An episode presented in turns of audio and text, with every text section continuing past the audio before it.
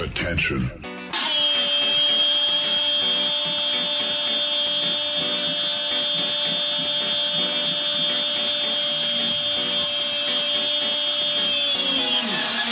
Attention. Da steht Djokovic und ragt die Trophy in die Höhe. Ist das fantastisch. One, two, three. We are the champions. Attention. Hier ist Sportradio 360.de, der Sportradio Podcast. Am Telefon Michael Körner. Und dann meint er nur zu mir, ja, äh, heute gehe ich nicht feiern. Zu viele Assis unterwegs. Wir haben die Nummer von Andreas Renner gewählt. Auch wenn die versuchen, all das umzusetzen, sind die anderen einfach zu gut. Das war Markus Krabbe für Sportradio 360. Sebastian Manske. Wir wollen über die Nummer 2 sprechen. Für dich eine besondere Zahl im Fußball? Und Markus Skau. Nein. Sportradio 360.de Bis bald.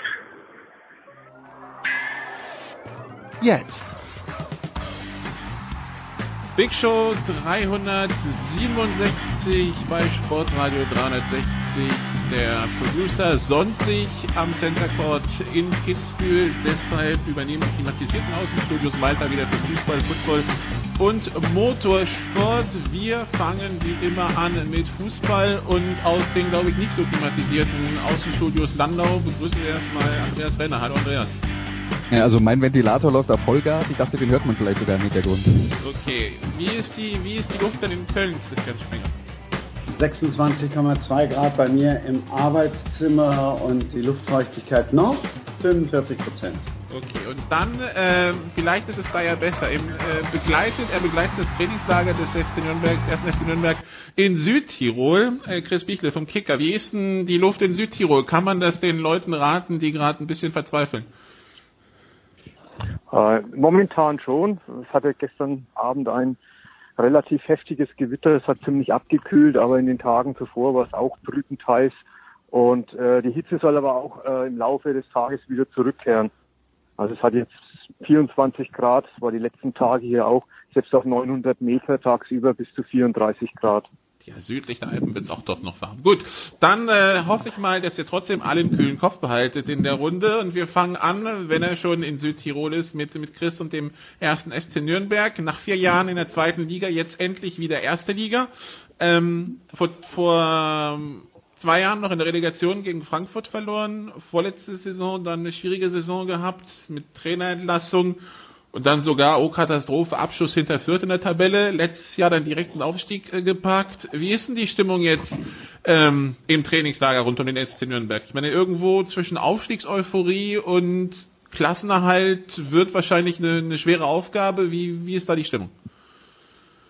Also die Stimmung äh, ist gut. Äh, Euphorie ist natürlich ein bisschen äh, schwer jetzt im Augenblick auszumachen, wobei man schon muss, gestern Abend war hier in, der, in der Gemeinde so ein Dorffest, extra auch für die mitgereisten Fans. Und da war also ja, war die Stimmung bei den Fans und auch hier mittlerweile in der Gemeinde. Der FC Nürnberg ist hier zum zweiten Mal, also schon sehr gut. Und der Trainer ist ja auch immer einer, der da gerne ans Mikro geht und versucht auch da diese Stimmung hochzuhalten und auch diese Euphorie, diese Aufstiegseuphorie, die ja riesengroß war, immer noch ein bisschen am Köcheln zu halten. Ähm, Andreas, wenn du, wenn du jetzt zurückblickst auf diese Zweitligasaison vom ersten, ersten FC Nürnberg, A, verdient aufgestiegen und B, also Fragezeichen und B, was ist, ähm, ja, was bringt der FC Nürnberg jetzt mit, was ihnen in der Bundesliga helfen könnte und wo siehst du die, die größten Baustellen? Also zum einen äh, verdient äh, aufgestiegen ja. Äh, ich fand das auch nicht überraschend. Also ich fand, nachdem äh, Michael Kölner die äh, Mannschaft im Jahr vorher übernommen hat, das war ja dann auch ein Trainerwechsel im Lauf der Saison, äh, und äh, er äh, ein, eine Spielweise gefunden hat, äh, der Mannschaft seinen Stempel aufgedrückt hat, immer wieder auch die jungen Spieler gefördert hat, war eigentlich Ende der, der äh, vorvergangenen Saison schon zu merken, dass das ganz deutlich in die richtige Richtung geht und dass die Nürnberger auch wirklich einen äh, ein äh, Pool an äh, wirklich sehr guten jungen Spielern haben, die äh, die dann äh, auch eine gute Rolle gespielt haben. Ich, glaube, man kann auch realistischerweise sagen, da sind jetzt zwar ein, zwei davon weggegangen. Wenn der FCN nicht aufgestiegen wäre, wären wahrscheinlich sogar mehr weggegangen, weil die anderen gucken da natürlich auch drauf und die Erstligisten und sehen, äh, wie viel äh, wie viel Talent da in der Mannschaft steckt. Also der der Aufstieg aus meiner Sicht äh, verdient, auch wenn es zwischendurch mal eine Phase gab, äh, als Mittelstürmer Ishak äh, verletzt war, da äh, haben sie dann die, den, den Fußball nicht in Torerfolge ummünzen können, aber das war so eine kleine Durststrecke, die glaube ich jede Mannschaft mal hat. Ähm, ich, ich denke, in der ersten Liga ist, äh, sind natürlich äh, andere Aufgaben, äh, die, die sich dem ersten FC Nürnberg stellen. Es ist ja schon eine Mannschaft, die auch äh, sehr gut selber Fußball spielen äh, konnte und wollte. Ähm, eben auch äh, teilweise ähm, viel viel Ballbesitz hatte. Das wird natürlich in der ersten Liga sicher dann anders aussehen. Ich denke, es wird darum gehen, äh, taktisch flexibel zu sein, ähm, äh, Tempo zu haben für, äh, für Gegenstöße, Effizienz vorm Tor ist wichtig in der ersten Liga. Und ja, ich denke, wir, wir haben auch in den vergangenen Spielzeiten immer wieder gesehen, auch in der ersten Liga und in der zweiten Liga, wenn dann Mannschaften aufsteigen, selbst wenn die auf dem Papier, sagen wir mal, vergleichsweise preisgünstig sind, ähm, und, und keine teuren Kader haben, dass sie dann trotzdem in der Lage sind, wenn sie eingespielt sind und ähm, mit dem Trainer gut zusammenarbeiten, äh, dass sie, dass sie dann äh, eine gute Rolle spielen können. Ich tue mir der schwer, da jetzt eine Prognose zu stellen, wie gut Nürnberg dann ist im Vergleich zu ähm, äh, zwei, der, zwei, drei anderen äh, Erstligisten, die sie hinter sich lassen müssen. Aber ich glaube, die haben eine Chance und äh, ich glaube vor allen Dingen, äh, dadurch, dass äh, der, der Kern der Mannschaft immer noch vergleichsweise jung ist, kann man auch davon ausgehen, dass die noch eine natürliche Verbesserung einfach deswegen machen, weil es halt junge Spieler sind, die dazulernen und äh, ähm, und wie man dann gerne äh, immer wieder sagt, äh, jeden Tag besser werden.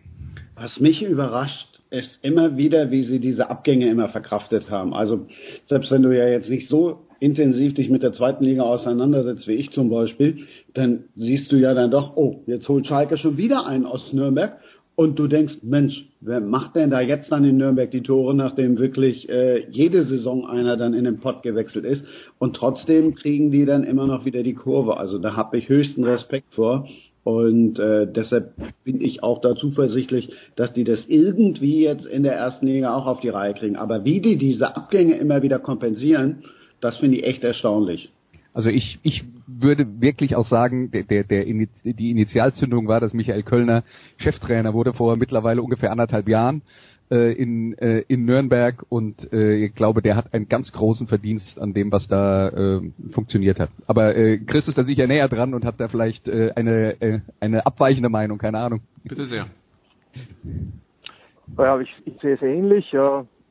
wobei man natürlich auch sagen muss, also diese ich, ich stimme dir auch zu. Also ich habe äh, Nürnberg ja von Anfang an habe ich gesagt, das ist ein heißer Aufstiegskandidat für mich. Und äh, wenn man den Kader angesehen hat, war das für mich eigentlich auch die logische Konsequenz, weil sie einfach ihre Schwachstellen, die sie dann in diesem Jahr nach der verpassten Relegation hatten, konsequent ausgemerkt hatten.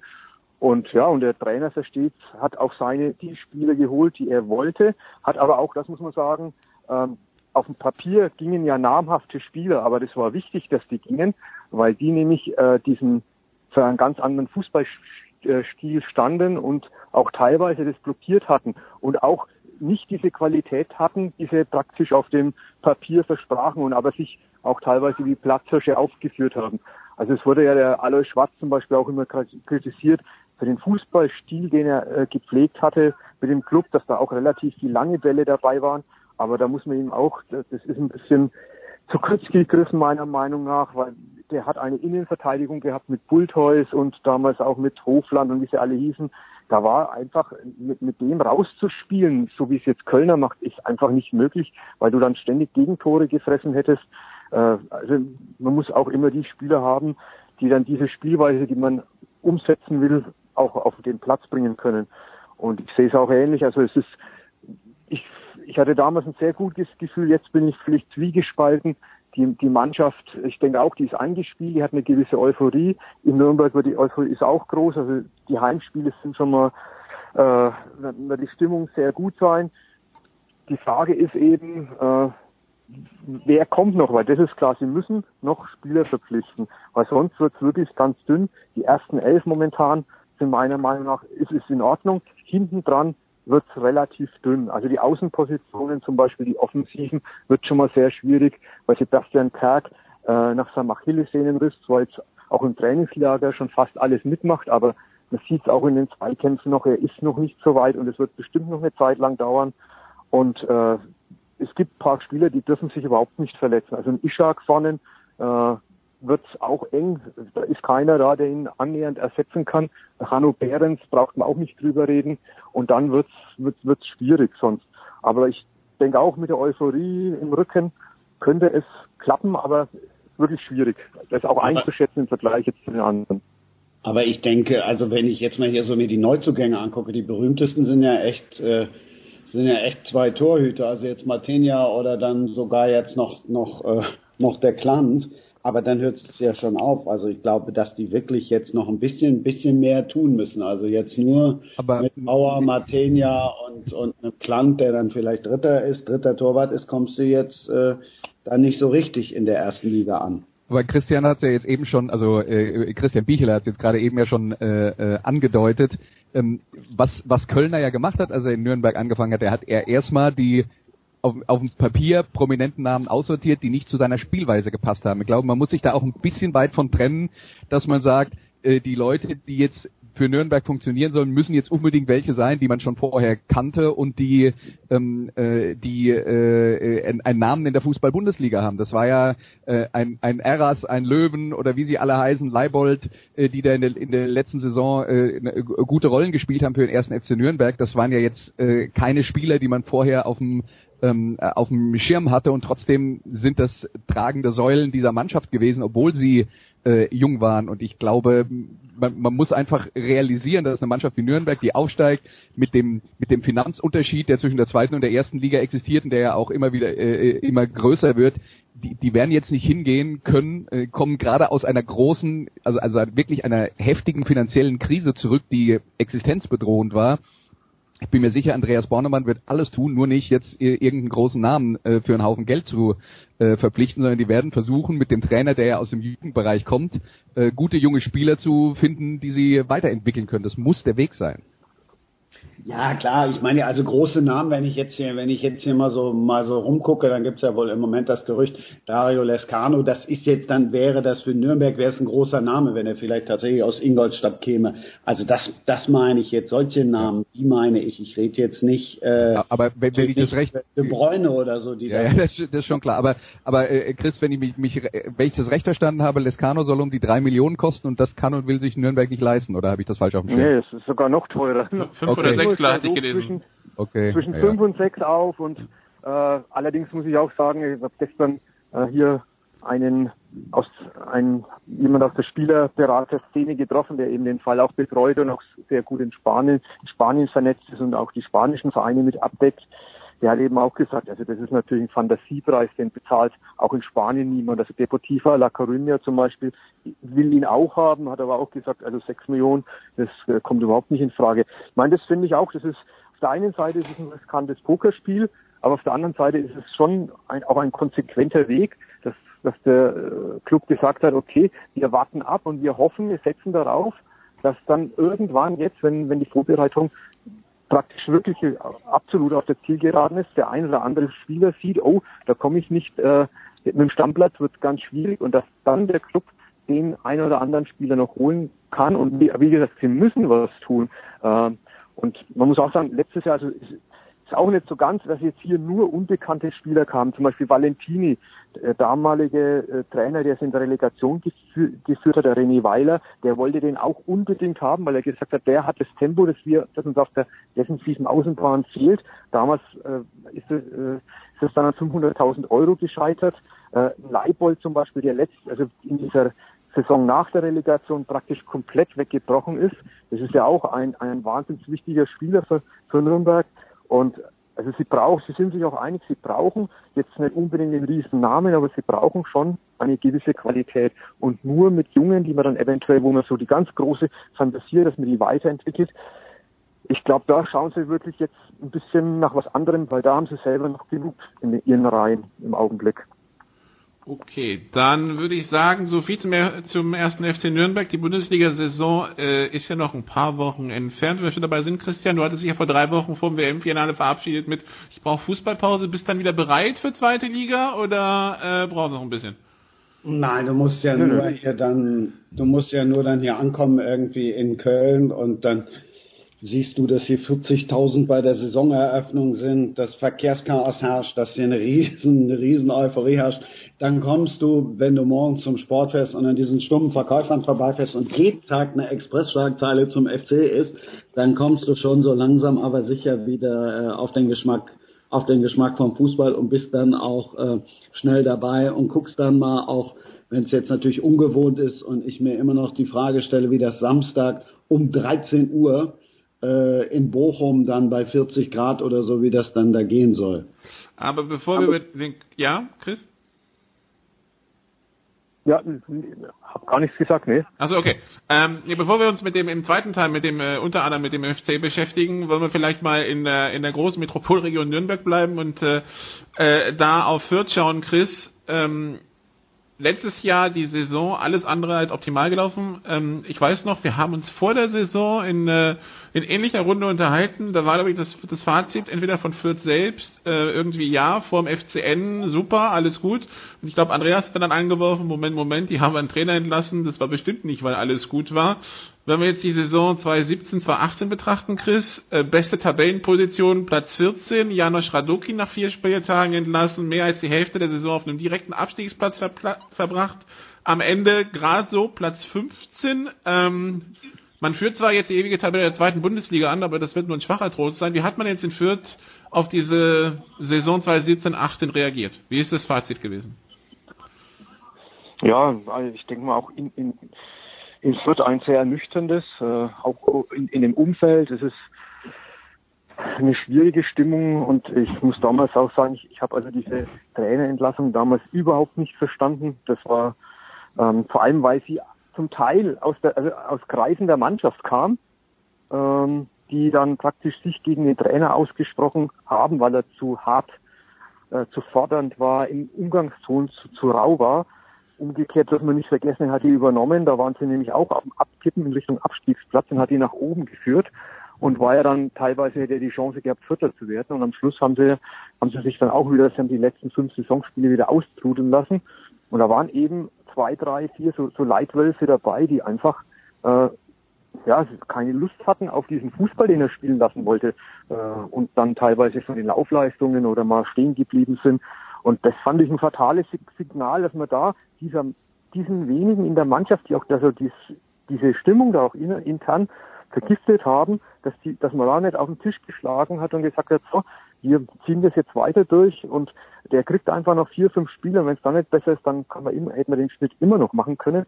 Aber von den meisten, die da beteiligt waren, ist keiner mehr da und auch die haben Fürth dann in der entscheidenden Phase überhaupt nicht geholfen, sondern waren eher, wo man auch gesagt hat, ja, das Hemmschuh oder waren, weil es hat sich ja auch hinterher unter Buric sofort gesetzt. Die haben teilweise gute Spiele gemacht, zwei, drei waren hervorragend. Dann hat man, dann hat man gesagt, so jetzt ist man auf dem Weg nach oben. Dann kam wieder eine Mannschaft, die, äh, die heftigen Widerstand geleistet hat und schon ist die vierte, das vierte Team so ein bisschen in die Einzelteile zerfallen. Also ich habe nie diese hundertprozentige Leidenschaft zum Teil gesehen, also von einigen.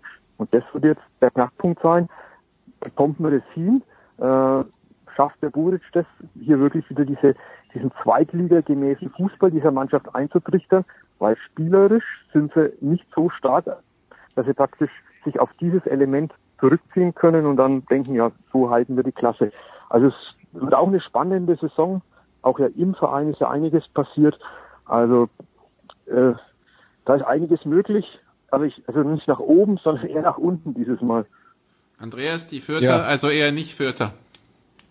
Äh, nee, und äh, das, das Thema ist ja jetzt eh erstmal erledigt, also die Zeiten, in denen man äh, äh, sich darüber beschwert hat, dass Fürth äh, Abonnements Fünfter in der zweiten Liga waren, die sind lange vorbei und inzwischen sieht man, dass es eigentlich ganz schön war damals, als man regelmäßig Fünfter wurde.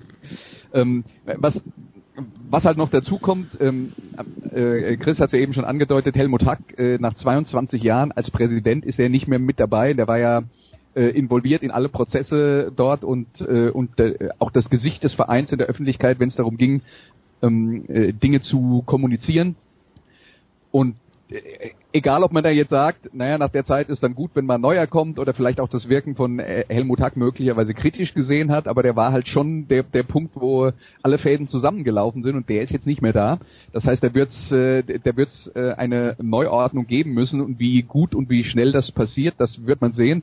Und gerade wenn äh, wenn auf, auf, ähm, in, in den oberen äh, Vereinsetagen Unruhe herrscht, dann schlägt das ja manchmal negativ auf die Mannschaft durch äh, gerade wenn es keine klaren Ansprechpartner gibt, wenn es keine klare Linie gibt. Und äh, ja, das, das muss man dann halt eben auch nochmal abwarten. Aber die Fürther sind sind äh, in den äh, in, in den letzten Jahren eine Mannschaft gewesen, die konsequent gegen den Abstieg gespielt hat und da bin ich dann auch bei Chris, äh, sehe ich jetzt auch nicht, dass es sich das jetzt dringend äh, äh, drastisch ändern wird. Da bin ich bin ich auch dabei. Also die werden irgendwo zwölf oder dreizehn wahrscheinlich um den Dreh landen. Die werden hoffentlich dann für Fürth jetzt nicht äh, direkt, ganz unten direkt wieder mitspielen, aber ich sehe das mit Helmut Hack ein bisschen anders.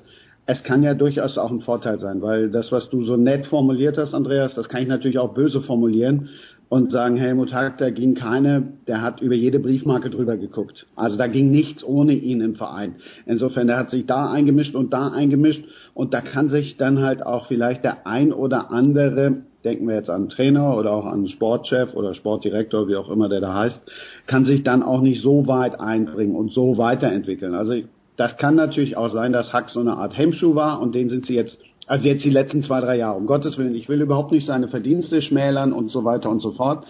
Aber ihr wisst auch, wie das ist, wenn du dann so einen Alleinherrscher im Verein hast. Irgendwann verselbstständigt sich auch vieles und dann läuft vieles auch in die falsche Richtung. Also ich denke mal, das kann eher positiv sein jetzt, dass er losgelassen hat und äh, dass der Verein jetzt dann auch mal neu beginnen kann.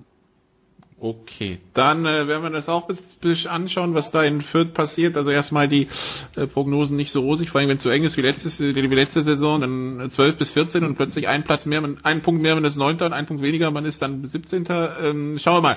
Ähm, Chris, das Wochenende, das Highlight ist wahrscheinlich dann ähm, Südtirol oder kommt noch was anderes dazu? Nee, das ist, wird für mich jetzt hier so das Highlight sein. Ich, ich will zu Fürth noch was ergänzend sagen. Ja gebe dem Christian auch recht bei allen Verdiensten, die der Helmut Hack gehabt hat. Und es ist wirklich imposant, was der da geschaffen hat. Kann mich noch erinnern, ich habe, wie ich selber noch gespielt habe, mal habe ich, haben wir ein Pokalspiel gegen damals noch im letzten Jahr gegen die Spielvereinigung Fürth gehabt im Rohnhof. Und wir sind damals hinterher in die Duschen rein und sind rausgegangen und haben gesagt, wir fahren heim. Das, äh, das also das war ja, furchtbar, der ganze Zustand dieser Sportanlage, das war alles kaputt, marode. Und wenn man jetzt sieht, was da entstanden ist, muss ich trotzdem nur sagen, Hut ab. Aber, und jetzt kommt das große Aber, er war natürlich schon auch ein Mensch, der alles bestimmen wollte und hat aber, und das ist das, was ich ihm trotzdem vorwerfen möchte, er hat alle kritischen Geister, die auch immer gesagt haben, so geht's nicht, hat er alle eliminiert und er hatte eigentlich um sich rum mehr oder minder nur Abnicker. Und deswegen ist es vielleicht jetzt auch gut. Es ist ja kein kompletter Strukturwandel da, äh, sondern es sind alles Leute, die den Verein gut kennen. Aber der Verein hat natürlich jetzt auch eine schwere Hypothek. Das, das wird jetzt nicht das nächste Jahr äh, auf sie zukommen, aber die nächsten zwei, drei Jahre. Fürth hat ja immer davon gelebt, dass sie aus der Jugend viel rausbringen. Und der Jugendbereich ist äh, in einem, also im Vergleich zu früher in einem verheerenden Zustand. Äh, die haben, waren ja mal in der ganzen Region, auch vor Nürnberg, eindeutig die Nummer eins. Die sind völlig abgeschmiert, die sind hinter, weit hinter Ingolstadt im Augenblick. Und äh, im Augenblick da wieder die, in die Spur zu finden, das wird schwierig sein, weil der Club halt dann doch die größere Stahlkraft hat. Und also dieses, dieses Zukunftsfundament Jugend bricht ihnen weg äh, in den nächsten Jahren. Und wie sie dann in der nächsten Zeit das immer kompensieren wollen, weil das große Geld haben sie nicht, das wird schon, also da sehe ich sehr, sehr schwere Zeiten auch dazu kommen. Okay, dann äh, so viel zu dem, was in Franken im Fußball passiert. Wir machen eine kurze Pause und dann reden wir über die zweite Liga, die am Wochenende anfängt. Danke, Chris.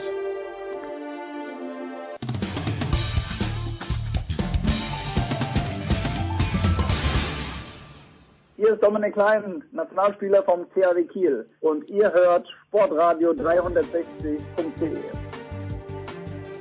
Big Show 367 bei Sportradio 360. Wir sprechen weiterhin über Fußball. Fußball in der Big Show wird Ihnen präsentiert von bet365.com. Heute noch ein Konto eröffnen und einen Einzahlungsbonus von bis zu 100 Euro bekommen. Andreas Renner, Christian Sprenger in den Leitungen geblieben. Dafür neu dazugekommen der Rufpoet David Nienhaus. Hallo David. Moin, moin. Ja, und wir halten uns gar nicht lange auf und gehen dann ähm, an die Kastropper, David. Ähm, und schau mal kurz auf die letzte Saison zurück in Bochum. War ja eigentlich nichts los, ne? Also man hat halt kurz vor der Saison den, den Trainer entlassen, Gerd-Jan Verbeek, hat äh, dann äh, Ismail Atalan geholt, hat den im Oktober auch wieder entlassen, ähm, dann wurde die Profiabteilung ausgegliedert, dann gab es einen Interimstrainer, der zum Cheftrainer wurde, ähm, Jens Radziejewski, dann wurde der zum Cheftrainer gemachte Interimstrainer entlassen, Christian Hochstetter als Sportdirektor gerade mit und ähm, am Ende wurde es Platz 6. Jetzt ist natürlich die Frage, David, ähm, was wäre es gewesen, wenn die nicht so ein Chaos gehabt hätten? Andere könnten sich jetzt natürlich auch auf die Position stellen, vielleicht brauchen die das Chaos einfach. Wie ist denn das eigentlich in Bochum, David? Nein, nein, nein, nein. Hier braucht keiner das Chaos und die vergangene Saison war tatsächlich einfach unglaublich beschissen. Äh, das war wirklich eine, eine Vollkatastrophe. Ähm, ich ärgere mich auch, dass ich tatsächlich mich relativ weit aus dem Fenster gehangen habe vergangene Saison und ähm, mich mein sehr gutes Gefühl nach der Entlassung von Verbeek hin zu Atalan ähm, unglaublich getäuscht hat. Ich habe wirklich gedacht, Aufbruchstimmung, junger neuer Trainer, der äh, bei seiner vorherigen Station ähm, in, in Lotte wirklich äh, super Arbeit geleistet hat. Und ich habe gedacht, okay, mit, mit der Mannschaft, mit dem Trainer, mit, mit der auch zu spürenden Aufbruchstimmung äh, in der Stadt, das kann was werden. Äh, ich war sehr, sehr davon überzeugt und mit der Entlassung von Atalan äh, ging es tatsächlich einfach sehr den Bach runter. Ähm, aber wir müssten die Saison eigentlich nicht aufarbeiten, ehrlich gesagt, weil da kann man einen Haken hintermachen, beziehungsweise ich würde da anfangen, wo die neuen ähm, Verantwortlichen installiert wurden. Das ist einmal Sebastian Schinzilorz als Sportdirektor, Sportvorstand, dann ähm, Robin Dutt als Trainer und äh, Heiko Butcher als Co-Trainer, der schon vorher auch äh, da war und äh, Ilja Kenzig als ähm, Vorstand für die restlichen ähm, Aufgaben im Verein. Äh, mit dem Moment muss man sagen, hat sich das Blatt so ein bisschen gewendet. Äh, Robin Dutt hat eine, eine ruhige äh, Hand gehabt, eine neue Sachlichkeit reingebracht. Sebastian Schinzilorz, Bochumer Junge, ähm, hat äh, auch wirklich relativ schnell gute Arbeit geleistet, ähm, hat sehr schnell die Fans wieder angesprochen und damit auch ins Boot geholt. Und ja, Robin Hood, äh, es gab ein paar Vorbehalte gegen ihn tatsächlich, was als Trainer hat er eigentlich nur in, in Freiburg richtig gute Arbeit geleistet. Dann war es ja immer so, was ist er eigentlich? Ist er Trainer? Ist er Sportdirektor? Ähm, er hat einfach eine, eine gute Aufgabe gemacht, hat wirklich ähm, äh, die Mannschaft wieder stabilisiert, hat eine sehr gute Rückrunde spielen lassen und ähm, ja, mit äh, Platz 6 war es dann eine versöhnliche Saison. Ähm, am Ende des Tages äh, würde Max Eber jetzt sagen, ich lasse das mal. Es war tatsächlich eine, eine, eine versöhnliche Saison und ähm, das, was was, was sagt denn das Bauchgefühl für 2018, damit wir es als Diskussionsgrundlage äh, nutzen können? Nein, so. sag ich nicht. ich halte mich da wirklich. Du bist eine Memme. Aber darf, darf, ich, äh, darf, darf ich dann da mal reingrätschen? Im, im, Im Prinzip nochmal Bezug nehmen auf das, was Nicola äh, gesagt hat in, in der Frage.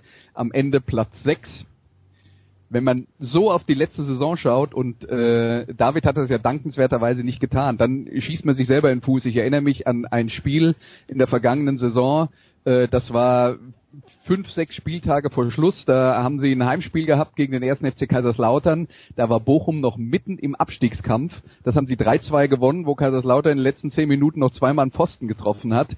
Das hätte ganz schnell in die andere Richtung gehen können und Bochum stand ja auch fast die ganze Saison hinten. Das heißt, äh, Platz 6 klingt auf dem Papier schön, das gilt für viele Platzierungen, die es dann da gab mit Bielefeld und mit Regensburg, die relativ weit in der Tabelle standen. Wir dürfen nicht vergessen, all diese Mannschaften waren bis bis mindestens zwei Spieltage vor Schluss noch im Abstiegskampf. Ja, genau ja, so muss man auf die vergangene Saison schauen. Natürlich ist gefühlt zwei Punkte vor Platz 15 gewesen, aber ähm, auf der anderen Seite, bei dem Chaos hätte es auch sein können, dass sie komplett auseinanderbrechen und dann hinten ja. runterfallen, ne? Genau, das wollte ich gerade sagen. Also wenn du so ein Chaos, so eine Saison, wenn du die beendest unter den ersten zehn oder nicht absteigst, dann finde ich, hat das schon schon äh, drei Hüte zu ziehen, ist das schon schon wert, weil äh, das Chaos, was da los war, das hast du ja, das war ja wie früher ein Schalke oder ganz früher genau. mir aus Köln, also das fand ich Wahnsinn. Und eins noch zu Robin Dutt, weil äh, David das eben gesagt hat, wegen der Vorbehalte, man wusste jetzt nicht, ob er Sportdirektor ist oder Trainer. Es ist leider immer untergegangen, was der für eine Top-Arbeit gemacht hat in Freiburg. Und äh, zum Thema Sportdirektor, da hat sich ja jetzt in der vergangenen Zeit, ohne da jetzt ein neues Thema aufzumachen, um Gottes Willen und ohne auch das zu vertiefen, aber wenn wir jetzt sehen, wer vorher und wer nachher Sportdirektor war und wie lange die da waren, dann hat sich da jetzt ja dann doch auch ein bisschen was äh, sicherlich auch verändert in der Einschätzung, warum er da jetzt wieder aufgehört hat und ob er da jetzt auf dem Posten geglänzt hat oder nicht beim DFB. Wir reden jetzt nicht vom VfB Stuttgart, äh, da müssen wir jetzt auch nicht lange drauf zurückschauen. Ich fand es beachtlich, mit welch einer Ruhe er da agiert hat und was der, der musste ja erstmal überall ansetzen. Also insofern Hut ab und wenn die das jetzt einigermaßen auf die Kette kriegen, dann spielt der VfL Bochum zumindest äh, kann er eine gute Rolle spielen in der kommenden Zweitligasaison. Ob das jetzt für Platz 1, 2 oder 3 reicht, wage ich mal zu bezweifeln. Also 1 und 2 sowieso nicht. Aber äh, alles andere wird man dann sehen. Also Andreas, da muss ich auch äh, nochmal zustimmen. Natürlich hat er recht. Die, wir haben äh, hier im, im Podcast äh, in der vergangenen Saison, glaube ich, jede Woche darüber gesprochen, was es für eine verrückte zweite Liga ist. Äh, wenn du ge zweimal gewinnst, bist du plötzlich oben dran, spielst du zweimal unentschieden und die anderen gewinnen, bist du plötzlich unten drin. Natürlich war das eine katastrophale Saison, äh, auch von den Platzierungen für den VfL Bochum. Aber so wie du auch sagst, für den Rest der Liga zwei, drei Mannschaften mal äh, ausgenommen, war es genau dasselbe. Bis zum Schluss zittern und irgendwie in den letzten drei, vier Spieltagen hat sich dann so ein bisschen äh, tatsächlich eine Tendenz ablesen lassen oder abzeichnen lassen. Ähm, was aber äh, tatsächlich einfach ähm, nicht und zu verschleiern ist es, dass Robin Dutt wirklich Ruhe reingebracht hat, zusammen mit äh, Shinzi Lords und Heiko Butcher. Also ähm, sie haben dieses ganze Chaos, und so ein Chaos gab es, seitdem ich Anne Kastropper gehe, noch nicht gegeben. Ähm, sie haben dieses ganze Chaos wegmoderiert, sie haben viele Einzelgespräche geführt, sie haben die Spieler auch wieder für sich gewonnen, sie haben ein ähm, System gespielt, wo sich jeder Spieler auch irgendwie gefunden hat und wohlgefühlt hat. Und ähm, das war wirklich einfach die, die Grundlage ähm, für, für, die, für den Nichtabstieg. Dass das am Ende Platz 6 war und ich weiß gar nicht, ein oder zwei oder drei Punkte hinter Platz 3, ähm, das, das ist irgendwie eine Randnotiz, dass äh, nach so einer Saison der VfL Bochum so weit oben steht, dass das hätte, äh, glaube ich, niemand ähm, geglaubt hier in, in Bochum. Und ja, es ist aber die Grundlage für, für jetzt die anstehende Saison. Ein sehr ruhiger, sachlicher Robin Dutt, eine wirklich sehr hervorragende Vorbereitung mit, in Klammern, es sind nur Testspielergebnisse, aber wirklich gute Testspielergebnisse. Ähm, eine Mannschaft mit viel Selbstvertrauen. Robin Dutt hat es zum Beispiel geschafft, das muss man ihm sehr hoch anrechnen, Sidney Sam, äh, Sidney Sam wieder in die Spur zu bringen ähm, der, der in der Rückrunde wirklich sehr gut gespielt hat. Das Einzige, was er noch nicht wiedergefunden hat, ist so sein, sein Torinstinkt, wobei so richtig, glaube ich, hat er den auch nie gehabt, aber er hat, war immer so ein bisschen der, der Flitzer und Vorbereiter. Ähm, ja, er hat ihn wieder in die, in die Spur gebracht und ich glaube, klar, wir müssen nicht über, über Aufstiegsfavoriten äh, sprechen, beziehungsweise den VfL Bochum da in, in, in einem Atemzug mitnennen. Ähm, Platz eins und zwei wenn nicht alles äh, völlig chaotisch zugeht, äh, sind, sind weg und dann geht's um Platz drei, Relegationsplatz. Und da gibt es so viele Mannschaften, die dafür in die Verlosung kommen. Ähm, da gehört vielleicht auch irgendwo ganz, ganz weit äh, unten der VfL Bochum mit dazu, aber ähm, ich glaube, wenn man jetzt einfach mal ganz ruhig die Saison angeht. Der Auftakt wird schwer genug. Köln, Bielefeld, Duisburg. Ich glaube, Sandhausen ist noch dabei. Ähm, da musst du erstmal die Punkte einfahren und danach kann man dann sehen, wo es hingeht. Also um es mal nochmal, die, sie hatten am Ende acht Punkte Rückstand auf Holstein Kiel auf drei und acht Punkte Vorsprung auf Erzgebirge Aue auf 16. Ah ja, so. Ja. Also genau in der Mitte quasi. Super. Reicht Ähm, ja. Genau. Reicht ja. Genau, genau in der Mitte, deswegen auf Platz 6. Äh, so eine Saison wird es auch nicht mehr geben. Wobei Braunschweig halt mit 39 abgestiegen ist und selbst Kaiserslautern mit 35 vielleicht am Ende gar nicht mal so schlecht dastand, wie man es zwischendurch befürchten konnte. Aber das nur am Rande. Ähm, nur ganz kurz, Andreas, also nachdem David uns ja sein Bauchgefühl nicht verraten will, er, er darf aber trotzdem ein besseres haben als letztes Jahr zur Winterpause, oder? Ähm, Ja, also äh, im, im Moment schaut's gut aus in Bochum. Das hat ja äh, David ja jetzt auch schon ausgiebig rezitiert. Und äh, wenn er sich jetzt nicht festlegen will, äh, dann sage ich jetzt auch nichts Neues, weil er hat ja schon gesagt, äh, die, vielleicht nicht unter den ersten drei, aber danach irgendwann mal, also wenn Bochum irgendwo zwischen vier und sieben landet, glaube ich, wäre das äh, ähm, wäre das äh, der Qualität der Mannschaft entsprechend und dann muss man gucken, was die anderen so, äh, ob Bochum das äh, ähm, äh, erreichen kann, das äh, auf den Platz umzusetzen, vielleicht sogar besser abzuschneiden, gucken, was die anderen machen. Es ist also äh, Prognosen in der zweiten Liga, also bitte. Wenn uns die letzten Jahre nicht gelehrt haben, dass das ein sinnloses Unterfangen ist, dann dann lernen wir es nicht mehr. Ja, genau so sieht's aus. Wobei, ich weiß noch vor zwei Jahren, als von oben 96 und, und Stuttgart kam, Christian, dann hieß es, okay, die zwei sind für den Wiederaufstieg gesetzt. Eben klang es bei David ähnlich durch für HSV und Köln. Ähm, siehst du es ähnlich und als Kölner fängst du mal bitte mit dem HSV an, weil das ist dann vielleicht nicht so durch die Kölner Brille. Ähm, ich habe das vom David schon gesagt, dass Platz 1 und 2 weg sind, nur um Okay. das nochmal kurz Okay. festzuhalten. Ähm, ich sehe es natürlich ähnlich, ja. Wobei ich tatsächlich, also den einen Verein darf ich jetzt nicht erwähnen, äh, beim HSV muss sich halt zeigen, wie gut sie da, wie gut sie da ankommen. Da bin ich ein bisschen skeptischer. Es hat jetzt aber nichts mit äh, der lokalen Nähe zu tun oder irgendeiner Brille, sondern das hat was damit zu tun, dass die noch nie in dieser zweiten Liga waren und dass ich sehr gespannt bin, wie schnell diese Spieler verinnerlichen, dass es tatsächlich die zweite Liga ist. Jetzt komme ich dann doch nochmal wieder mit oder schon vorab mit Köln. Da spielt natürlich der Trainer da eine große Rolle, weil der kennt die zweite Liga in- und auswendig. Da bin ich beim HSV noch ein bisschen skeptischer, ah, wie schnell die Mannschaft das annimmt und weiß, oh scheiße, wir sind jetzt tatsächlich in der zweiten Liga und wir müssen da anders rangehen als äh, noch in der ersten Liga, weil natürlich jeder, das liest du ja jetzt auch egal, ob du Interview mit Magdeburg liest oder irgendwas von Sandhausen, die freuen sich natürlich alle über den HSV, sind alle heiß auf den HSV und die werden auch alle, wenn es ja gut läuft, spielen die einmal in ihrem Leben gegen den HSV oder zweimal. Und das sind natürlich Spiele, die sie gewinnen wollen. Und da muss der HSV halt zeigen, wie schnell er da ankommt und wie schnell er das umsetzt und weiß, oh, wir spielen jetzt zweite Liga und äh, das ist kein Selbstläufer. Ich, äh, um, um, um mal ein bisschen zu sticheln, würde ich sagen, die Kölner profitieren davon, dass sie noch Spieler in ihrer Mannschaft haben, die in der letzten Zweitligasaison des FC schon, schon dabei waren. Ja, das hat nichts mit Sticheln zu tun. Da bin ich ja, bin ich ja, äh, das kannst du auch so und so sehen. Äh, das kann ja durchaus ein Vorteil oder ist ein Vorteil, ein klarer Vorteil. Und der Trainer halt. Und beim HSV bin ich echt gespannt.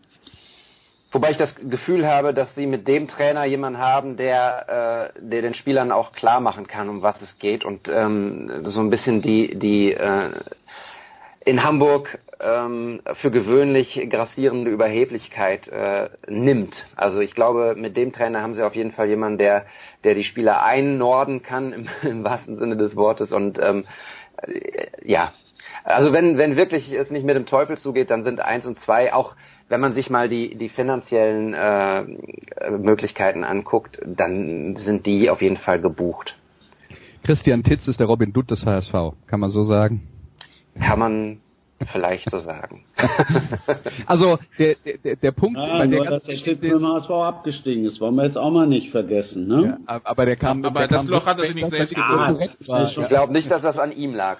Nein, natürlich Aber- nicht. Aber äh, worauf aber ich hinaus will, ist halt die Frage, was passiert und behalten Sie dann tatsächlich mal die Ruhe. Lass den jetzt mal die ersten fünf Spiele verlieren.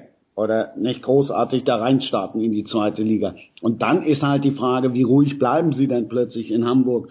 Oder sagen sie dann wieder, um Gottes Willen, jetzt brauchen wir den zehnten Trainer in der achten Saison oder wie auch immer. Das ist halt die entscheidende Frage. Wenn die ihren Sportdirektor machen lassen, der aus der zweiten Liga kommt, dann wird er das, äh, dann wird der die Ruhe behalten. Man weiß natürlich nie, was von äh, an Druck aus der aus dem Aufsichtsrat oder von der äh, Vereinsspitze kommt, aber wenn Becker und Hoffmann da wirklich eng zusammenarbeiten, dann werden die vernünftig sein. Der HSV wird auch nicht die ersten äh, fünf Spiele verlieren. Ich will nur noch mal äh, dran erinnern, wir haben ja eben das Beispiel gehabt mit Hannover und Stuttgart, wo dann vor zwei Jahren gesagt alle gesagt haben, die ersten beiden Plätze sind schon vergeben.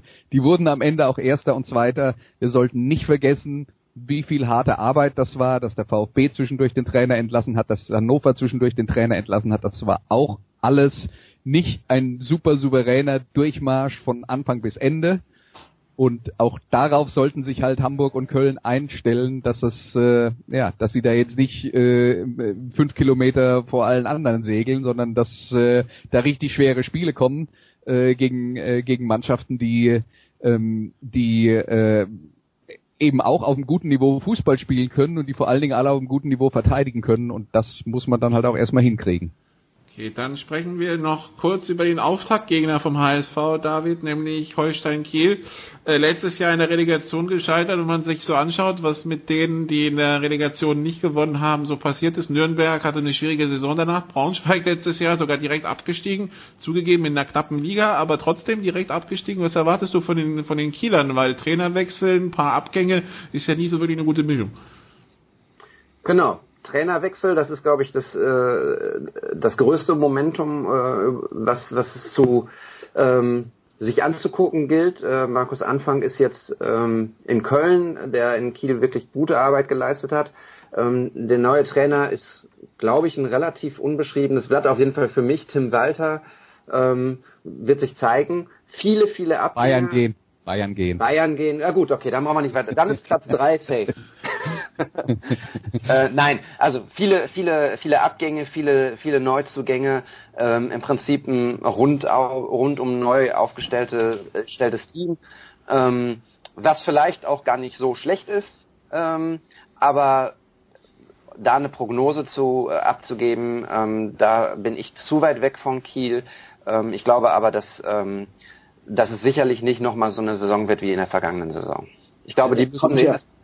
erstmal äh, Punkte sammeln, um, um äh, auch in der nächsten Saison in der zweiten Liga. Also den, den er es gerade genannt hat beim HSV, der fehlt ja auch. Das darfst du nicht vergessen. Die haben wir noch einen neuen Sportdirektor mit äh, Fabian Wohlgemuth jetzt für Ralf Becker. Also ich bin bei Kiel sehr skeptisch. Obendrauf ja. kommt ja auch noch dass die innerhalb Baustelle spielen. Also die Heimspiele werden sicherlich äh, jetzt auch nicht mehr so eine so eine Bank sein, wie sie dann teilweise ja zumindest in in der Hinserie äh, im Vorjahr waren. Also ich bin bei Kiel sehr skeptisch. Die werden im Leben nicht unter den ersten zehn landen, um sich dann mal aus dem Fenster zu hängen.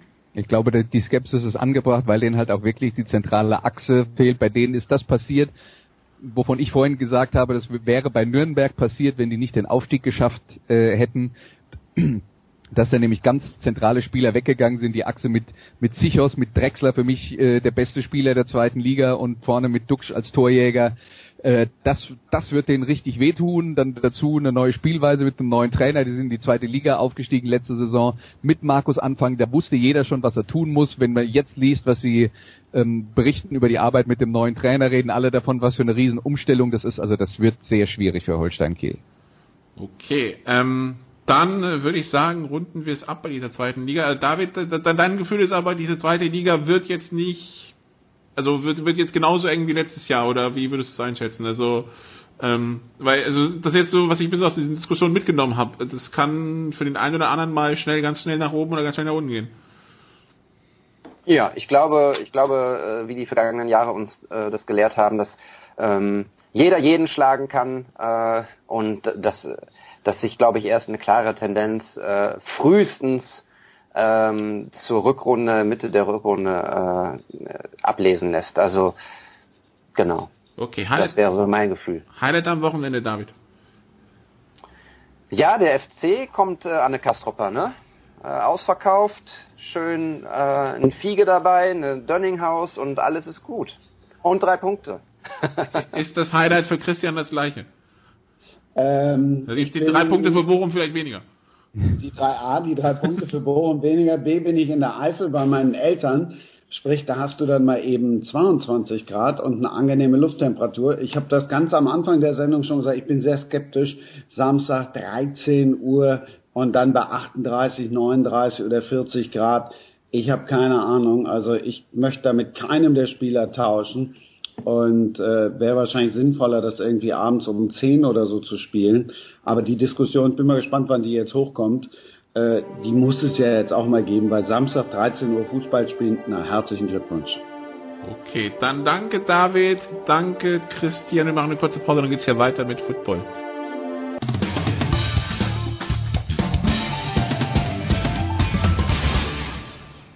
Hallo, hier ist Heinz Harald Frenzen und Sie hören Sportradio 360.de. Big Show 367 bei Sportradio 360. Wir sind angekommen bei Football. Wir sind angekommen äh, in der German Football League, die ihre offizielle Sommerpause jetzt beendet und wo es dann wieder gleich zur Sache geht. Andreas Renner ist in der Leitung geblieben. Ähm, auf einem Trainingsplatz in der in Montabaur, in der Nähe von Montabaur, erwischen wir Christian Schimmel von der Draft.de. Hallo Christian. Montabaur Horrison, so viel Zeit muss sein. Guten Morgen, die Herren. Guten Tag in die Runde. Genau. Ähm, das, äh, das klingt ja zur Mittagsstunde auch nach einer ganz entspannten Trainingseinheit. Ist ja kühl draußen, passt ja schon. Also, dann, wenn wir schon bei kühl sind, äh, dann sind wir auch vielleicht beim Stichwort kühler Kopf. Ähm, dann, Andreas, sind wir bei der Breaking News vom Dienstagmorgen in der German Football League. Die Allgäu Comets trennen sich im gegenseitigen Einvernehmen, ist schwer zu sagen. Der Headcoach hat selbst gesagt, Nee, wir sind gegangen. Auf jeden Fall trennt man sich von Headcoach Stan Bedwell und seiner gesamten Trainercrew, zumindest die, die er mitgebracht hat. Ähm, es gab, wie gesagt, Statements von Trainer, Defensive Coordinator danach. Das Ganze nach einer dreiwöchigen Sommerpause, jetzt natürlich die Woche vor Rückrundenauftakt. Vom Termin her vielleicht nicht zwingend optimal. Wie siehst du das Ganze? ähm, vom Termin her ziemlich idiotisch, weil äh, das letzte Spiel war vor drei Wochen. Und wenn man da äh, zum Ergebnis gekommen ist, dass man das so nicht mehr weitermachen will, dann, ähm, dann hätte man damals einen Schlussstrich, Schlussstrich ziehen müssen und einen neuen Trainerstab installieren, der dann die Zeit gehabt hätte, ähm, in der Sommerpause äh, Vorbereitungen zu treffen, mit der Mannschaft äh, zu trainieren. Der Punkt ist ja, äh, erstens, die spielen jetzt am Wochenende gegen Marburg, das ist der heißeste Konkurrent im Kampf um Platz drei. Das heißt, davor ein Trainerwechsel mit möglicherweise komplett neuer Spielweise. Äh, ich, ich, weiß nicht, wie das funktionieren soll. Also ich kann mir ehrlich gesagt auch nicht vorstellen, dass sie zum Beispiel die viel kritisierte Offense-Spielweise jetzt rund erneuern, weil äh, die hatten gar nicht die Zeit, irgendwas anderes zu trainieren, großartig. Wir reden von vielleicht zwei Trainingseinheiten vor dem, vor dem äh, nächsten Spiel, vor dem wichtigen Spiel gegen Marburg. Ähm, der, der Punkt ist ja, äh, die, die, die Comets und ihr Trainer Stan Bedwell, die haben ja quasi eine Football-Revolution ausgerufen vor der Saison. Ähm, da, dafür gab es Gründe, äh, aufs Laufspiel quasi komplett zu verzichten, einfach deswegen, weil die Mannschaft gar nicht viele äh, Running Backs im Kader hatte.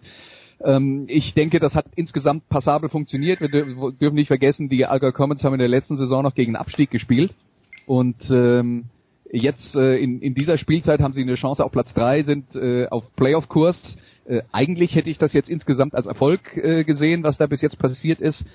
Und ähm, was man dann halt auch mal sagen muss, ja, äh, die Football-Revolution ist jetzt wieder abgebrochen worden. Bayern ist ja jetzt sowieso nicht unbedingt der Ort, von dem Revolutionen ausgehen. Be bekanntlich eher leicht konservativ. Und ja, da, da waren halt, vorher hat jeder gewusst, was passiert und als sie es dann auf dem Platz gesehen haben, haben dann trotzdem alle rumgemeckert. Das ist halt, ja, ist halt eine, eine ungute Situation und nach allem, was man hört, war es ja wohl dann auch. Da wären wir übrigens dann wieder beim Fußballteil und bei Fürth, wo ja, der das, das habe ich genauso gedacht, ja, ja. Trainer von der von, von der von der Mannschaft entlassen wurde, der haben wohl etablierte Spieler aus der Verteidigung, mit Sicherheit nicht aus dem Angriff, aus der Verteidigung, ähm, haben da wohl die Revolte angeführt muss man dann halt aufhören, wir kennen jetzt keine Details. Ne? Mag sein, dass die Spieler berechtigte Einwände haben, aber grundsätzlich ist es kein gutes Zeichen, wenn die die Spieler den äh, Cheftrainer, also äh, den, die Spieler es schaffen, dass der Vorstand den Cheftrainer entlässt. Da muss ja immer der Vorstand nochmal was machen. Und das sind äh, das sind halt einfach keine gute, guten äh, Zeichen äh, bei den Allgäu Comets für für eine erfolgreiche Zukunft. Christian, wie siehst du das Ganze? Ich meine, du hast ja auch ähm, einmal dieses Jahr die, die Allgäuer kommentiert, als sie in Marburg waren. Ja, ich glaube, ich meine, es hat ja jeder von uns die, die Comments mindestens einmal kommentiert und hat dann ja auch so seine Gespräche geführt. Ähm, ich muss zugeben, ich persönlich wäre jetzt nicht überrascht gewesen, wenn das Ganze nach Saisonende auseinandergegangen wäre.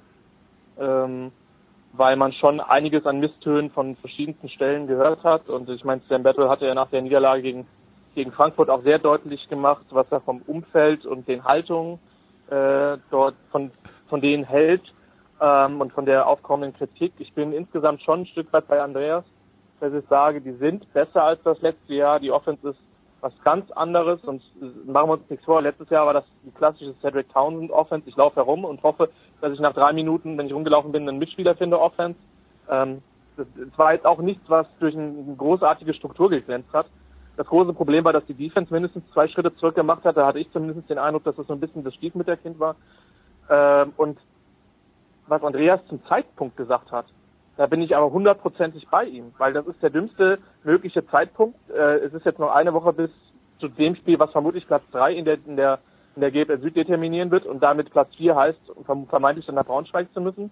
Also ich, kann es nicht verstehen. Ich glaube, was was Ledwell ein bisschen das Genick gebrochen hat, wenn er vor der Saison angetreten wäre mit seinem Coaching-Staff und hätte gesagt, pass auf, wir spielen jetzt eine komplett neue Offense, wir verändern einiges, wir wollen eine gute Runde spielen, wenn ich mich aber dann früh hinstelle und sage, auch um der medialen Aufmerksamkeit willen, äh, der Zirkus kommt in die Stadt und wir wollen alle schlagen, wir können Hallen, wir können Frankfurt schlagen, dann fliegt dir das halt vielleicht um die Ohren, wenn du dann so Ergebnisse ablieferst, wie dann unter anderem gegen München zu Hause.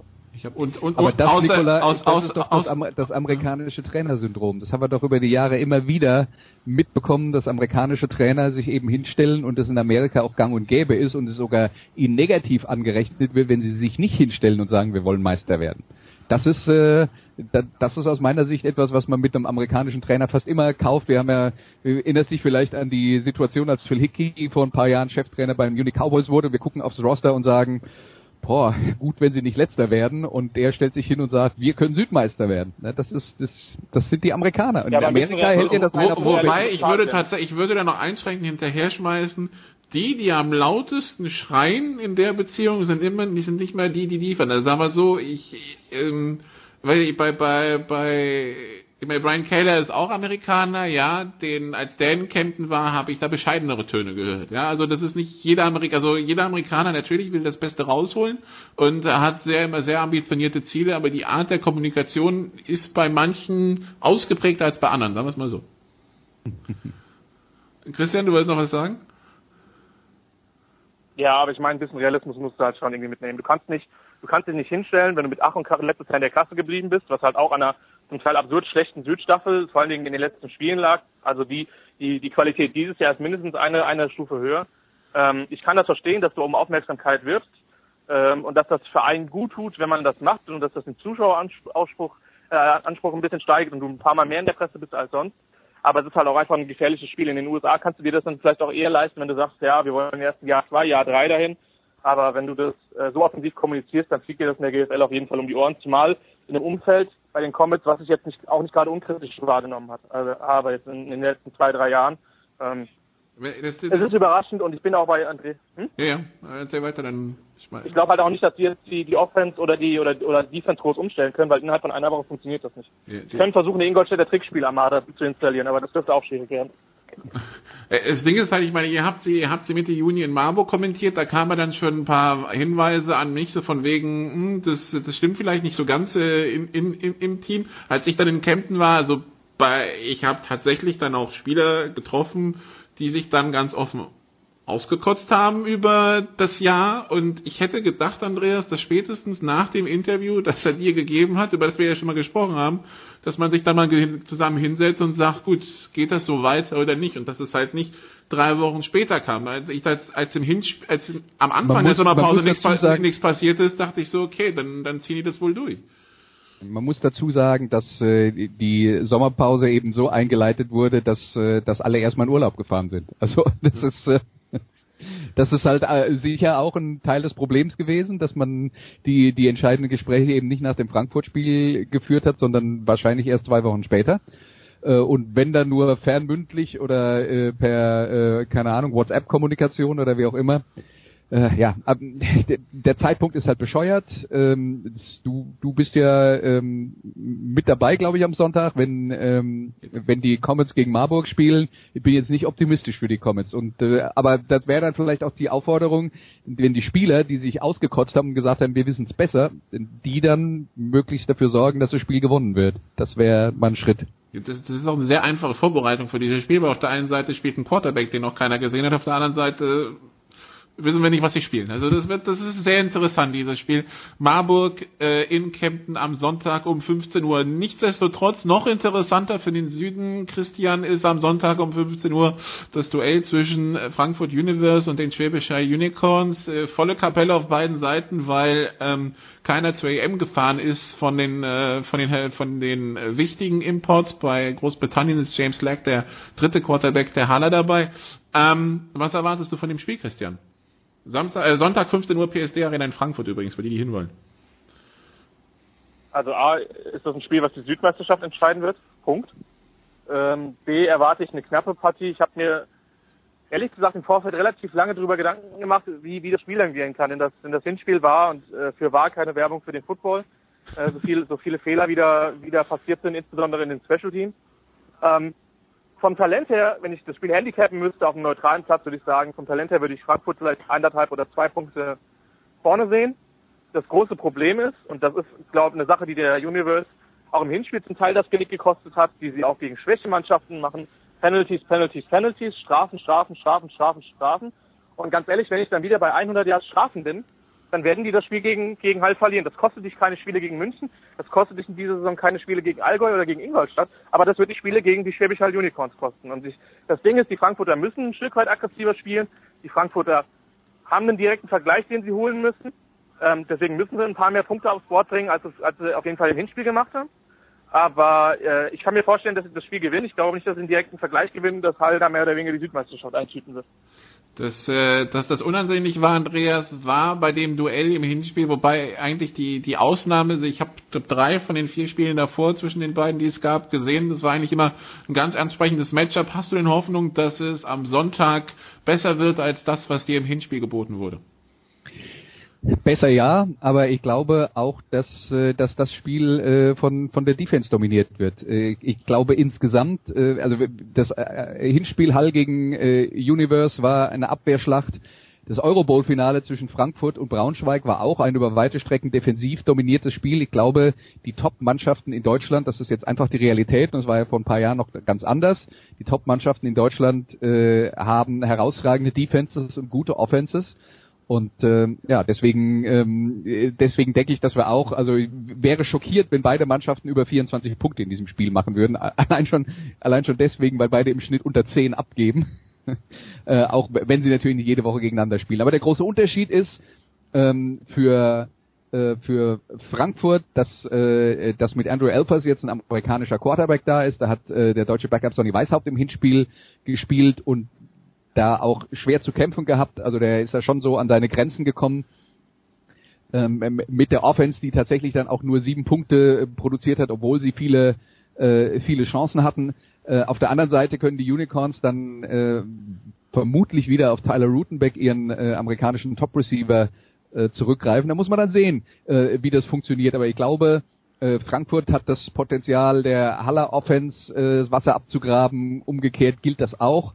Ähm, ich glaube auch, dass beide Mannschaften, beide Trainerstäbe jetzt im Prinzip schon seit, seit dem Hinspiel äh, darauf hinarbeiten, vorbereitet zu sein auf dieses Spiel, auf das Duell, weil ich weiß nicht, ob jetzt irgendjemand großartig widersprechen wird, wenn ich sage, Schwäbisch Hall, Frankfurt und Braunschweig, das sind die drei besten Teams in Deutschland. Und diese Spiele untereinander sind was Besonderes und für Frankfurt steht halt dann auch im Mittelpunkt, ist mal unabhängig von der Südmeisterschaft, für die man mit zehn Punkten Vorsprung gewinnen müsste mindestens, ähm, äh, davon unabhängig, sie haben halt noch nie gegen Schwäbisch Hall gewonnen. Das war schon oft knapp, aber gewonnen haben sie es noch nie. Das wäre schon mal ein großer erster Schritt.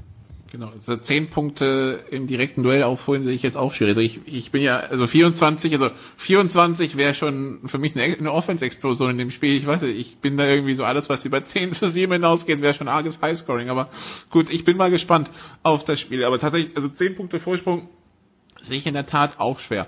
Dann haben wir noch ein Kellerduell in der, in der GFL, die, die Stuttgart Scorpions gegen die Munich Cowboys. Ähm, die Cowboys Andreas, vor der Sommerpause mit Siegen in Kempten und gegen Ingolstadt ähm, ja, einen guten Eindruck hinterlassen, wo man dachte, okay, die spielen die Sommerpause durch, vielleicht können sie da, können sie da darauf aufbauen. Stuttgart auch ein wichtiger Sieg gegen Kirchdorf vor der, vor der Sommerpause. Jetzt treffen sich beide in der Rückrunde zweimal und spielen wahrscheinlich den Relegationsteilnehmer unter sich aus.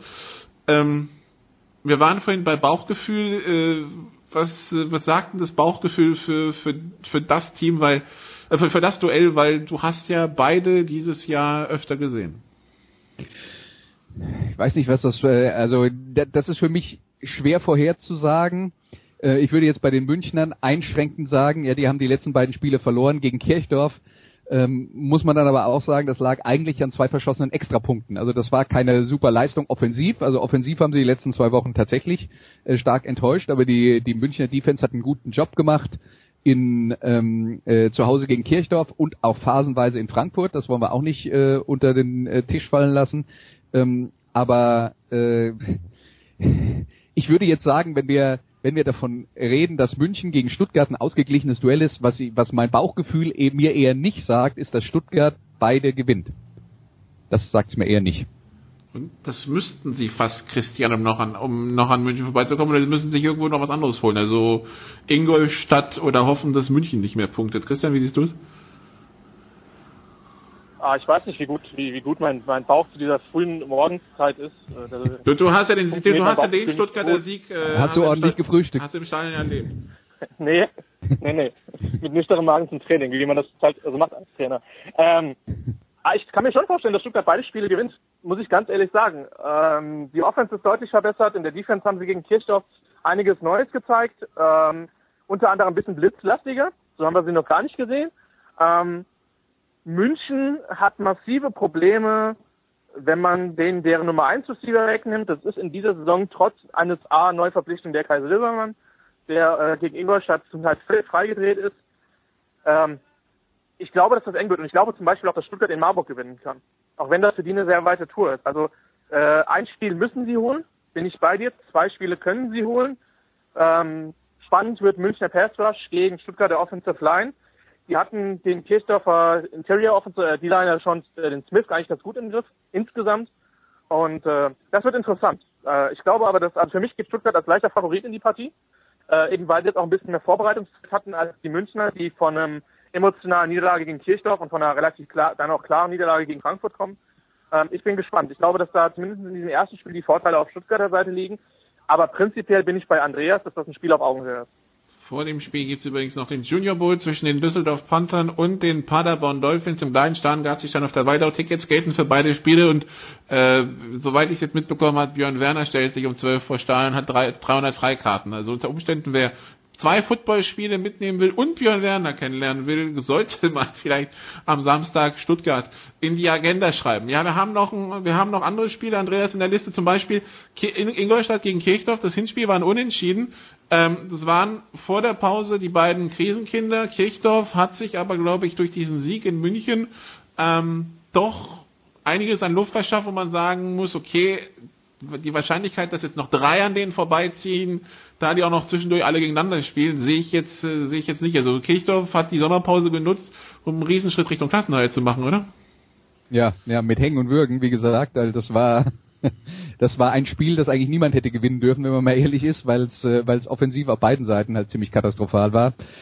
Äh, und Fragt am Ende keiner mehr nach, wird dir der Trainer sagen. Naja, naja das, das, das mag sein, aber äh, es ist ja jetzt nicht so, dass wir katastrophale Offensleistung bei den äh, Kirchdorf Wildcats zum ersten Mal in dieser Saison gesehen haben. Also das ist ja, das ist ja immer der Punkt. Äh, ist schön, wenn man die Punkt, wenn man die zwei Punkte für den Sieg einfährt, aber äh, Probleme gehen halt nicht weg, dadurch, dass man mal ein Spiel gewinnt, ne? Und äh, vor allen Dingen mit Glück ein Spiel gewinnt.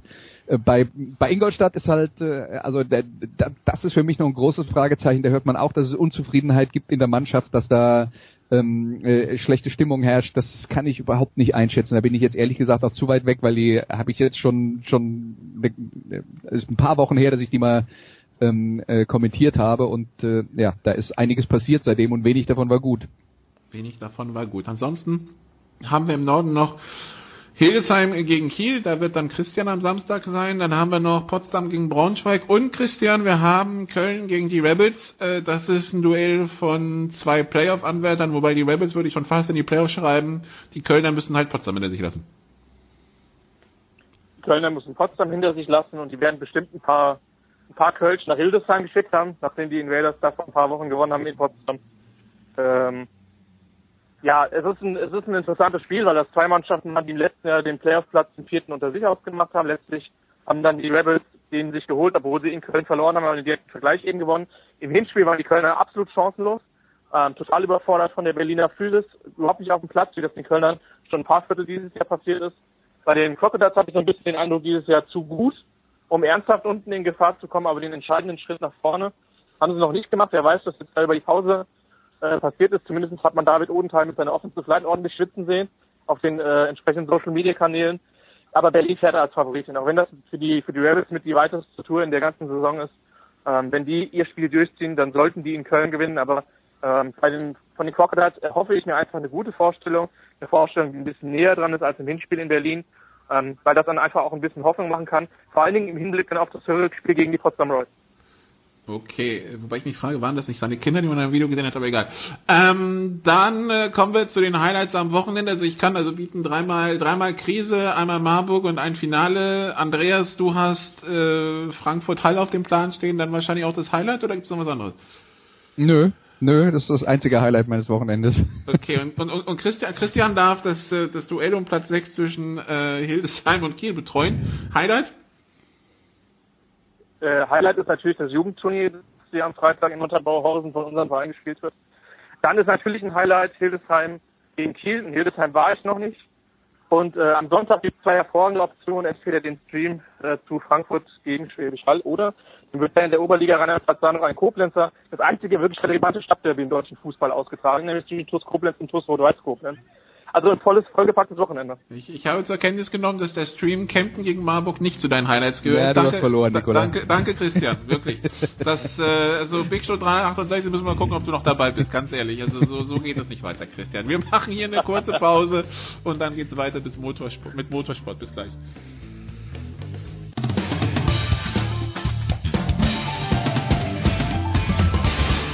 Hallo, hier ist Uwe Gensheimer und ihr hört Sportradio 360.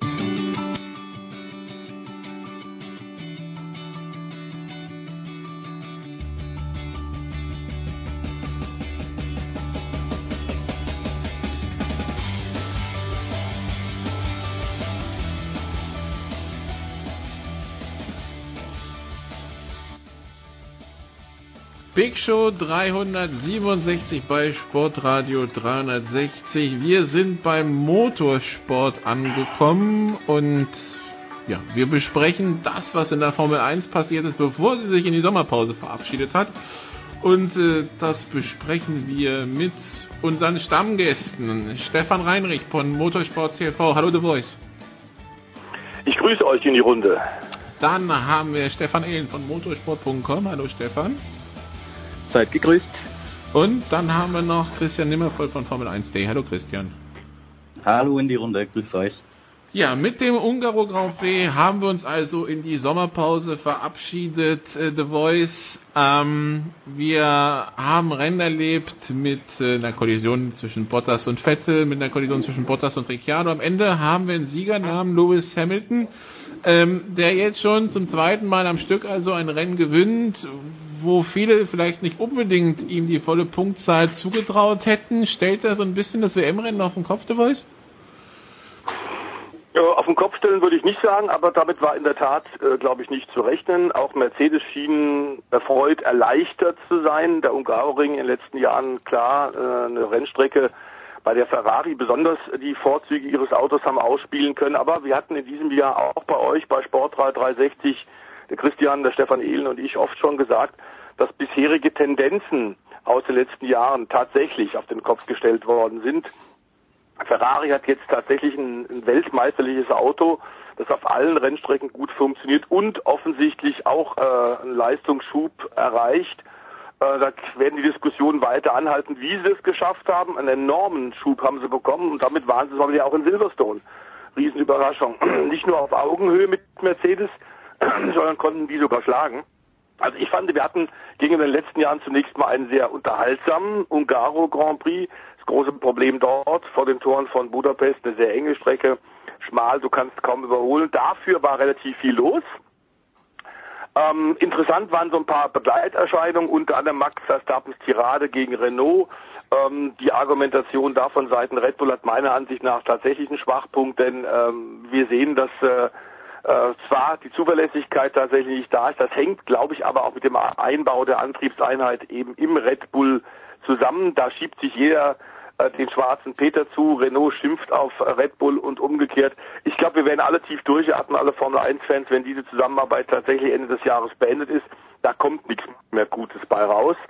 Äh, und wir müssen feststellen bei der Halbzeitbilanz, dass Ferrari und Vettel, wenn auch nach dem Tod von Sergio Marcione mit Trauerflor fahren und sicherlich auch in einer etwas schwierigen Situation, weil man nicht genau weiß, wie geht's dann weiter? Da gibt es momentan möglicherweise ein Machtvakuum bei Ferrari. Wird die Unterstützung fürs Formel 1-Team auch weiterhin so hoch sein. Aber man hat mal endlich mal ein super Auto und dann macht man nicht die wichtigen Punkte. Das war in Hockenheim der Fall nach dem Fahrfehler von Vettel, wenn auch eben bei einsetzendem Regen und äh, auf der Ölspur von Sergei Sirotkin. Ähm, aber trotzdem, man hat nicht gewonnen. Einem klaren Sieg vor Augen. Ähm, in äh, Budapest hat man äh, ohnehin mit dem Sieg gerechnet. Da waren es die Wetterturbulenzen am Samstag, die das Qualifying äh, tatsächlich durchgewürfelt haben man hat das Beste wieder draus gemacht und es ist so ein bisschen wie Rufen im Walde, mein Eindruck bei Ferrari. Man hört immer wieder, ja, unter den Umständen können wir zufrieden sein. Fakt ist aber, in der Hersteller, in der Teamwertung, Konstrukteurswertung und in der Fahrerwertung liegt man hinter Hamilton und Mercedes zurück. Und ja genau, und äh, Christian, wie dünn ist denn jetzt die Luft für, für Ferrari nach der Sommerpause? Man kann ja schwer jetzt von Rückrunde oder sowas sprechen, aber halt in den letzten neun Rennen. Es sind jetzt 24 Punkte Rückstand für Vettel auf Hamilton. Ähm, die nächsten vier Rennen wären Spa, Monza, Singapur und äh, Sochi. Ähm, also viele, viele Ausrutscher und viele Kombinationen, wo Hamilton Erster wird und Vettel Zweiter, darf sich Vettel jetzt so gefühlt nicht mehr erlauben, oder? Ja, das, das ist, trifft den Nagel auf den Kopf. Ich glaube, hätten wir jetzt noch 2017 ähm, und Sebastian Vettel würde mit 24 Punkten Rückstand aus der Sommerpause zurückkommen und erstmal geht's dann nach Spa und Monza, würden wir sagen, die Luft ist schon verdammt dünn, weil unter normalen Umständen würden wir erwarten, dass der Punktevorsprung von Lewis Hamilton auf diesen Highspeed-Strecken äh, eher noch ein bisschen anwächst als kleiner wird. Aber Stefan hat ganz richtig vorhin gesagt, äh, diese Muster aus den vergangenen Jahren scheinen dieses Jahr tatsächlich nicht mehr zu gelten. In, insbesondere leistungsmäßig scheint Ferrari was gefunden zu haben, äh, sodass sie bei den Topspeed-Messungen eigentlich die Nase relativ klar vor Mercedes hatten in den vergangenen Wochen. Und das spricht eigentlich dafür, dass Ferrari rein von der sportlichen Seite in, in Spa und Monza, also bei den nächsten Rennen, auch eher einen Vorteil haben könnte. Ähm, gerade in diesem Jahr müssen wir mit solchen Prognosen aber extrem vorsichtig sein, weil Mercedes hat diese Woche, also nach dem Ungarn Grand Prix, ähm, das ein oder andere äh, Pressestatement veröffentlicht und auch dieses äh, Strategie-Video-Debriefing, das sie immer machen nach jedem Rennen. Und da kam dann auch klar raus, dass eigentlich dieses Jahr in den zwölf Rennen, ich glaube fünf oder sieben Mal, äh, so nach Mercedes Ansicht, das Auto gewonnen hat, das eigentlich übers Wochenende gesehen nicht am schnellsten war. Das heißt, wir, wir haben dieses Jahr echt manchmal schon Perioden erlebt, wo man dachte, so Mercedes kriegt jetzt ein bisschen Oberwasser und dann kam es aber genau andersrum, dass plötzlich Ferrari äh, eigentlich am Drücker war äh, und umgekehrt genauso. Also immer dann, wenn wir dachten, nämlich jetzt auch die letzten zwei, drei Wochen, dass Ferrari das, das bessere Auto hat und das bessere Paket momentan, aber Mercedes hat halt die Punkte geholt in, in Hockenheim und in Ungarn. Das heißt, es ist eine unglaublich unberechenbare Weltmeisterschaft. Äh, dazu kommt noch, dass zwar über die Sommerpause äh, grundsätzlich mal die Arbeit still liegt, zumindest an zwei Wochen, aber dass natürlich trotzdem schon vor Wochen äh, Entwicklungen angeschoben wurden, die dann nach der Sommerpause irgendwann greifen werden. Und ich glaube, dass dieses Entwicklungsrennen, wer, wer da die besseren Schläge macht, das wird letztendlich diese Weltmeisterschaft entscheiden. Und eins ist ganz klar, ähm, das WM-Rennen bei den Fahrern spitzt sich jetzt wirklich zu auf Sebastian Vettel und Lewis Hamilton. Also alles andere wäre da wirklich eine faustdicke Überraschung schon. Merkt man ja auch daran, dass Kimi Räikkönen und Valtteri Bottas schon so ein bisschen in die Nummer zwei Rollen gedrängt werden. Ähm, aber Fehler machen ist natürlich tabu und Sebastian Vettel äh, kann sich noch weniger Fehler erlauben als Lewis Hamilton einfach aufgrund der Punktekonstellation. Also auf jeden Fall wird es unglaublich spannend und Prognosen äh, zu machen, wie es in den nächsten Wochen weitergeht, ist, finde ich, 2018 wesentlich schwieriger als in den letzten Jahren, einfach aufgrund der Konstellation, die ich gerade erklärt habe. Und in, Richtung Sebastian Vettel, Stefan, gibt es dann äh, Experten wie Alex Wurz, die sagen, dann muss er aber auch aufpassen, wie er fährt, weil äh, die Nummer mit Bottas hätte auch ins Auge gehen können. Da äh, quasi müsste er das große Ganze im Auge behalten. So der Sinn, glaube ich, dieser Aussage von Alex Wurz. Ähm, und halt nicht das Risiko eingehen, dass es halt unter Umständen zweimal in Folge eine Null gibt. Wie siehst du das? Sehe ich im Prinzip genau genauso. Also er hat es ja tatsächlich in Hockenheim weggeworfen. Das war extrem bitter, weil er da noch nie gewonnen hat. Und natürlich wollte er auch ein bisschen den äh, Michael Schumacher nacheifern und eben auch in Hockenheim halt siegen. Am Nürburgring hat er ja schon gewonnen, aber Hockenheim war noch die, war noch der schwarze Fleck auf der weißen Weste. Ähm, es ist natürlich so, am Anfang der Saison sagt Sebastian Vettel immer, ach, wir denken noch lange nicht an die WM und jetzt zählt es noch gar nicht und am Ende rechnen wir die Punkte zusammen. Aber Fakt ist natürlich auch, jedes einzelne Rennen zählt genau gleich viel und jedes einzelne Rennen zählt am Ende zu deiner Endpunktzahl dazu. Und dann sind solche Fehler natürlich extrem bitter. Und dieses Jahr sind es tatsächlich ja auch schon einige, äh, die sich Vettel da angreifen lassen muss. Ähm, ich denke da auch zum Beispiel an Le Castellet, da war es nämlich andersrum, da hat er den Bottas erwischt am Start. Und äh, hat da auch vielleicht ein bisschen zu viel Risiko walten lassen, ist da reingerutscht, verbremst, passiert. Es sind auf alle Fälle Zwischenfälle, äh, wie jetzt auch in Ungarn, die müssen nicht unbedingt sein. Und klar, der Vettel war vorne. In dem Fall äh, bei dieser Rennkonstellation war er deutlich, also an Bottas schon vorbei. Deswegen hat er das Recht auf die Linie, kann dann auch reinziehen und Bottas hätte einfach zurückstecken müssen. Dann verbremst er sich natürlich noch, kommt wieder eines zum anderen und wir haben wieder einen Rennunfall. Ähm, es ist tatsächlich so, wenn ich aber halt den Titel holen will, dann muss ich mich fragen, wie viel Brechstange äh, darf ich denn überhaupt machen. Auf der anderen Seite wäre es natürlich auch höchst ärgerlich. Sebastian Vettel sagt, nee, ich äh, attackiere den Bottas nicht, ich fahre einfach als Dritter ins Ziel und am Ende sind es dann diese vier, fünf Punkte, die ihm zum Titel fehlen.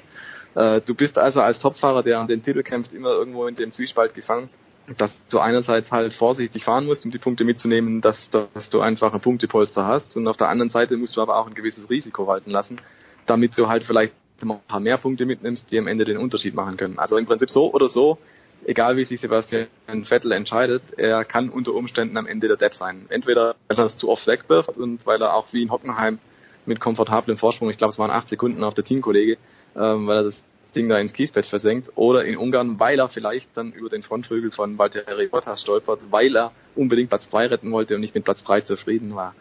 Ich nehme an, dass das auch eine Hausaufgabe sein wird, die Sebastian Vettel in der Sommerpause nochmal extrem studieren wird und nochmal sich überlegen wird, wie, wie viel Risiko nehme ich jetzt? Wie viel Risiko bin ich bereit zu nehmen? Ich habe wahrscheinlich das beste Ferrari-Auto, das ich je hatte in meiner Karriere.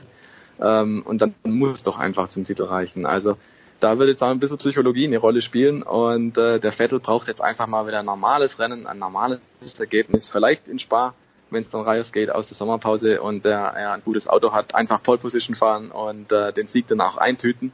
Wenn das denn so kommen würde, glaube ich, wäre die Sache wieder vollkommen offen. Ansonsten, wenn wieder irgendwas schief geht, dann weiß ich nicht, dann sind es allmählich halt viele Punkte, dann braucht es schon fast einen Defekt bei Hamilton. Und äh, auf Defekte bei Gegnern hoffen, das ist immer so eine Sache. Ich glaube, dann klammert man sich an Strohhalme. Und Sebastian Vettel hat in diesem Jahr einfach das Material, dass er es aus eigener Kraft packen kann. Dann muss er das auf der Strecke auch zeigen. Ohne Fehler. Okay, dann The Voice, du hast es ja schon im langen Statement am Eingang angesprochen. Der Ton zwischen Red Bull und Renault wird rauer. Äh, die beiden Kollegen wissen, was Max Verstappen über Renault denkt, denke ich über die neue Skype-Version. An dieser Stelle schöne Grüße an Skype. Aber ähm, das ist ja also du bist ja lang genug im Motorsport dabei, dass quasi eine Trennung, die schon bekannt ist, dass man sich dann immer noch so öffentlich anpöbelt in beide Sachen, Seiten. Hast du das schon mal erlebt? Und ich meine, was, also bringt das was, außer dass man sich halt den Frust vom Leib reden kann? Aber gut, ähm, ist immer noch Profisport. stimmt. Ähm, es bringt wenig, muss man sagen. Und ähm, Vergleichbares, da kann ich mich nicht dran erinnern.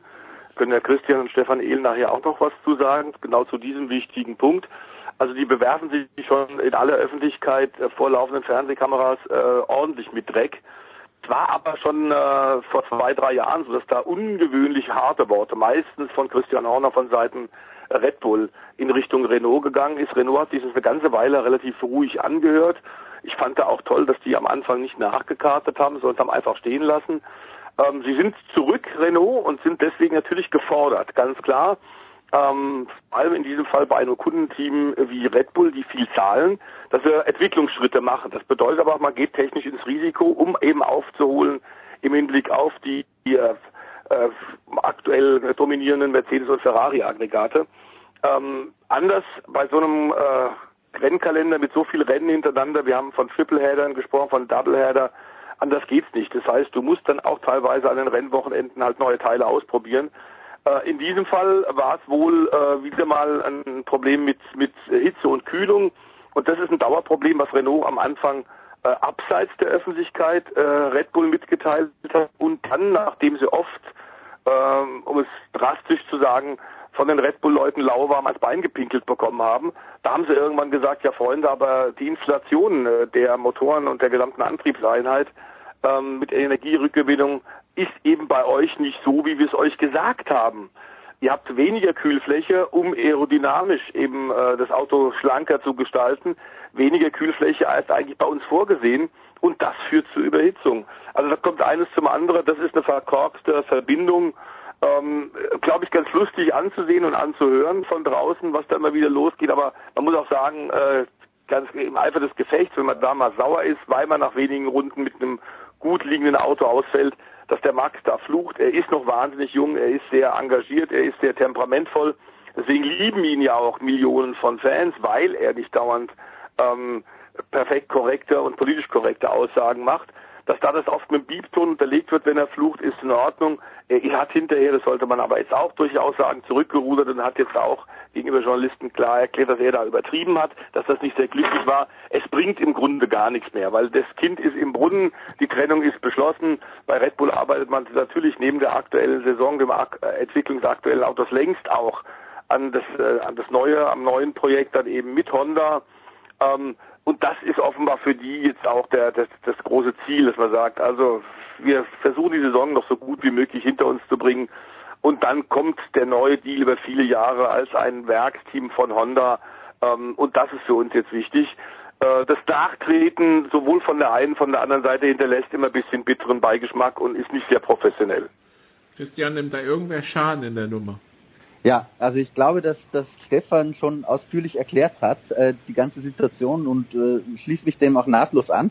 Ich habe jetzt die, die Zeit des Monologs genutzt, um mir so ein bisschen Gedanken drüber zu machen. Ähm, Gab es das denn schon mal in der Formel 1? Und tatsächlich fällt mir eigentlich keine Konstellation ein. Die einzige, äh, die glaube ich noch äh, in frischer Erinnerung ist, ist zwischen McLaren und Honda. Auch da wurde ja auf den Motorenpartner hingeprügelt. Der, der Unterschied zu Red Bull und Renault ist vielleicht der, äh, dass die Japaner in ihrer sehr demütigen Art halt nie öffentlich zurückgespielt haben. Aber ansonsten ist das tatsächlich eine relativ einzigartige Situation, äh, die da zwischen Red Bull und Renault gerade sich abspielt. Was glaube ich natürlich ähm, auch damit zusammenhängt, dass beide einfach miteinander schon abgeschlossen haben. Also ich glaube, man, man weiß, ähm, man hat jetzt ohnehin keine Zukunft mehr miteinander, ähm, also äußert man noch den Unmut und jeder reagiert noch so ein bisschen seinen Ärger ab. Konstruktiv ist das mit Sicherheit nicht, genau wie der Stefan sagt. Ähm, und eine Sache, die ich dazu vielleicht noch kurz ergänzen würde, ist, ich frage mich auch, wie Honda das beobachtet, weil die sich natürlich auch, auch ähm, mit Sicherheit die Frage stellen werden, was passiert denn, äh, wenn wir aus irgendeinem Grund sportlich das nicht auf die Reihe kriegen, ähm, geht Red Bull mit uns dann genauso um wie jetzt mit Renault? Mhm. Okay, dann Stefan lese Sehr gutes Argument. Dann Stefan lese ich noch zum Thema ähm, angetäuschter Boxenstopp und musste erstmal nachlesen, was damit überhaupt gemeint ist. Ähm, wir kennen es aus dem Football ja angetäuschten Pass und angetäuschten Lauf und ähnliches. Die rechts antäuschen, links vorbeigehen, war mir auch geläufig. Angetäuschter Boxenstopp ist also, man geht mit, mit kompletter Kapelle raus und tut so, als würde man Boxenstopp vorbereiten und dann, oh doch nicht. Ähm, ist das für dich etwas Schlimmes, Stefan, dass Teams das machen? Gehört das für dich zum Renngeschehen dazu oder ist das Quatsch, der regeltechnisch eingedämmt bzw. rennkommissarisch quasi strafverifiziert werden sollte? Also wenn ich recht informiert bin, dann müsste das eigentlich in der Formel 1 inzwischen verboten sein. Also diese ja, Demo, dass man da einfach rausgeht und wieder reingeht, ohne was zu verrichten an Boxenstopp, an Reifenwechsel, das ist glaube ich nicht mehr erlaubt. Ähm, es ist natürlich in der Praxis ein bisschen schwierig zu, zu überwachen. Also wir hatten auch in Ungarn die Situation, ich glaube auch in Hockenheim gab es das, dass Teams rausgehen und dann doch wieder reingehen. Wenn du jetzt aber so eine äh, Situation hast, wie zum Beispiel, es ist plötzlich Virtual Safety Car oder es ist eine Safety Car Phase oder es ist irgendwo gelb auf der Strecke und die Boxenmannschaft bereitet sich einfach vor für den Fall, dass der Fahrer ohne Funkkontakt, weil der Funk könnte ausgefallen sein beispielsweise, er könnte auch nicht mehr an der Boxentafel vorbeifahren und so weiter. Der könnte also kurz entschlossen sagen, hey, ich komme jetzt einfach zum Service rein. Und wenn dann die Mannschaft nicht dasteht, dann hast du natürlich ein Problem, verlierst viele, viele Sekunden, weil die Reifen nicht parat sind und so. Wir kennen das aus äh, aus den Ferrari-Jahren in den 90ern beispielsweise, da waren ja reihenweise Chaos-Boxenstopps dann da. Ähm, das will man natürlich vermeiden und deswegen geht die Mannschaft einfach provisorisch mal raus. Für den Fall eben, dass die Fahrer reinkommen wollen und dann da zu sagen, ähm, das war jetzt nur ein Fake-Boxenstopp, da wird es halt dann schwierig. Also da, da wird es schwierig für das Team zu argumentieren, naja, wir waren aus Sicherheitsgründen da, für den Fall, dass die Renndynamik jetzt und so in die Karten spielt. Und die Rennkommissare könnten sagen, naja, äh, ihr wartet halt da, seid wieder unverrichteter Dinge abgezogen, dann war es auch ein Fake-Boxenstopp. Also das ist irgendwie so eine Grauzone. Ich glaube kaum, dass man das irgendwo in den Griff kriegt. Und ich finde es auch ein bisschen Banane, wenn dann tatsächlich sowas stattfindet, das Team geht weg und wird dann nicht bestraft. Also wenn, dann müsste es eine klare Linie geben und äh, das hat man zum Beispiel ja auch bei der bei der Stallregie immer mal wieder versucht, ähm, beim, bei der Teamordner, dass man da einfach sagt, Mensch, ähm, das gehört in der Formel 1 verboten und dann hat man es auch sanktioniert. Es gab ja auch diverse Strafen. Ich glaube, Ferrari hat ja mal ziemlich viel äh, Euro da geblecht. Ähm, und dann hat man es wieder freigegeben, weil es gehört einfach dazu, man kann es eh nicht richtig überwachen, wenn es halt nicht offen ausgesprochen wird, die Teamorder, dann wird es halt durch irgendwelche Symbole oder Codes oder sonst was dargestellt. Ähm, das heißt im Prinzip, wenn das Team das machen will, dann findet es auch einen Weg dazu. Und dann hat man sich jetzt inzwischen halt darauf verständigt, nee, es gibt keine Strafe mehr, weil man es ohnehin nicht überwachen kann. Und so ähnlich ist es im Prinzip auch mit den Boxenstops, finde ich. Es ist ein bisschen was, worüber man diskutieren kann, worüber man reden kann, aber einfach die Überwachung fehlt und dann muss man im Prinzip sagen, dann sollte man diese Regel auch weggeben. Okay, dann The Voice noch eine letzte Frage zu Ungarn, weil wir ja immer noch diese Hitzewelle über Europa haben. Ist das eigentlich ein großer Faktor in der Formel 1? Die Formel 1, die ja am Äquator fährt, in den Tropen und so weiter. Also ist ja jetzt nicht so, dass es eigentlich immer temper temperierter Sport ist, in dem das Ganze stattfinden muss. Ähm, wie schaut's aus? Ist das eine ganz große Belastung oder ist das für Motorsportverhältnisse egal? Also äh, im Hightech-Sport Formel 1 sind die Außentemperaturen sicherlich kein Thema. Ähm, es ist so oder so so, dass Techniker, ähm, je höherklassig die äh, Weltmeisterschaft oder die Liga ist äh, im Motorsport, je mehr Budget man hat, desto cleverere Techniker da sind, desto kompromissloser wird gearbeitet. Der Fahrer ist ohnehin nur das notwendige Übel. Ähm, wir erinnern uns noch an selige College Chapman Zeiten 70er, 80er Jahre, der dauernd gesagt hat, die sollen sich nicht so anstellen, die werden dafür bezahlt, dass sie fahren. Und äh, wenn ich Ihnen äh, eine, eine Spanplatte unter den Hintern tun, das Auto nach der Zieldurchfahrt zusammenbricht, dann sind sie dafür auch hoch genug bezahlt. Die sollen nicht meckern, die sollen fahren und ob denen dann heiß ist oder nicht, ist wurscht. Wir haben äh, Rennserien, vor allem natürlich aber dann bei Fahrzeugen mit geschlossenem Dach, wo inzwischen der Weltverband bei hohen Temperaturen reagiert hat. Dazu ist natürlich auch zu wissen oder zu erklären, dass bei Tourenwagen und GT-Autos bei geschlossenen Fahrzeugen ähm, sozusagen Hitzewände äh, im Auto natürlich aus äh, Gewichtsgründen rausmontiert werden. Das heißt, wenn dann der Motor in deiner Nähe ist, kriegst du irre Hitze ins Cockpit ab als Fahrer. Bedeutet natürlich auch, dass dir dann noch heißer wird. Du stehst da eh mit äh, mehrfachem äh, feuerfesten Overall, mehreren Lagen, mit Balaklava, mit allem drum und dran, feuerfester Unterwäsche. Das heißt, es, gibt einen guten Grund, warum viele Rennfahrer tatsächlich doch auch ohne Witz in Sauna mit voller Gier, mit vollem Montur trainieren, vor allem für dann auch so Rennen in Singapur. So eine Hitze wie in Budapest, das ist zwar wahnsinnig heiß, ähm, aber das weiß man vorher. Da kann man ein bisschen was tun. Ich glaube, für die meisten europäischen Fahrer ist es am schwierigsten, wenn eine hohe Luftfeuchtigkeit dazukommt, wie zum Beispiel in Singapur, also in Asien. Das ist noch schwieriger, glaube ich, zu handhaben, aber die sind trainiert. Ähm, da wird keiner, keiner äh, groß Maul dürfen auch, weil das klar ist, sie sind hoch bezahlt ähm, und äh, sind darauf vorbereitet. Äh, bei den GT-Autos Tourenwagen ist inzwischen so, dass Vorschrift ist, zum Beispiel bei Langstreckenrennen wie 24 Stunden und Le Mans und auch Mitte Juni, bei diesem Rennen in Frankreich haben wir oft irre Hitzeschlachten gehabt. Da haben wir Fahrer gesehen, die nach zwei Stunden aus dem Auto rausgezogen werden mussten, weil die überhaupt nicht mehr in der Lage waren, selbstständig auszusteigen. Da sind inzwischen tatsächlich Air Condition und äh, Kühlanlagen vorgeschrieben um da Sicherheit zu gewährleisten. In der Formel 1, das ist alles so hochgespitzt, da gibt es sowas nicht. Der Fahrer hat sich darauf einzustellen und fertig. Okay, dann machen wir eine kurze Pause, bevor wir über das sprechen, was äh, auch äh, trotz der Sommerpause in der Formel 1 relevant ist. Bis gleich.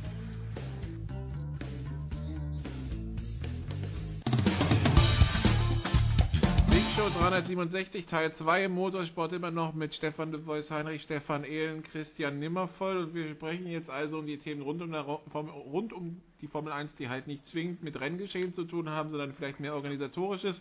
Äh, zum einen äh, Hockenheim war ja vor zehn Tagen, war zuschauertechnisch ein Erfolg, Christian. Ähm, Jetzt ist die Frage, kann das noch was werden, Hockenheim 2019 in den Rennkalender aufzunehmen, nach diesem quasi Signal? Wie siehst du es? Da äh, reden wir zum perfekten Zeitpunkt drüber, weil ich heute Morgen gerade sowohl mit dem Hockenheimring als auch mit dem Nürburgring telefoniert habe äh, und mich so nach dem aktuellen Stand der Dinge erkundigt habe. Also tatsächlich ist es so, dass wir ja vor dem Hockenheim Grand Prix davon ausgegangen sind, dass das 2019 äh, mit ziemlicher Sicherheit nichts mehr wird. Ähm, nach diesem Impuls, den Hockenheim mit äh, 71.000 Zuschauern waren es, glaube ich, am Renntag äh, erhalten hat, ähm, und am Wochenende haben ja auch nochmal Gespräche stattgefunden zwischen äh, Seiler, der Geschäftsführer am Hockenheimring, äh, auch der Verkehrsminister Scheurer war da, äh, Chase Carey, äh, da gab es also mehrere Gesprächsrunden. Äh, Gibt es tatsächlich jetzt eine Annäherung, so dass es nicht ausgeschlossen ist, dass auch 2019 die Formel 1 in Hockenheim fährt? Ähm, ob man sich da letztendlich dann einig wird, und da geht es wie so oft natürlich ums liebe Geld, ähm, das steht natürlich noch in den Sternen. Aber es ist schon so, dass es im Gegensatz zu vor drei Wochen ähm, als es ganz, ganz düster aussah, jetzt wieder ein Hoffnungsschimmer gibt. Ähm, letztendlich müssen sich beide Parteien noch ein bisschen bewegen, weil da ist noch ein gewisser Gap dazwischen, zwischen den Vorstellungen, aber die Signale, die man so vernimmt, äh, sind die, dass das nicht mehr ausgeschlossen ist, dass es auch 2019 äh, Formel 1 in Hockenheim gibt. Äh, für den Nürburgring, das habe ich heute in Erfahrung gebracht, ist zumindest 2019 das Thema Formel 1 erledigt, also da wird es definitiv nicht stattfinden. Ähm, mittel- bis längerfristig kann man sich auch am Nürburgring vorstellen, aber da ist man, denke ich, noch ein bisschen weiter davon davon entfernt, dass das in Hockenheim der Fall ist. Stefan, sind das gute Nachrichten? Absolut. Ich bin sowieso äh, ein Kind des Hockenheimrings, wenn man so will. Und ich war dort letztes Mal, als Formel 1 gefahren wurde, also vor zehn Tagen. War eine grandiose Atmosphäre, das muss man einfach auch äh, nochmal betonen. Und man hat sich, glaube ich, sowohl im Pressezentrum als auch auf den Tribünen an die Schumi, an die goldenen Schumi-Jahre erinnert gefühlt. Also als Sebastian Vettel das Ding auf Pole Position gestellt hat am Samstag, äh, da war wirklich Gänsehaut-Atmosphäre. Da wurde gejubelt, da gaben es die Tröten. Und das war wirklich so wie Ende der 90er, Anfang der 2000er Jahre, als eben noch König Schumacher dort fuhr. Und ich fand, das war schon ein deutlicher Fingerzeig dafür, ähm, dass wenn die Bedingungen stimmen und Hockenheim da das Event stemmt, dann äh, kann das richtig was werden. Also der Fanzuspruch scheint jetzt auch wieder da zu sein. Das liegt natürlich sicherlich auch daran, dass Sebastian Vettel und Ferrari konkurrenzfähig sind und eine Chance haben auf den Titel. Aber es liegt auch daran, dass man in Hockenheim, glaube ich, ganz gute Arbeit geleistet hat, um den Event da auf die Beine zu stellen. Und zum ersten Mal seit Jahren überhaupt hat man da ja eine Zusatztribüne hingestellt sogar. Äh, ich kann mich dran erinnern, in Hockenheim vor einigen Jahren musste man teilweise Tribünen abdecken mit Planen, wie man es in der Türkei auch schon gemacht hat, um dann zu kaschieren, dass weniger Leute gekommen sind äh, als erwartet. Und wenn man dann sich die Zahlen nochmal anschaut, dann ist das, glaube ich, die beste äh, Zuschauerzuspruchsstatistik seit 2006. Und 2006 war immerhin das Abschiedsrennen von Michael Schumacher in Deutschland. Insofern, glaube ich, kann man sich bei Hockenheim einfach vonschreiben und sagen, jawohl, das haben wir gut gemacht und die haben wirklich alles dafür getan, um die Formel 1 davon zu überzeugen, dass die wiederkommen muss. Insofern denke ich, ja, schaut doch ganz gut aus. The Voice, ich war überrascht zu lesen, dass es tatsächlich von 21 Ländern, in denen die Formel 1 Saison äh, läuft, nur drei, also tatsächlich nur drei sind, wo die Regierung äh, nicht in irgendeiner mhm. Form unterstützt. Das sind Silverstone, Österreich und, und Deutschland. Silverstone hatten wir ja vor ein paar Wochen, das füllt sich irgendwie von alleine. Bei Österreich wissen wir, da ist Red Bull dahinter. Was wäre denn eine Lösung für Deutschland? Also eine Lösung wäre, das Antrittsgeld äh, ein bisschen runter zu tun und äh, auf dem fünftgrößten Automarkt der Welt, da ist, glaube ich, bei Liberty Media inzwischen auch der Groschen gefallen, da muss man in Zukunft regelmäßig ein Rennen abhalten in Deutschland. ähm, dass der Andreas Scheuer, wie gerade von äh, Christian Nimmervoll beschrieben, der aktuelle Bundesverkehrsminister, der amtierende da war und seine Unterstützung signalisiert hat, muss nicht unbedingt was bedeuten. Ich glaube tatsächlich, Gelder von der Regierung kann es in direkter Form nicht geben. Wir hatten das vor vielen Jahren in Hockenheim, dass tatsächlich auch das Land, Bundesland Baden-Württemberg mit beteiligt war an der Hockenheimring GmbH und damit dann auch Verluste aufgefangen hat. Das kannst du heute kaum noch vermitteln, äh, dass da tatsächlich am Ende Steuergelder für äh, einen Motorsport, eine Motorsportveranstaltung verbraten werden. Das ist, glaube ich, ganz schwierig zu kommunizieren. Ähm, da insofern ist dann natürlich die Industrie gefordert, überhaupt gar keine Frage. Ähm, wie wir hören, tatsächlich hat man sich groß schon angenähert und äh, äh von Anfang an war beim provisorischen Formel 1 Terminkalender für 2019 äh, auf Wunsch von Liberty Media, der US-Amerikaner, der neuen Besitzer der Formel 1, ein Grand Prix von Miami fest verankert. Der wird definitiv im nächsten äh, nicht stattfinden. Ähm, und als Ersatztermin war im vorläufigen Kalender da, im Kleingedruckten tatsächlich Hockenheim schon genannt. Ähm, also die Gespräche laufen. Äh, ich glaube, dass tatsächlich Liberty Media verstanden hat, dass die Traditionsrennen in den Kernmärkten wichtig sind. Auch ein großer Preis von Frankreich nach zehn Jahren Pause hat es in diesem Jahr schon wieder gegeben. Man kann nicht nur immer in Fernost fahren oder zu, äh, sagen wir mal, Diktaturen gehen, die ihr Image aufpolieren wollen, um da hohe Antrittsgelder zu kassieren und nur da Geld zu machen. Ich glaube, man darf die Fans, die weltweiten Formel 1 Fans auch nicht zu sehr verschrecken und sollte tatsächlich wissen, dass ein Kernmarkt für die Formel 1 nach wie vor Europa ist. Es war äh, kommerziell äh, eine schwarze Null, wie man in der Fachsprache sagt, äh, der Grand Prix von Deutschland in diesem Jahr. Das heißt, man hat kein Geld verloren. Das ist dann in der Tat ohne Unterstützung von der Regierung, äh, von der Politik schon ein Erfolg. Ähm, wir haben auch gehört, dass tatsächlich die Hockenheimer so im Rhythmus, im Organisationsrhythmus sind, dass sie ähm, zwar sehr gerne bald eine Entscheidung hätten, um den Vorverkauf auch allen äh, laufen zu lassen, aber dass sie organisatorisch, und das ist wirklich ein Riesenkompliment ähm, an die Baden, dass man tatsächlich sagt, wir brauchen nur vier Monate, um die ganze Organisation tatsächlich für das Rennen optimal hinzubekommen. Das hängt damit zusammen, dass man natürlich im Zwei-Jahres-Rhythmus das regelmäßig in den letzten Jahren schon gemacht hat. Es war eine ganz besondere Stimmung. Ich hatte das Glück, wieder Streckensprecher zu sein und es war wirklich Gänsehautatmosphäre. Und bin ich äh, über 30 Jahre, ähnlich wie Christian Nimmervoll, ähnlich äh, wie äh, Stefan Ehlen, also schon seit vielen, vielen Jahrzehnten dabei. Und das war trotzdem was Besonderes. Wir haben eine Menge spektakuläre Rennen schon gesehen, waren vor Ort bei fantastischen Zuschauerkulissen. Aber das tatsächlich dieses Wochenende in Deutschland, in Hockenheim war was Besonderes. Es schwebte natürlich so ein bisschen mit, ist es tatsächlich das letzte Mal mit vielen Fans, haben wir gesprochen. Die haben das auch befürchtet und sind deswegen auch gekommen. Sie haben also quasi, wenn man so will, ihre Unterstützung äh, für Hockenheim, für ein Deutschland Grand Prix mit dem Kauf einer Eintrittskarte äh, untermalt und definiert. Und das war, glaube ich, wirklich sehr, sehr gut. Ähm, die Gespräche laufen. Das kann man schlecht sagen, wie schnell das geht, aber Liberty Media hat, glaube ich, eine Menge Dinge verstanden. Und ich bin auch ähnlich wie Christian Nimmervoll, ähnlich wie Stefan Ehlen, guten Mutes, dass wir tatsächlich eine Lösung finden können. Stefan erzählt jetzt von seinen Aufenthalten an Rennstrecken vor 30 Jahren, bitte. Ich bin 55 plus 60 Monate, das könnt ihr jetzt selber ausrechnen. Nee, nee, der andere Stefan. da, da bin ich wahrscheinlich schon durch den Garten gefetzt. Also ich glaube, da konnte ich schon laufen. Siehst du? Gut, ähm, Spaß beiseite und das ist eigentlich eher ein ernstes Thema. Christian Vos India ist insolvent. Ähm, Im deutschen Fußball bedeutet, bedeutet äh, zum Beispiel Insolvenz neun Punkte Abzug in der Tabelle. Äh, was bedeutet das in der Formel 1? In der Formel 1 bedeutet das sportlich erstmal gar nichts, ähm, weil die Insolvenz wurde ja vom, vom High Court in London am Freitag wirksam gemacht und wie wir gesehen haben, war Force India als Team in, in Ungarn ganz normal am Start. Das wird auch erstmal so bleiben. Ähm, wirtschaftlich bedeutet es aber natürlich eine ganze Menge, nämlich dass äh, jetzt ein Insolvenzverwalter die Kontrolle über dieses Team hat. Ähm, die Aufgabe dieses Insolvenzverwalters, um das jetzt äh, eine komplexe Materie möglichst einfach darzustellen, äh, die Aufgabe dieses Insolvenzverwalters ist in erster Linie mal mal äh, die Gläubiger, die da existieren, zu befriedigen. Und davon gibt es ein paar. Ähm, der größte ist mit einem Außenstand von äh, mehr als 10 Millionen Euro Mercedes. Ähm, dann ist auch einer BWT, der Sponsor, der nämlich nicht einfach ein Sponsoring Agreement gemacht hat, sondern wo es ein Darlehen gibt. Ähm, ich gehe da jetzt gar nicht ins Detail. Wer es im Detail verstehen möchte, äh, kann heute noch einen Artikel bei uns auf der Website lesen, an dem ich nämlich gerade arbeite und den ich dann nach dieser Sendung irgendwann veröffentlichen werde. Ähm, es gibt da auch äh, Sergio Perez, ähm, dem ein paar Millionen von seiner Fahrergage nicht bezahlt wurden und der auch mit einem Unternehmen, das mit ihm in Verbindung steht, letztendlich die Winding Up Order eingereicht hat, äh, die zur Insolvenz geführt hat.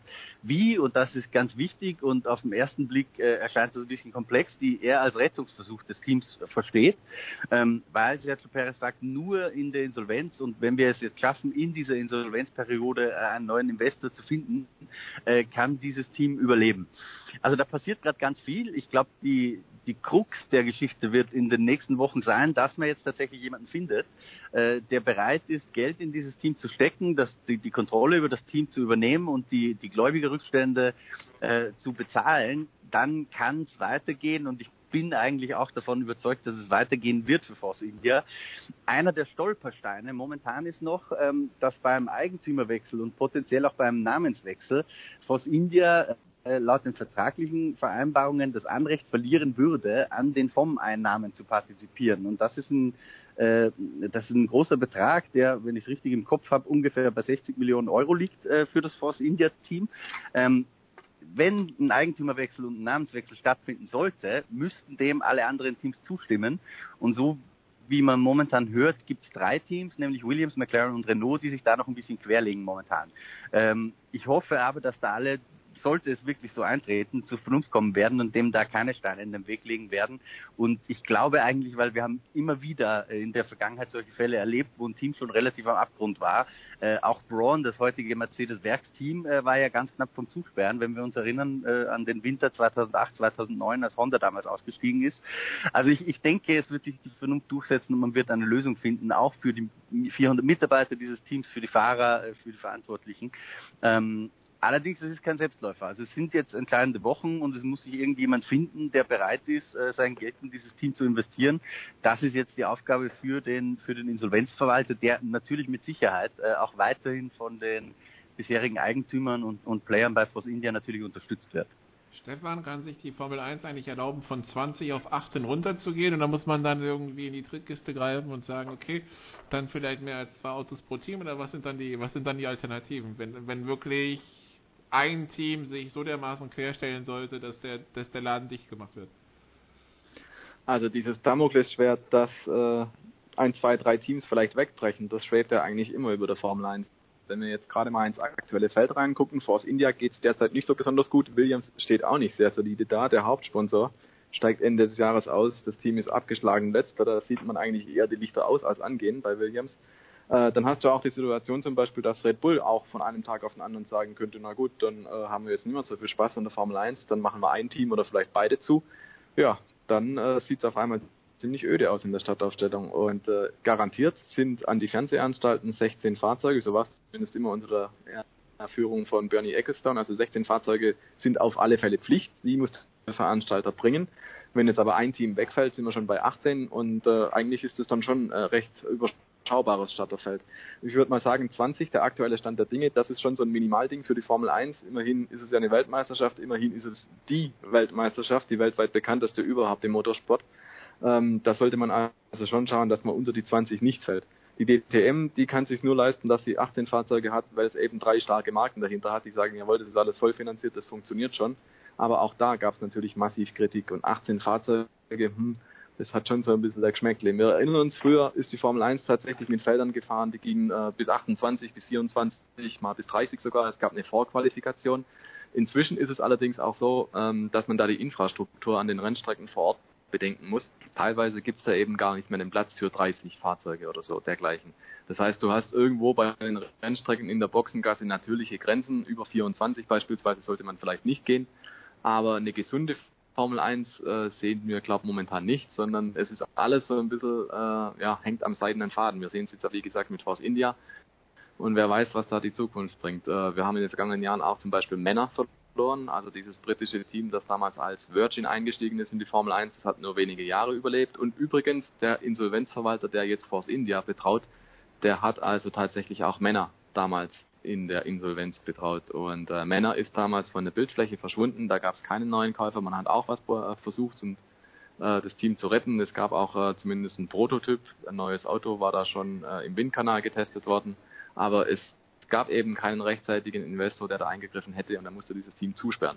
Alles Szenarien, die tatsächlich auch weiterhin eintreffen könnten. Und dann muss man natürlich schauen, ob man als Liberty Media äh, da nicht irgendwo noch ja so eine Fallback-Lösung braucht oder ob man nicht einfach versucht, die Teams bestmöglich zu unterstützen. Und ähm, bei manchen, da glaube ich, bewegen wir uns schon in der orangen oder vielleicht auch roten Zone, äh, was das angeht, dass man vielleicht bald von der Bildfläche verschwindet. Andere stehen da sicherlich besser da, aber selbst ein Team wie McLaren, wo der sportliche Erfolg seit Jahren ausbleibt, ich glaube, der letzte Sieg datiert aus der Saison 2012, wenn ich mich recht erinnere, ähm, gab auch schon ewig lang keinen Podestplatz mehr. Es gibt auf dem McLaren beispielsweise auch keinen Hauptsponsor. Es gibt überhaupt sehr wenig Sponsoren auf dem Auto und es gibt vor allem eins, hohe Kosten. Also da sind so einige Teams in, im Feld, glaube ich, wo man sich langsam allmählich Sorgen machen muss. Und äh, da ist es nicht garantiert, glaube ich, dass das über Jahre stabil bleibt. Du weißt, das hört sich jetzt schon so ein bisschen an, als wäre es 5 vor 12. Es ist 5 vor 12. Völlig richtig, ähm, lieber Nikolas. Äh, die Kollegen haben es auch gerade, äh, glaube ich, äh, ruhig, aber dann doch ziemlich drastisch beschrieben. Genau so ist die Situation. Deswegen ist es ja so wichtig, dass Liberty Media trotz langwieriger Verträge, die Bernie Ecclestone äh, noch eingefädelt hat, tatsächlich an der Zukunft arbeitet. Und zwar sportlich, technisch, vor allem auch die finanzielle Situation mit dem Kostendeckel, über den wir schon seit eineinhalb Jahrzehnte diskutieren, den noch keiner eingeführt hat. Und da kommt immer wieder am Ende das Totschlagargument, ja, es ist ja am Ende nicht zu kontrollieren. Und auch das gerade von Stefan zitierte Team Mainer ist natürlich eingestiegen zu einem Zeitpunkt, als man ihnen garantiert hat, dass in kurzfristiger Zukunft die mit vernünftigen Budgets tatsächlich wirtschaftlich in der Formel 1 überleben können. Davon war dann am Ende überhaupt nicht die äh, Rede. Äh, da sind einige Teams äh, sehenden Auges an die Wand gefahren worden äh, von den Machern und äh, da muss jetzt was dringend passieren. Ich bin auch der Meinung, dass das von Zach Brown, ähm, von McLaren und von Claire Williams sehr, sehr kurzsichtig ist, dass die momentan sich sperren. Sie wollen sicherlich ein bisschen mehr für ihre strauchelnden Teams raushauen und äh, da wird es wahrscheinlich dann auch ein Deal geben, Geld hin, Geld her. Aber auch die können bald in der Situation sein wie Force India, die stehen auch ganz kurz vorm Abgrund, dass die tatsächlich äh, äh, Zustimmung aller anderen Teams brauchen, um, nicht unbedingt an Fernsehgeldern, aber bei anderen Dingen, äh, dass ihnen dann geholfen wird, ähm, um weitermachen zu können. Und wenn sie jetzt die sperren äh, bei Force India, halte ich das für äh, sehr, sehr kurzsichtig gedacht, für wenig zielführend. Die Formel 1 ist absolut am Scheideweg und es muss dramatisch schnell was passieren. Liberty Media hat äh, mit äh, tatsächlich auch Ross Braun einen sehr, sehr guten Mann, ähm, der momentan am Technikreglement arbeitet, aber wir haben es gerade erwähnt, es sind laufende Verträge, da kommen die nicht so ohne weiteres ran, um schon für nächstes Jahr einen Kostendeckel zu vereinbaren. Bei der Motorenentwicklung, den neuen Motorenformeln, dem Format, waren wir auch schon weiter. Und jetzt haben vor einigen Wochen dann doch wieder Mercedes und Ferrari und auch Renault sagt, nein, wir wollen jetzt doch weiter die MGKU und so weiter, also, also die ganzen extra Energiespeichereinheiten drin haben, was wohl davon, äh, was wohl damit zusammenhängt, dass die Porsche nicht haben wollen. Porsche hat schon Testversuche mit Einzylindereinheiten gemacht im Hinblick auf der Formel 1. Die sind nach dem Rückzug des LMP1-Projekts, Ende der WEC, der Langstrecken-WM-Projekt, kennen sich mit dieser Art der Motoren durchaus auch schon aus und wollen eigentlich bereiten sich aktuell, wenn auch relativ geheim, auf einen möglichen Einstieg 2021, 2022 in der Formel 1 vor. Ähm, momentan zeigen alle anderen, obwohl die Formel 1, wie gerade skizziert, in einer schwierigen Situation ist und man dringend neue Hersteller bräuchte, ähm, sind die aktuellen Player, die aktuellen Spieler sagen, wir wollen unseren Besitz wahren. Wir wollen keine anderen Leute hier haben, dabei haben. Auch das ist nicht sehr schlau von Toto Wolf und Co. Ähm, also äh, da gibt es, glaube ich, auch viel Grund für einige der Entscheidungsträger, einige Herren nochmal gründlich drüber nachzudenken und sich tatsächlich klar zu machen, wie oder wo steht die Formel 1 und wie schwierig ist es aktuell. Okay, das werden wir in den nächsten Wochen, Monaten verfolgen. Nun heißt es aber erstmal, Christian, Es gibt ein paar Wochen keine Formel 1. Einige werden sagen, ja, wir brauchen die Pause auch, weil der Kalender war ja ziemlich voll. Was wäre bei dir die Ersatzdroge über die nächsten drei Wochen? Darüber habe ich mir, um ehrlich zu sein, noch gar keine Gedanken gemacht. Äh, ich bin immer noch ein bisschen beschäftigt im, im Garten und mit meinem Haus. Aber ab Sonntag stehen jetzt erstmal drei, vier Tage an der Steirischen Weinstraße auf dem Programm, ähm, wo wir mit Sicherheit ein bisschen österreichischen Weißwein genießen werden. Und auch kann sagen, Milchverkostung? So. Ja, ja, genau. Aber einfach mal, ja, Batterien wieder auf aufladen für die zweite Saisonhälfte, die dann ja auch relativ anstrengend wird, weil inzwischen geht die Saison ja zumindest in der Formel 1 ähm, nahezu in den Advent rein. Also man, man kann das auch ganz gut brauchen, jetzt mal ein paar Wochen abzuschalten. In vier Jahren hast du dann quasi mit Abschluss der Formel 1-Saison die Fußball-WM. Das ist nicht toll. ähm, Stefan, wie sieht dein Ersatzprogramm aus für nicht vorhandene Formel 1? Oh, ah, ich werde schon ein paar Runden drehen, sehr wahrscheinlich aber nur auf dem Fahrrad und hier im heimischen Landshut. Und äh, der Plan wäre dann auf jeden Fall ein Boxenstopp mit Biergartenbesuch und äh, viel Zeit mit der Familie, das auf jeden Fall auch. Und mal gucken, ja, wie wir die sommerlichen Temperaturen sonst noch genießen können. Okay, das heißt, die beiden Kollegen sind schon mal mit Arthur auf dem Kessel beschäftigt.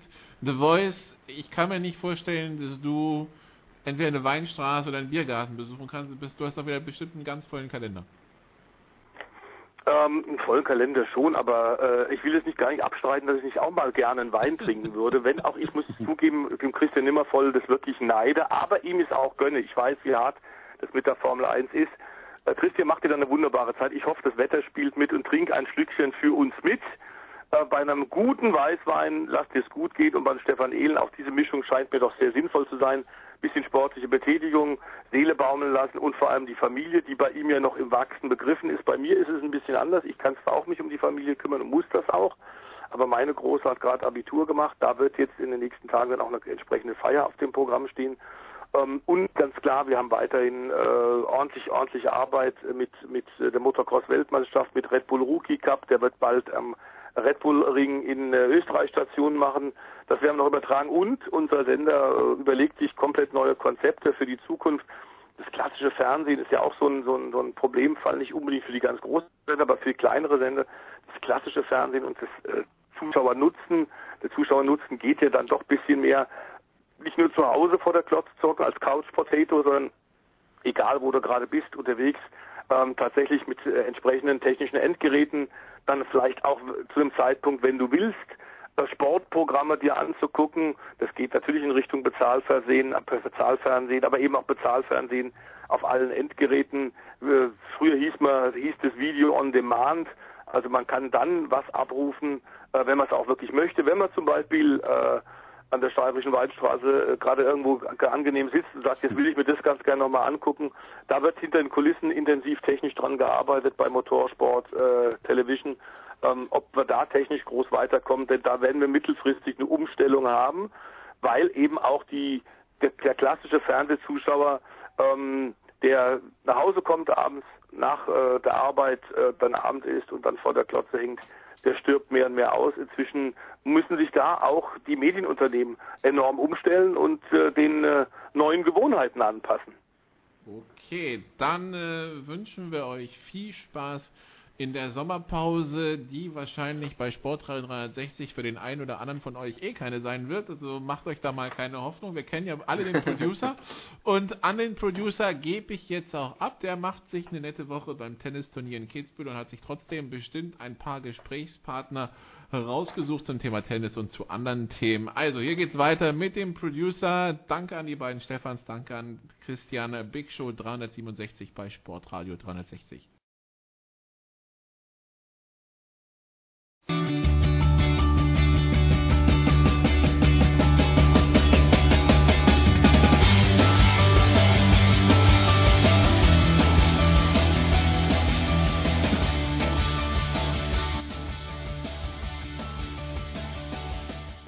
Ja, danke Nicola, wie immer. Bannerwork von Herrn Martin auf Malta. Wir machen weiter mit einem Mann, der in, na, nicht auf Malta war, aber doch einigermaßen weit weg, nämlich in Frankreich für zweieinhalb Wochen. Jetzt ist er wieder zu Hause in München. Johannes Knut. Servus Johannes.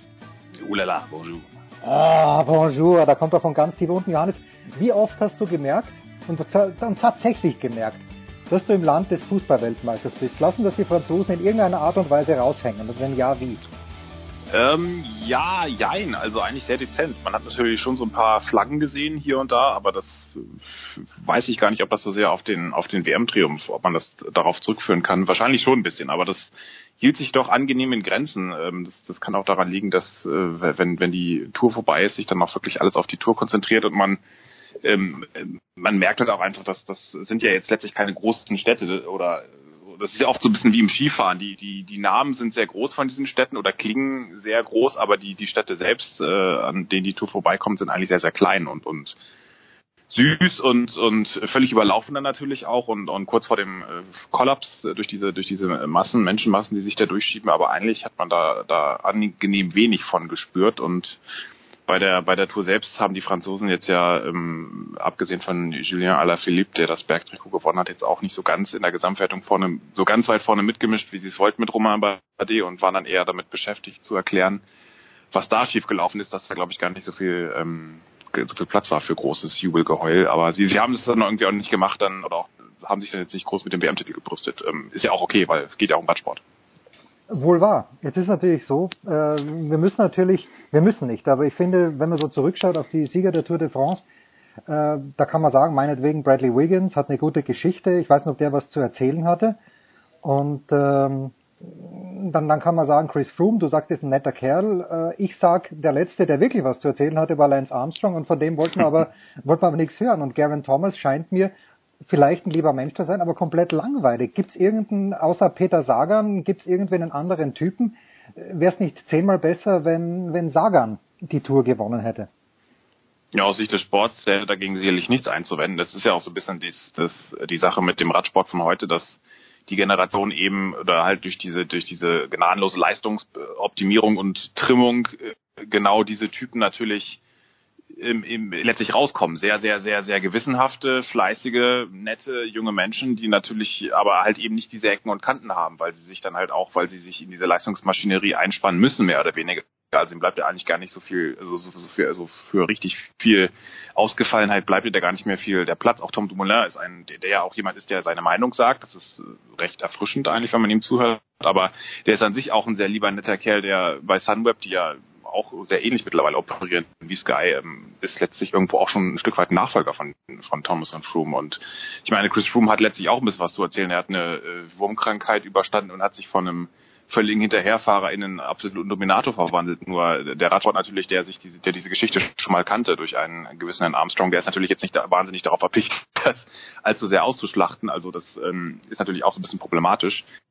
Ähm, es, ist, es stimmt schon, dass die, die, die, äh, ich glaube, wir müssen jetzt hier nicht eine Typendiskussion aufmachen, aber es ist schon so, dass, dass die, diese neue Radsportgeneration jetzt da nicht viel Freiraum äh, oder viele Räume lässt für irgendwelche ähm, besonders ausgefallenen Persönlichkeiten und Peter Sagan. Deswegen ist er ja auch so präsent, weil er eben genau die, diese Komponente so sehr bedient. Und das weiß er natürlich auch ganz genau. Das macht er natürlich auch sehr bewusst, weil er so auch sein, sein, sich repräsentiert und sein mal jetzt, äh, wenn man es ihm etwas kommerzieller auslegt, seine Marke ähm, schärft. Aber das, das ist schon so eine gewisse Leichtigkeit und ähm, eine gewisse Lockerheit, die natürlich diesem Sport sonst abgeht. Deswegen ist er ja auch so ähm, präsent. Aber ähm, gut, ich meine, äh, Gary Thomas ist ähm, jemand, der glaube ich schon, wenn man sich mit dem Privat ein bis fünf Pint trinkt, glaube ich, ist der schon ganz lustig, sagen auch alle. Aber gibt er sich halt nicht in der Öffentlichkeit und es ist ja auch sein gutes Recht, wenn du drei Wochen lang durch Frankreich fährst und 3300 Kilometer vor dir hast, dann lässt er diese Seite natürlich nicht ganz so raushängen und äh, die die vorher die vorherrschende Geschichte bei Sky speist sich dann halt aus, aus was anderem, nämlich den vielen Merkwürdigkeiten, die dieses Team umranken und das ist dann halt die Reibung, die es gibt. Aber gut, das ist äh, das ist nun mal so, äh, so hat sich nun mal diese Dominanz entfaltet und wenn man da in die Vergangenheit schaut mit US Postal, Festina und Team Telekom, ist es jetzt ja auch nicht so ungewöhnlich. Ich kann mir jetzt gar nicht erinnern, für welches Team damals Miguel Indurain gefahren ist, der ja auch fünfmal gewonnen hat. Ah, doch, Ibanesto war's. Das ja. war, das war Ibanesto. Da kommen wir wieder. Abschließend noch zur Tour und ich lasse dich natürlich nicht nach sieben Minuten schon wieder raus, Johannes, denn du weißt, die Leichtathletik-EM steht, steht an. Aber abschließend zur Tour. Wer von den Deutschen ist denn zufriedenheim gefahren? Ist es John Degenkolb, weil er die eine Etappe gewonnen hat und sonst niemand? Oder hat es noch jemand anderen gegeben, der sagt, okay, Tour eigentlich ganz in Ordnung gewesen? Ja, ich glaube, alle, die es geschafft haben, die sind ganz zufrieden gewesen, die nicht in den Bergen, die nicht in den Bergen ausgestiegen sind. Äh, nein, John Degenkolb natürlich, der, der diese, der jahrelang äh, zweite Plätze auf sich vereint hat und jetzt endlich diesen verdammten äh, Toursieg, Entschuldigung, äh, pardon my French, äh, da sich, sich gesichert hat. Das war, glaube ich, schon eine große Erleichterung und da hat man auch gemerkt, dass ihm dann so ein zweiter Platz auf dem Champs-Élysées im Sprint, den er, glaube ich, der ihn jeden anderen Tag an die Decke hätte gehen lassen und ihn doch das hat er mit einer gewissen äh, ähm, angenehmen Enttäuschung oder also da war jetzt nicht furchtbar todtraurig, dass es nicht ganz geklappt hat und äh, der war natürlich sehr ähm, sehr erleichtert. Nils Polit hat sich sehr gut präsentiert von Katjuscha, der auch jemand ist, der bei, bei den Klassikern, glaube ich, an dem man noch sehr viel Freude haben kann und der wirklich auch so eine Attitüde hat, der, der, der jammert nicht, der klagt nicht, wenn es mal nicht so mhm. läuft, der ist, der ist wirklich so äh, sehr, sehr, sehr ausgefuchst und ausgebufft. Also das, das ist wirklich ein Fahrer, wenn, wenn der sich, wenn, wenn der von Verletzungspech verschwunden bleibt, dann den, den, der kann noch richtig was, was äh, zusammenbringen. Und auch Simon Geschke, glaube ich, mit also in der Gesamtwertung sehr ordentlich platziert, hat sehr gut für Tom Dumoulin gearbeitet. Die waren natürlich alle, ähm, also dieses Team Sunweb ist ja formell deutsch, offiziell, äh, offiziell de facto eigentlich mehr niederländisch geprägt, auch mit dem niederländischen Gesamtklassementsfahrer, aber sie hatten schon natürlich auch Arndt und Nikias Arndt und Simon Geschke haben das schon sich sehr verdient gemacht und ja auch in den Ausreißergruppen sehr ordentlich präsentiert. Ja, das und auch Markus Burkhardt für Peter Sagan, einer der wichtigsten äh, Helfer für, für den Slowaken, der ja auch immer in drei Etappensiege geholt hat. Also das, das waren dann eher mehr so die Nebenrollen, die sie gespielt haben. Und gut, Greipel und Kittel, die waren natürlich äh, einfach äh, Kittel nicht ganz in Form und Greipel ein bisschen unglücklich. Äh, der hätte sicherlich eine Chance gehabt, wenn er es über die Berge geschafft hätte. Und das schafft er eigentlich immer ganz gut. Der ist so ein bisschen dann Opfer auch dieser, dieser schweren Route geworden. Aber ähm, es, ist, es ist sicherlich nicht ganz so diese, diese starke, ähm, dieser starke deutsch-schwarz-rot-goldene Anstrich gewesen, den wir oft gesehen haben. Aber man muss auch sagen, dass die letzten Jahre wirklich sehr, sehr, sehr gut waren. Da ist man so ein bisschen Opfer des eigenen Erfolgs geworden und ähm, das, das kann man, man kann nicht davon ausgehen, dass man jedes Jahr fünf Toursiege, fünf Etappensiege holt wie Kittel oder auch wie Greipel, ähm, jedes Jahr eine Etappe gewinnt. Das, das, das klappt auf Dauer nicht und so gesehen war es schon eine sehr wackere, am Ende noch ein sehr äh, persönliches Ende einer vielleicht nicht ganz so super tollen Tour. Jetzt möchte ich mich natürlich nicht mit äh, den Radprofis auf eine Stufe stellen, tun es aber doch, bevor wir also auf, bevor wir aufnehmen, aufgenommen, bevor wir begonnen haben, so rum ist richtig, bin ich mal schnell aufs Kitzbüheler Horn raufgeradelt und äh, wer selber Rad fährt, der weiß irgendwann, oder bei mir zumindest, kommt der Punkt, wo es einfach keinen Spaß mehr macht. Und wenn ich mir dann einen Sprinter vorstelle, der 20 Kilo mehr hat als irgendein Bergfahrer, kann ich mir sehr gut vorstellen, dass da auch der Punkt kommt irgendwann mal, nee, jetzt habe ich keine Lust mehr und ob ich jetzt in der Karenzzeit reinkomme oder nicht, ist mir, ist mir völlig Wurst. Gut, sind Profis, werden dafür bezahlt, manche gar nicht schlecht. Ganz okay, ja. Ja, so, der Harting, hat sich qualifiziert oder ist zumindest nominiert worden. Jedenfalls wird er dabei sein. Du wirst nicht dabei sein, Johannes. Wohlverdient, hast du ein paar Tage frei, aber dennoch die Leichtathletik EM, das ist ja dein drittes Steckenpferd, möchte ich sagen, nach dem Radsport, nach dem Skisport auch die Leichtathletik. Ähm, ist es wurscht, wie viel der Harting in Berlin wird oder ist es jemandem wie Robert Harting als mehrfachen Olympiasieger eben nicht egal, denkst du, wie er da rausgeht? Ist ein Finalplatz Goodie oder muss er das Ding gewinnen? Naja, gewinnen, glaube ich, dass da, da ist er, also er ist einerseits ist er ein brutal ähm, ehrgeiziger Sportler natürlich und und ihm ist es auf gar keinen Fall egal, wo er da landet. Er ist sehr, sehr, sehr, sehr, sehr, wenn man weiß, wie er auf sein aufliches Aus, Auftreten, auf seine, auf seine Außenwirkung, auf seine Darstellung betracht, ähm, bedacht ist, dann äh, ist ihm natürlich, äh, da gehört der Sport genauso dazu und sonst, sonst wäre er, wäre er auch nicht so weit gekommen. Also das, das würde ihn schon, glaube ich, ganz schön fuchsen, wenn er da irgendwo auf Platz 7, 8, äh, 9 bis 12 rumkrebst. Das Problem ist nur, er ist natürlich auch sehr absolut weiß, kann sich absolut gut selbst einschätzen. Das hat man ja auch in den vergangenen Jahren gesehen, hat immer sehr, sehr akkurat seine Leistung eingeordnet und das auch äh, absolut immer, konnte das immer sehr gut einschätzen. Gesagt, eigentlich bin ich auch als selbst als er deutsche Meister geworden ist im letzten Versuch noch vor zwei, letztes Jahr in Kassel war das, letztes Jahr, glaube ich. Nee, vor zwei Jahren war das vor Olympia. Kann ja leider nicht auf, auf, aushelfen. Ähm, wo er, wo er eigentlich auch schon, wo er auch schon, ähm, ich glaube, das war das Olympia-Jahr, dann ist er dann in Rio dann Hexenschuss. Genau, das war letztes Jahr, glaube ich, ähm, in, nee, vor zwei Jahren in Kassel. Da hat er gesagt, das ist eigentlich eine Weite, die gar nicht mehr in mir drin steckt. Ich, ich brauche dazu Gegenwind, ich brauche gewisse, äh, gewisse Windverhältnisse, ich brauche auch das Glück und äh, so ein bisschen, es muss alles zusammenspielen.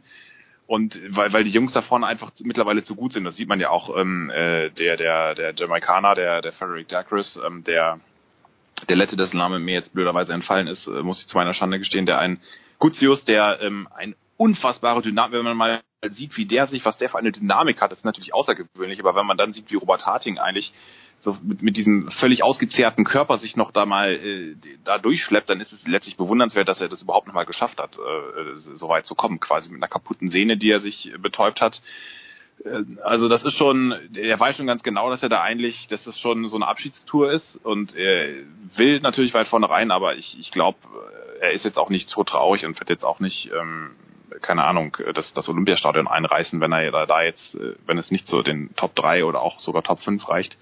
Das ist schon auch in Europa ein sehr stark besetztes Feld und da muss schon wahnsinnig viel zusammenpassen und ähm, er, er wird alles ins Zeichen dieser, dieser Abschiedstournee stellen und deswegen glaube ich, kann er das verkraften. Er weiß, wo er da einzuordnen ist und, und ähm, aber hat natürlich sicherlich auch nichts dagegen einzuwenden, wenn es besser wird. Aber ich glaube, ein, einfach realistisch gesehen wäre es eine große Überraschung, wenn er doch mal ganz, ganz vorne mit, mitmacht. Das, das, das steckt einfach nicht mehr so richtig in ihm drin. Eine junge Frau, das noch abschließend, äh, Johannes, du ahnst, auf wen ich hinaus möchte, muss eine wunderbare Pressekonferenz gegeben haben. Anfang der Woche habe ich nur so ein bisschen auf Twitter mitverfolgt, aber das ist Gina Lückenkämper, die mit dem Anspruch nach Berlin fährt, zwei Medaillen zu machen. Eine im, ich glaube, im, über 100 Meter möchte sie eine machen und in der Staffel möchte sie eine mhm. machen. 21 Jahre ist sie, glaube ich, erst alt. Äh, die ist bisschen Peter Sagan des, der deutschen Leichtathletik, oder?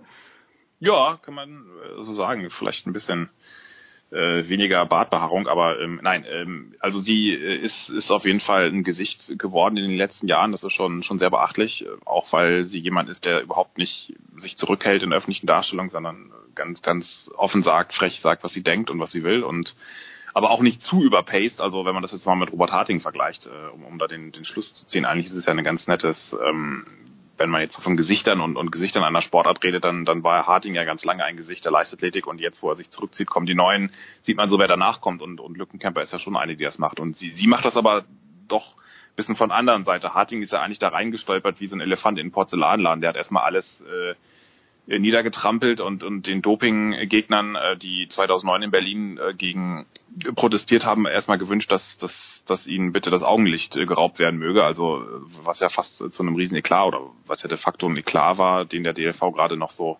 wegmoderiert hat und das Glück hatte, dass dann Harting Weltmeister geworden ist und was so, so dass es dann quasi darin untergegangen ist. Aber der er ist so quasi von dieser polternden Seite hat sich so nach und nach angepasst und, und hat sich hat so seine seine Präsenz und seine ähm, ja, sein, sein Mitteilungsbedürfnis, sage ich mal, so ein bisschen domestiziert und in den öffentlichen in den Dienst dieser Sportart gestellt nach und nach. Und bei ihr ist es eher andersrum, bei Lückenkämper, die, die, die lehnt sich dann nach und nach ein bisschen mehr aus dem Fenster und, und prangert dann schon mal an, dass, warum wie es eigentlich sein kann, dass, dass die Leichtathletik so verschwunden ist und äh, die, die größte Meetingserie, die Diamond League, äh, nur noch im Pay-TV zu sehen ist und auch selbst da teilweise nur noch in irgendwelchen versteckten Streams. Also das ist schon ähm, ist schon äh, auch äh, ein großes hat auch schon Bewusstsein dafür, dass dass man äh, dass es nicht schaden kann, nur dass dass man schnell läuft, sondern dass man auch was zu sagen hat zu den Problemen seines seines Sports. Das macht es schon sehr gut und ähm, ja, das, die Sportart braucht das, weil wenn man sieht, wie wie Leichtathletik ähm, sich schwer tut in diesem Kommerzsportgewitter, das wo jeder Sport äh, jedes jeder Sport um Aufmerksamkeit ringt, es sehr viele, viel mehr Angebote gibt als früher, wo die Leute wie selbstverständlich zu dem Sport gekommen sind. Ich weiß noch in Frankfurt, Deutsche Leichtathletikmeisterschaften 98 war das, glaube ich, mit Tanja Damaske, Heinz Weiß und Nils Schumann. Okay. Breuer, gut, so, so ein paar, so ein paar Figuren, die man im Nachhinein auch ein bisschen anders äh, beurteilt, aber da war das Ding jeden Tag, zumindest zur Rush, zur Stoßzeit, so wenn die Finals losgingen, waren da 60.000 Leute, jeden Tag, von Freitag bis Sonntag. Das ist heute völlig undenkbar. Jetzt in Nürnberg, als ich die Bilder gesehen habe, gut, ich war nicht da, aber da war, das, das Stadion war fast leer, da war die Haupttribüne, glaube ich, voll und, und das war aber die, die Finals waren da, also auch 100 Meter Final und, und also das war schon, ähm, gut, es war wohl auch bitter kalt, kann man sich jetzt gar nicht vorstellen, aber äh, ziemlich schlechtes Wetter, aber das, das war, das ist wirklich ein großes Problem dieses Sports, der es nicht so richtig geschafft hat und, und verpennt hat, seine seine sehr sehr vielfältiges Angebot äh, in, einem, in diesen in dieses in dieses neue Zeitalter, in dieses neue Medienzeitalter zu schaffen. Vielleicht geht es auch gar nicht, weil der Sport zu groß ist und, und zu, zu vielfältig, aber er hat auf jeden Fall einiges verpennt und arbeitet es jetzt nach und nach nach, aber es ist natürlich schwierig. Und ähm, da ist es natürlich wichtig, solche Leute zu haben. Ich bin mal sehr gespannt, wie jetzt dieses neue Projekt läuft mit diesen Europameisterschaften, quasi dieses European Championship, das sie in Glasgow diese vielen EMs machen und in Berlin, also so eine Art Winter-Sommersportstrecke wie im Wintersport auch in ARD und ZDF, nur dass sie das jetzt für den Sommersport versuchen. Bin ich mal sehr gespannt, wie das angenommen wird, ob das nicht auch zu viel ist oder ob das funktioniert. Ähm, ja, und dann gucken wir mal. Ja gut, also ich, ich spreche gleich mit Saskia, die fliegt nach Glasgow. Mhm. Ich kann mir vorstellen, dass Schwimmen funktioniert, Leichtathletik funktioniert dann hoffentlich schon auch. Sowieso, ja. Ähm, aber ich, ich war 2002 oder 2003, als die EM in München war und wo ich mir 2-2, jetzt, ja. wo ich mir jetzt noch wirklich in den Hintern beiße, dass ich nicht hingegangen bin. Aber da war es ja auch so. Da waren am ersten Tag irgendwie 40.000, hat sich rumgesprungen, eigentlich ganz geil. Und je länger die Veranstaltung gedauert hat, umso voller ist das Olympiastadion Mhm. geworden. Also man muss sich das einfach mal live anschauen. Man muss mal zu einem Meeting gehen. Aber das kann man, das kann ich ja meinem Sohn auch nicht vermitteln, dass um 17 Uhr ist 100 Meter Vorlauf, dann ist 20 Minuten nix, außer irgendein Hochspringer, der, der Mhm. sich da versucht. Das ist ganz, ganz schwierig. Äh, Ich, ja, das ist ich, richtig. Das ist eine andere Aufmerksamkeitsspanne, Ja. das stimmt, ja. ja, ich finde es toll. Johannes, vielen, vielen Dank. Du bist, äh, wie gesagt, verdientermaßen äh, nicht, im, äh, nicht im Dienst in dieser Woche. Ähm, ja, leg, leg dich wieder hin oder geh schwimmen, mach irgendwas. Das Wetter, also ich bin in Kitzbühel, es ist traumhaft, das ist fast zu warm, als dass man rausgeht. Wahnsinn. Ja, bald geht der Wintersport wieder los. Wir haben schon die Einladung gekriegt für die Wintersport-PKs. Herrlich. Wer, wer fängt an? Die Skispringer oder? Ich weiß gar nicht. Sommer Grand Prix jetzt ja erstmal. Ja, stimmt. Es geht, es geht immer weiter. Ich, ich habe unvorsichtigerweise diese FIS-App und ich weiß nicht warum, aber ich habe auch das Damen-Skispringen. Immer wenn die Damen irgendwo Skispringen, kriege ich eine Push-Nachricht, dass äh, jetzt Ja, das. Qualifying. Ja, natürlich, selbstverständlich. Haha. Gut, kurze Pause, dann geht's weiter. Wie mit der angesprochenen Saskia Aleite von der Süddeutschen Zeitung.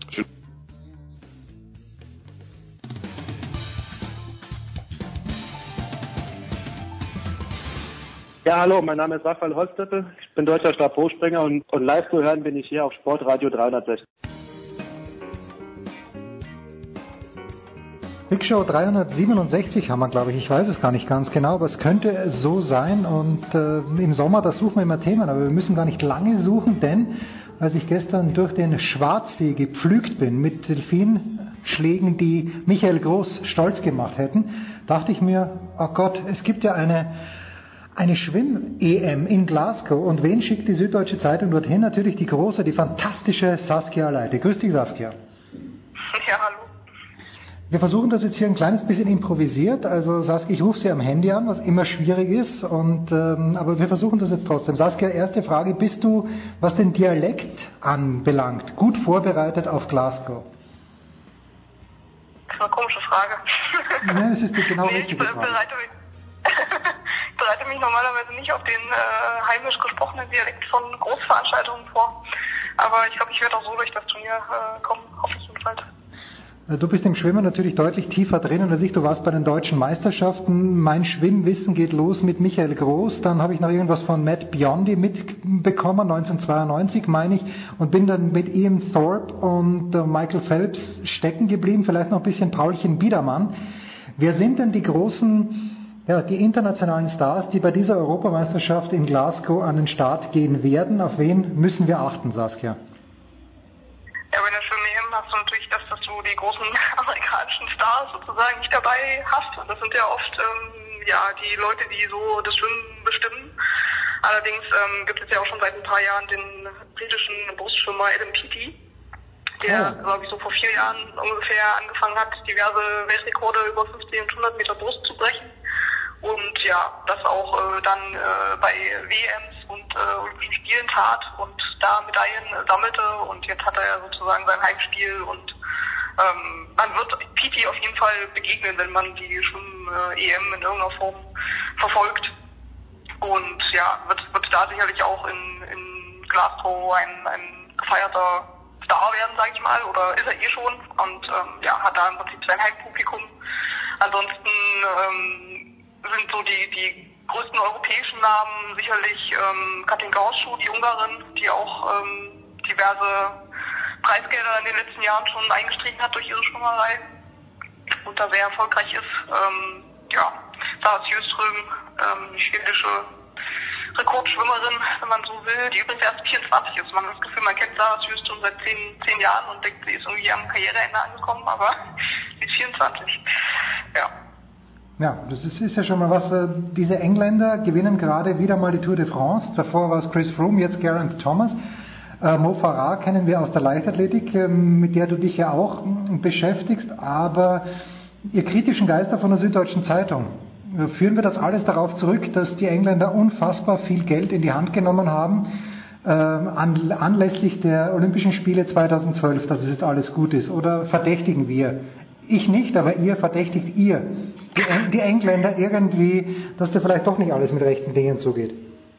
Stand jetzt verdächtigen wir äh, nur, wenn wir äh, ja, nachweisen können, dass es was Verdächtiges gibt. Also, und das es bei dem PT jetzt erstmal noch nicht. Ich glaube, das muss man auch ein bisschen trennen. Also dieses Sky-Team, ähm, was jetzt die Tour de France äh, dominiert hat, ist ja dann auch nochmal eine andere Nummer von der Verdachtslage oder was, was man da rausfindet, genauso wie in Mo Farah. Bei PT war das jetzt noch nicht der Fall.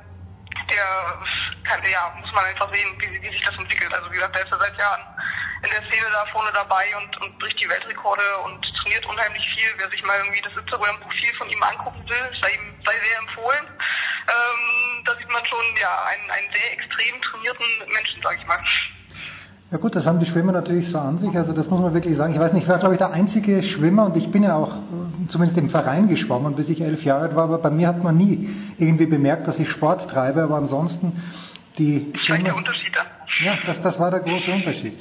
Paul Biedermann, ich habe den Namen erwähnt, aber nach allem, was ich weiß, wird Paul Biedermann in Glasgow nicht am Start sein. A, kannst du das bestätigen? B, auf wen dürfen sich die, die deutschen Fans freuen?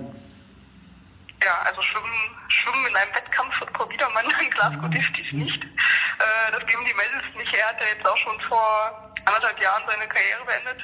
Ich dachte mir Ähm, sowas ja, ähnliches. also Ich dachte mir sowas ähnliches. Ja, ja, ja. Du verfolgst ja immer die, die Berichte aufmerksam. Ja. Ja, ja. Ähm, ja. Nee, ähm, ja, ansonsten ähm, 31 Deutsche sind ähm, in Glasgow dabei, was ungefähr 15, 18 mehr sind als bei der letzten WM. Also von daher, ähm, ja, kann man schon sagen, ist ein, ist ein größeres Team. Ähm, und man muss auch sagen, dass die Normen für diese EM genau ähm, ja, die gleichen Normen waren wie für die WM im vergangenen Jahr. Ähm, von daher sind da einfach jetzt auch mehr sozusagen in die, in die Weltspitze, wenn man so will, wenn man tatsächlich schon Weltspitze sagen will, reingeschwommen. Auf jeden Fall haben sie die Normen erfüllt. Und ähm, wir haben vier Schwimmer, die äh, in sechs Rennen irgendwie Medaillen holen könnten von den Zeiten, die sie jetzt in den, in den Medals stehen haben. Ja, aber wie sich das dann äh, auswirkt und ausdrückt in, in Glasgow ist ja immer die andere Geschichte. Das war ja auch mal so ein bisschen das Thema der letzten Jahre, dass man dann nicht wusste, wie kann man sozusagen die Zeiten, die man vorher vielleicht gut erreicht hat und womit man gut dastand auf dem Papier, wie kann man dann die übertragen auf die auf das große Event. Das hat ja oft nicht geklappt und das wird jetzt wahrscheinlich aus deut deutscher Sicht die größte Frage sein, die man beantworten will.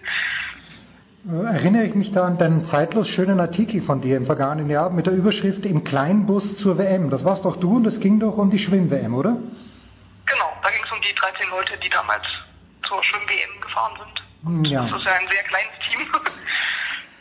Ist denn alles gut im deutschen Schwimmsport? Wir haben ja versucht, Marco Koch zu erreichen, äh, auf deinen netten Hinweis hin, hat sich leider nicht gemeldet, aber es gibt ja hinter den Kulissen dann doch, du bist ja zu den deutschen Meisterschaften gefahren, um eben hinter diese Kulissen zu blicken und ich meine, irgendwie den Tenor vernommen zu haben, es ist nicht alles rosig im deutschen Schwimmsport, oder doch?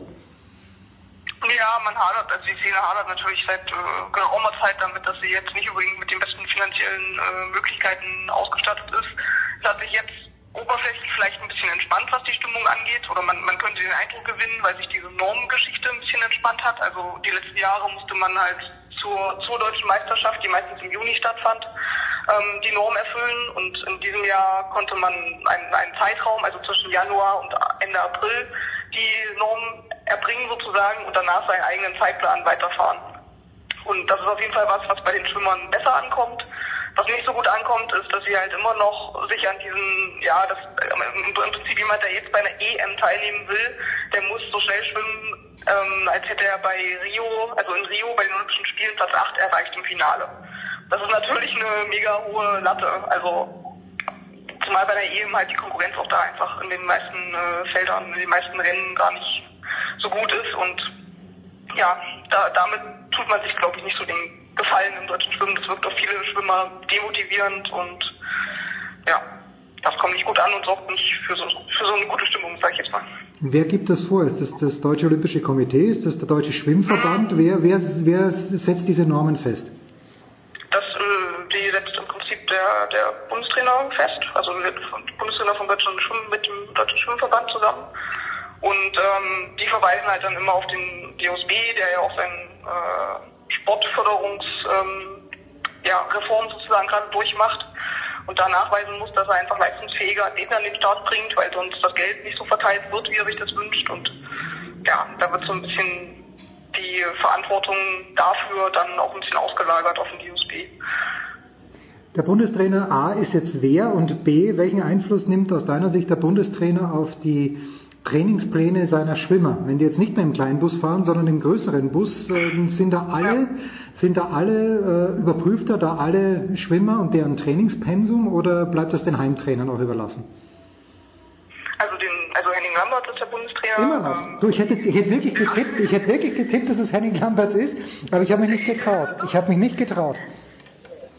Immer noch Henning Lambert, es ist ja auch gar nicht, also jetzt glaube ich seit vier Jahren ungefähr Bundestrainer. Hat auch am Anfang lustigerweise erst die, die äh, weichen Normen eingeführt, also das war noch gar nicht so sein Konzept. Ähm, genau, und aber den hauptsächlichen Kontakt mit den Schwimmern haben natürlich die äh, ja, die entweder Stützpunkttrainer oder Heimtrainer von den Athleten. Es gibt ja da so ein paar Insellösungen, wie zum Beispiel Marco Koch, der dann hauptsächlich in Darmstadt ähm, mit seinem Heimtrainer einfach trainiert hat und nicht an irgendeinem Stützpunkt ist. Oder auch Franziska Enske, die letztes Jahr bei der WM die einzige deutsche Medaille geholt hat. Mhm. Ähm, genau. Und die haben da den meisten Kontakt. Dann gibt's aber ja, also schlussendlich, wie gesagt, müssen alle ihre Normen erfüllen und wenn sie es nicht tun, dann äh, fahren sie halt in der Regel nicht mit. Wer von denen, die mitfahren, du sagst eine Medaille im vergangenen Jahr bei der WM im Kleinbus, jetzt äh, das, große, äh, das große Aufgebot, wer hat am realistischsten Chancen, Medaillen zu holen? Ja, also es gibt im, ähm, über die, die längeren Distanzen, also Freistildistanzen, ähm, ist Sarah Köhler auf jeden Fall gerade so die, äh, ja, die Frau, die Medaillen holen kann, sage ich mal. Die tritt in drei Freistildisziplinen an, über 400, 800 und 1500 Meter und ist da in den Meldelisten mit ihren Zeiten, die sie dieses Jahr geschwommen ist, ähm, ganz vorne dabei, also ja, ja, auf dem ersten oder zweiten Platz. Ähm, die war auch schon in, in Rio dabei und eine der besten, ist glaube ich fünfte im Finale geworden über 800 Meter und ähm, ja, hat äh, interessanterweise letztes Jahr durch dieses Nominierungssystem ähm, mit den mit den Normen bei den deutschen Meisterschaften die WM verpasst. Ähm, und ist aber diesmal, wie gesagt, dabei, hat drei ganz gute Chancen. Ähm, es gibt dann noch Florian Wellbrock im, im männlichen Bereich, der auch 800 Freistil und 1500 Freistil schwimmt und da ähm, ja, Chancen hat. Und ansonsten haben wir äh, Philipp Heinz und Franziska Henske, die wir ja auch schon aus den Vorjahren eigentlich äh, kennen, wenn wir uns mit, der, mit dem Schwimmen beschäftigt haben. Ja. Und ja, die müssen auch zeigen, dass sie, wie gesagt, die Zeiten, die sie jetzt schon geschwommen sind in diesem Jahr, dann auch auf die WM übertragen können.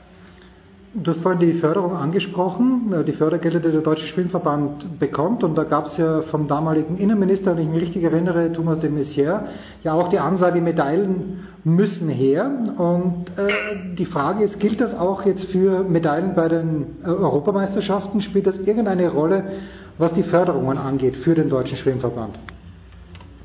Ja, was die Förderung angeht, dafür gibt es ja so ein, also POTAS ist ja das Halspotenzanalysesystem, ähm, das sich sozusagen in dieser Leistungssportreform äh, verankert ist und ähm, es ist so ein Fragebogen, den dann die Schwimmverbände oder die Verbände, Sportverbände ausfüllen und da ist halt ein Teil sozusagen der Leistungsnachweis.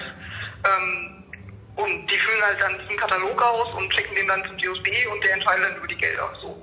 Aber inwiefern jetzt da eine EM-Medaille ähm, für, für, die, für, die, für die Entscheidung sozusagen, ja, inwiefern die sich wirklich auswirkt, ist, ist erstmal offen, sage ich mal. Also sicherlich wird es der DOSB gerne sehen und ähm, in, in, dem, in dem Grenzfall dann auch eher fürs Schwimmen entscheiden, aber so ganz genau kann man das ehrlich gesagt äh, im Vorhinein nicht nachvollziehen. Also im Herbst ist, äh, wird sich, glaube ich, der DOSB da diese ganzen Fragebögen angucken und dann die Gelder verteilen, aber ja, so, so transparent ist es dann auch momentan auf jeden Fall nicht. Also das heißt, du fliegst nach Glasgow, schaust dir dort oder du berichtest dort drei, vier Tage von der Schwimmeuropameisterschaft und dann geht's weiter nach Berlin. Genau. Herrlich. So sieht's aus. Wunderbar. Die Big Show 367. Vielleicht rufen wir die Saskia in Berlin an. Vielleicht rufen wir sie, wir sie in Glasgow an. Ich hoffe beim nächsten Mal, dass ich eine stabilere Skype-Verbindung zusammenbekomme, denn das ist der Grund, warum wir das jetzt hier technisch so gelöst haben. Saskia, danke. Kurze Pause. Big Show 367.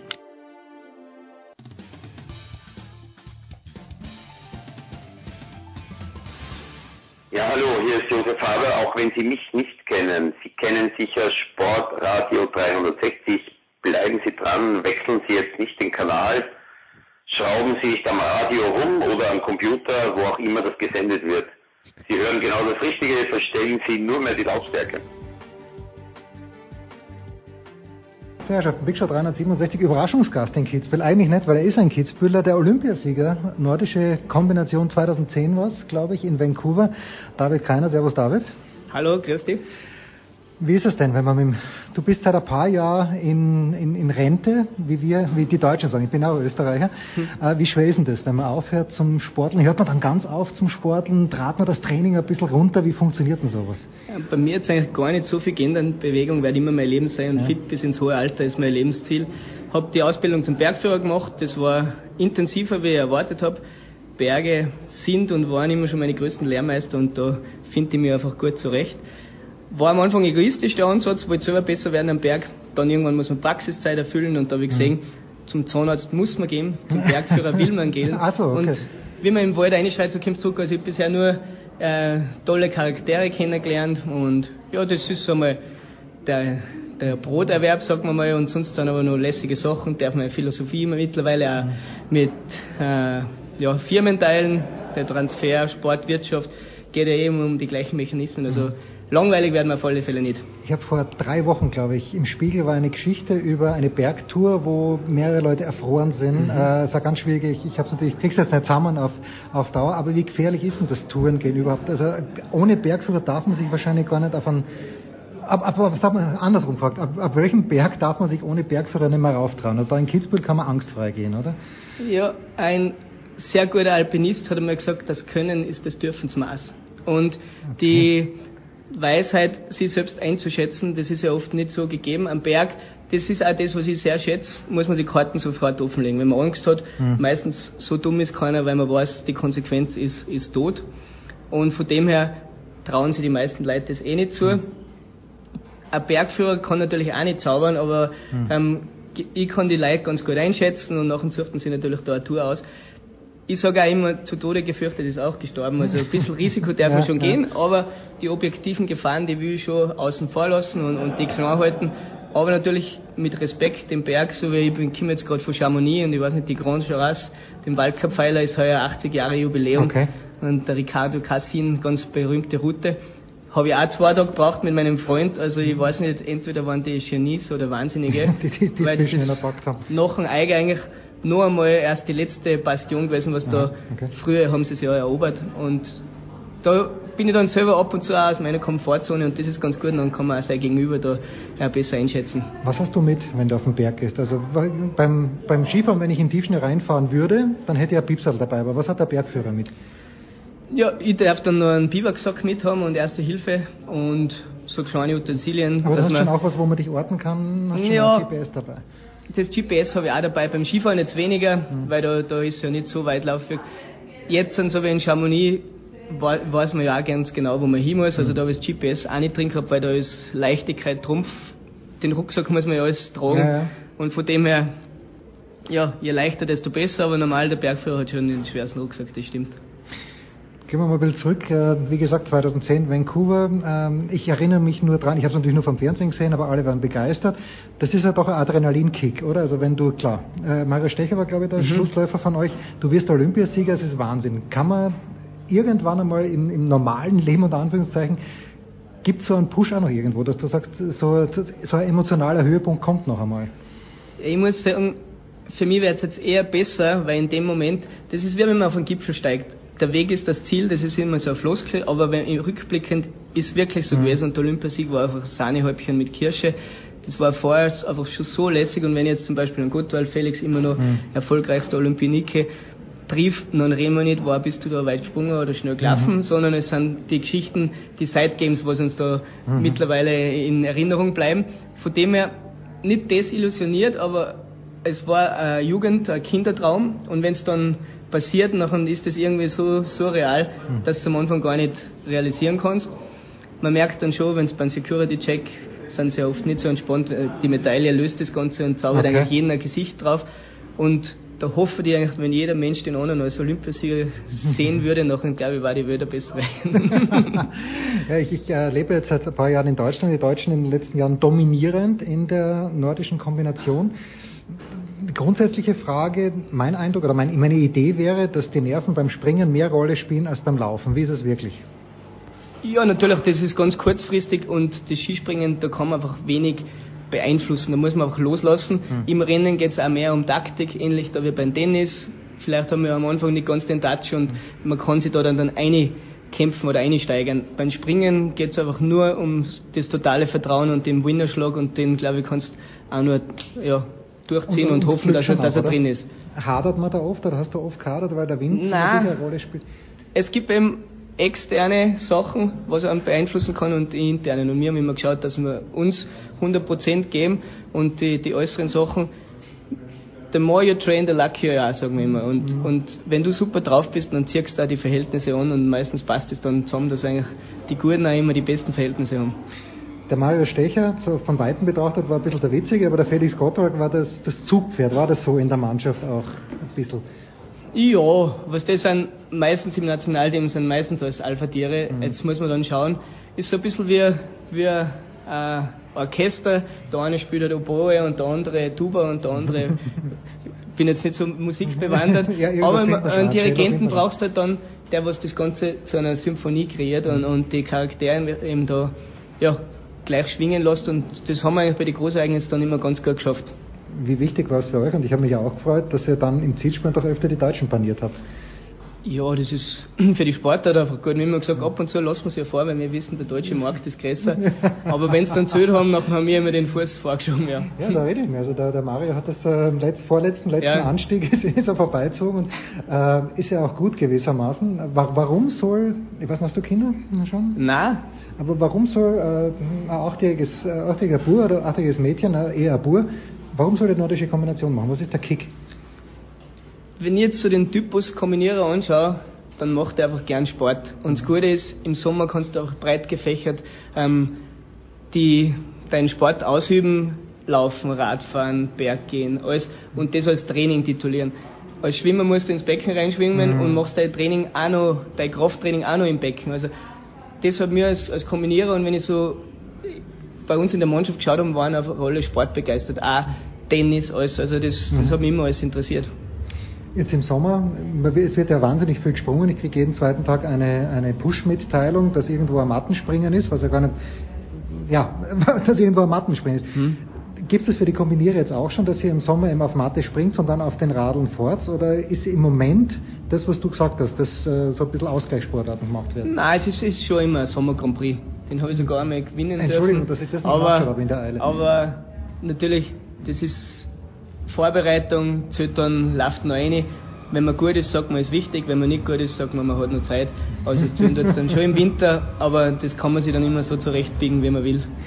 Ist äh, der nordische Kombinierer, ihr seid ja Profis natürlich, aber äh, ohne Unterstützung geht es nicht. Warst du auch beim Bundesheer oder wie, wie ist die Unterstützung? Genau, ja. Also vorher im Skigymnasium Stams, dann der Weg war für mich eigentlich eh schon so vorgezeichnet mit dem Bundesheer und ja, da war ich dann auch über zehn Jahre ja, Sportsoldat.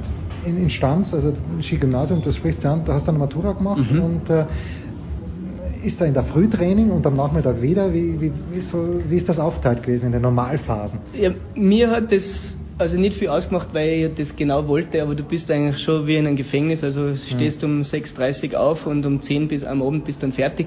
Und der Tag ist ganz klar durchstrukturiert und als Kombinierer haben wir mehr Disziplinen, also man isst den letzten Kuchen vom, vom Mittagessen und dann bläst der Trainer ähm, durchs Mikrofon durch, kombiniere in 10 Minuten auf der Schanze, also so, meistens okay. war das durchgehend, also waren wir da eingeteilt aber ich muss sagen, mir hat das eigentlich gefallen. Also mir ist das jetzt nicht negativ aufgefallen, weil ich wollte mich verbessern und, und da an mir arbeiten. Wenn Kitzbühel mit der Hahnenkamm-Gondel rauffährt, da fährt man über Schanze drüber. Ist das die Schanze, wo du die, die ersten Hupfer gemacht hast?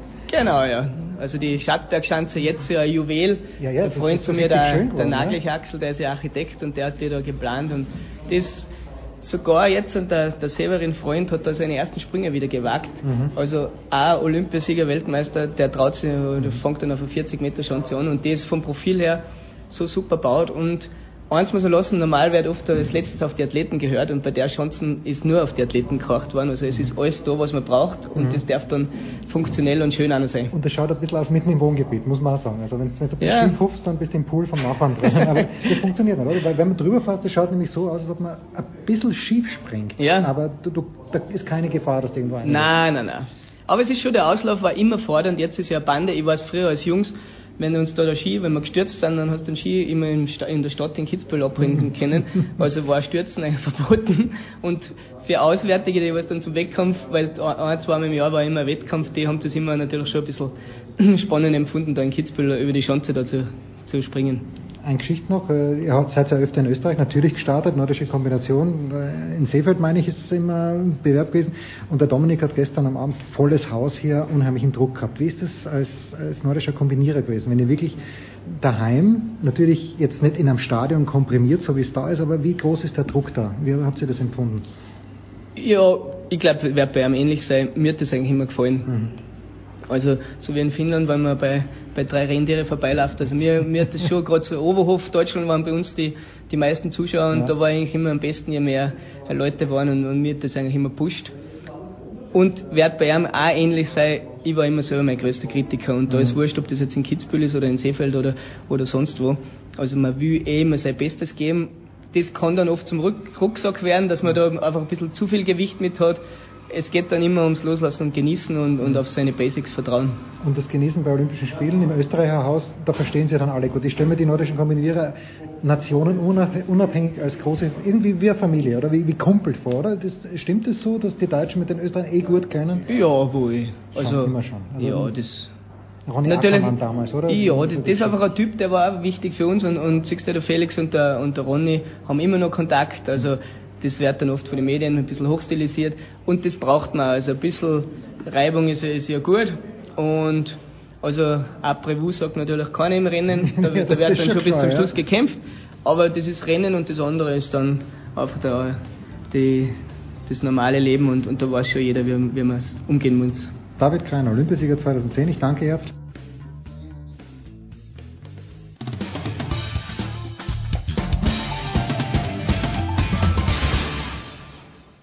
Hallo, hier ist Jutta Kleinschmidt und ihr hört Sportradio 360.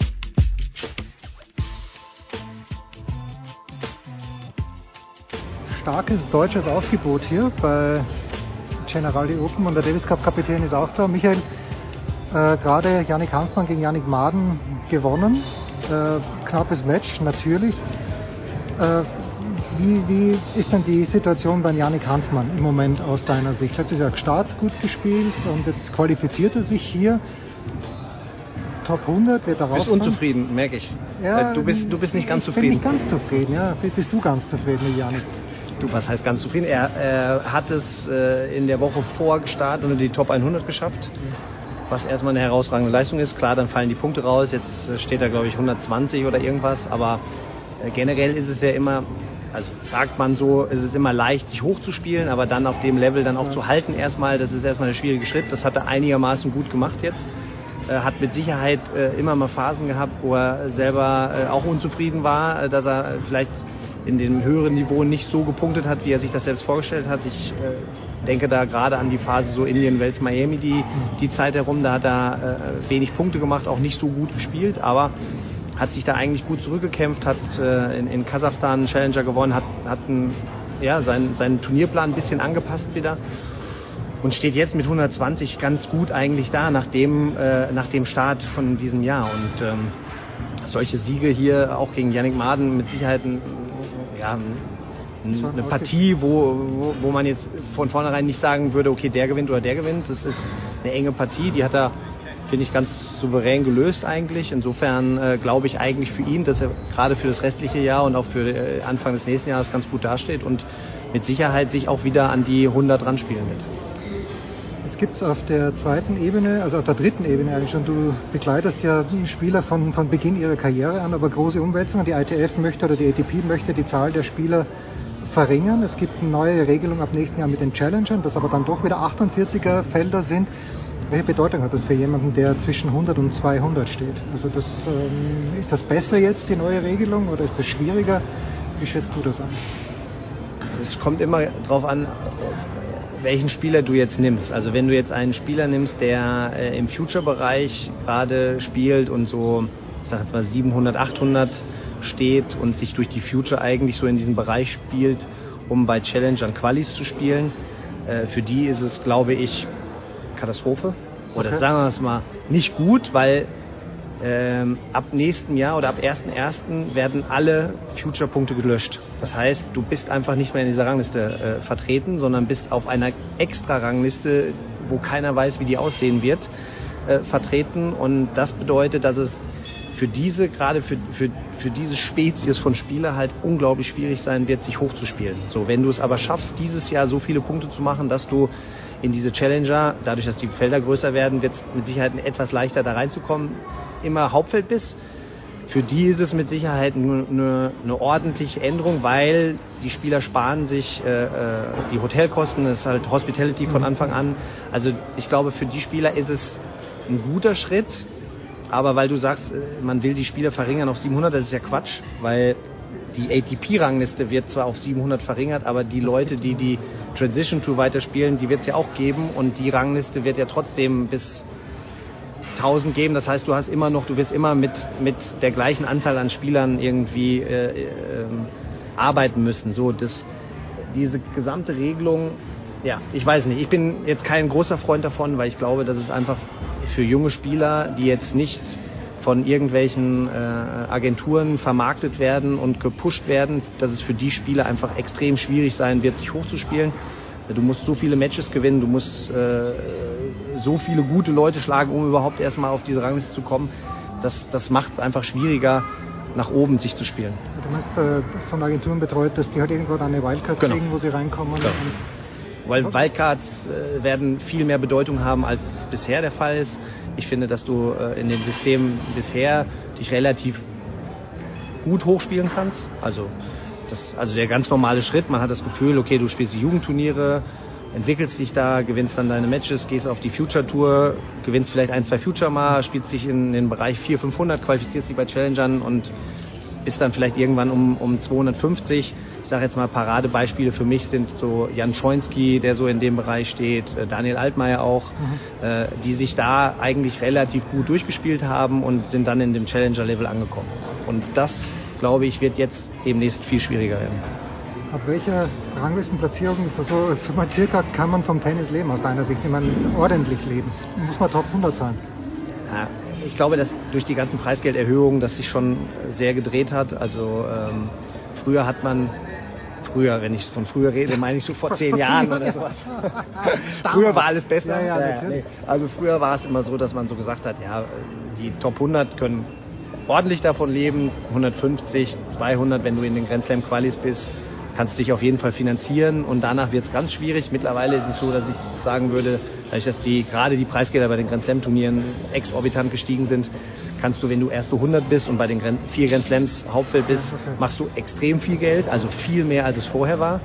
Ähm, und sobald du in die Qualis auch reinkommst, würde ich sagen, kannst du dich ordentlich damit finanzieren und kannst dir den Weg ebnen, dass du äh, ja, dass in, in, dem, in dem Profi-Dasein nicht jedes Mal schwitzen musst, kann ich mir das erlauben, dahin zu fliegen, sondern dann kannst du deinen Trainer bezahlen, kannst äh, dir eine Flüge zahlen, dann bist du eigentlich gut dabei, so sei mal bis 250 und dann geht's so in den Bereich, wo du sagen musst, okay, da bist du auf Sponsoren oder, oder Clubspiele, äh, also je- jeglicher Art irgendwo angewiesen.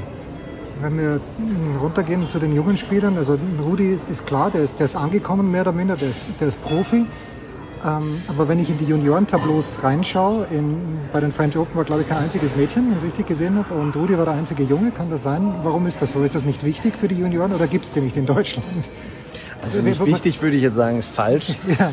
Ähm, es ist äh, unser Anliegen, also gerade ich, ich kann jetzt, also ich spreche jetzt mehr für die Junioren. Natürlich Ja, ja, weiß klar. ich auch, wie es bei den Mädchen aussieht, aber für die Junioren ist es so, dass es uns schon sehr wichtig ist, in den Grand Slam Turnieren viele Jugendliche reinzubringen, weil es einfach eine unglaubliche Erfahrung ist für die, für die Jungs auch auf dem, ihrem weiteren Weg. Ähm, wir hatten in in Paris war jetzt der Fall, dass Rudi im Hauptfeld war, dann hatten wir einen Leopold Ziemer in der Quali, ähm, Justin Schlageter und ähm, Henry Squire waren zwei Spieler, die Erster und Zweiter draußen waren aus der Quali. Also tro- und um, um in diese Quali bei den Grand Slam Turnieren zu kommen, musst du um 80, 90 in der ITF Jugendweltrangliste stehen. Also bei den Junioren sind wir eigentlich nicht richtig gut, gebe ich dir absolut recht, aber da sind wir okay vertreten. Bei den Mädchen äh, haben wir, glaube ich, keine unter den ersten, jetzt ohne zu, also ich will nicht lügen, aber ich glaube keine unter den ersten 150.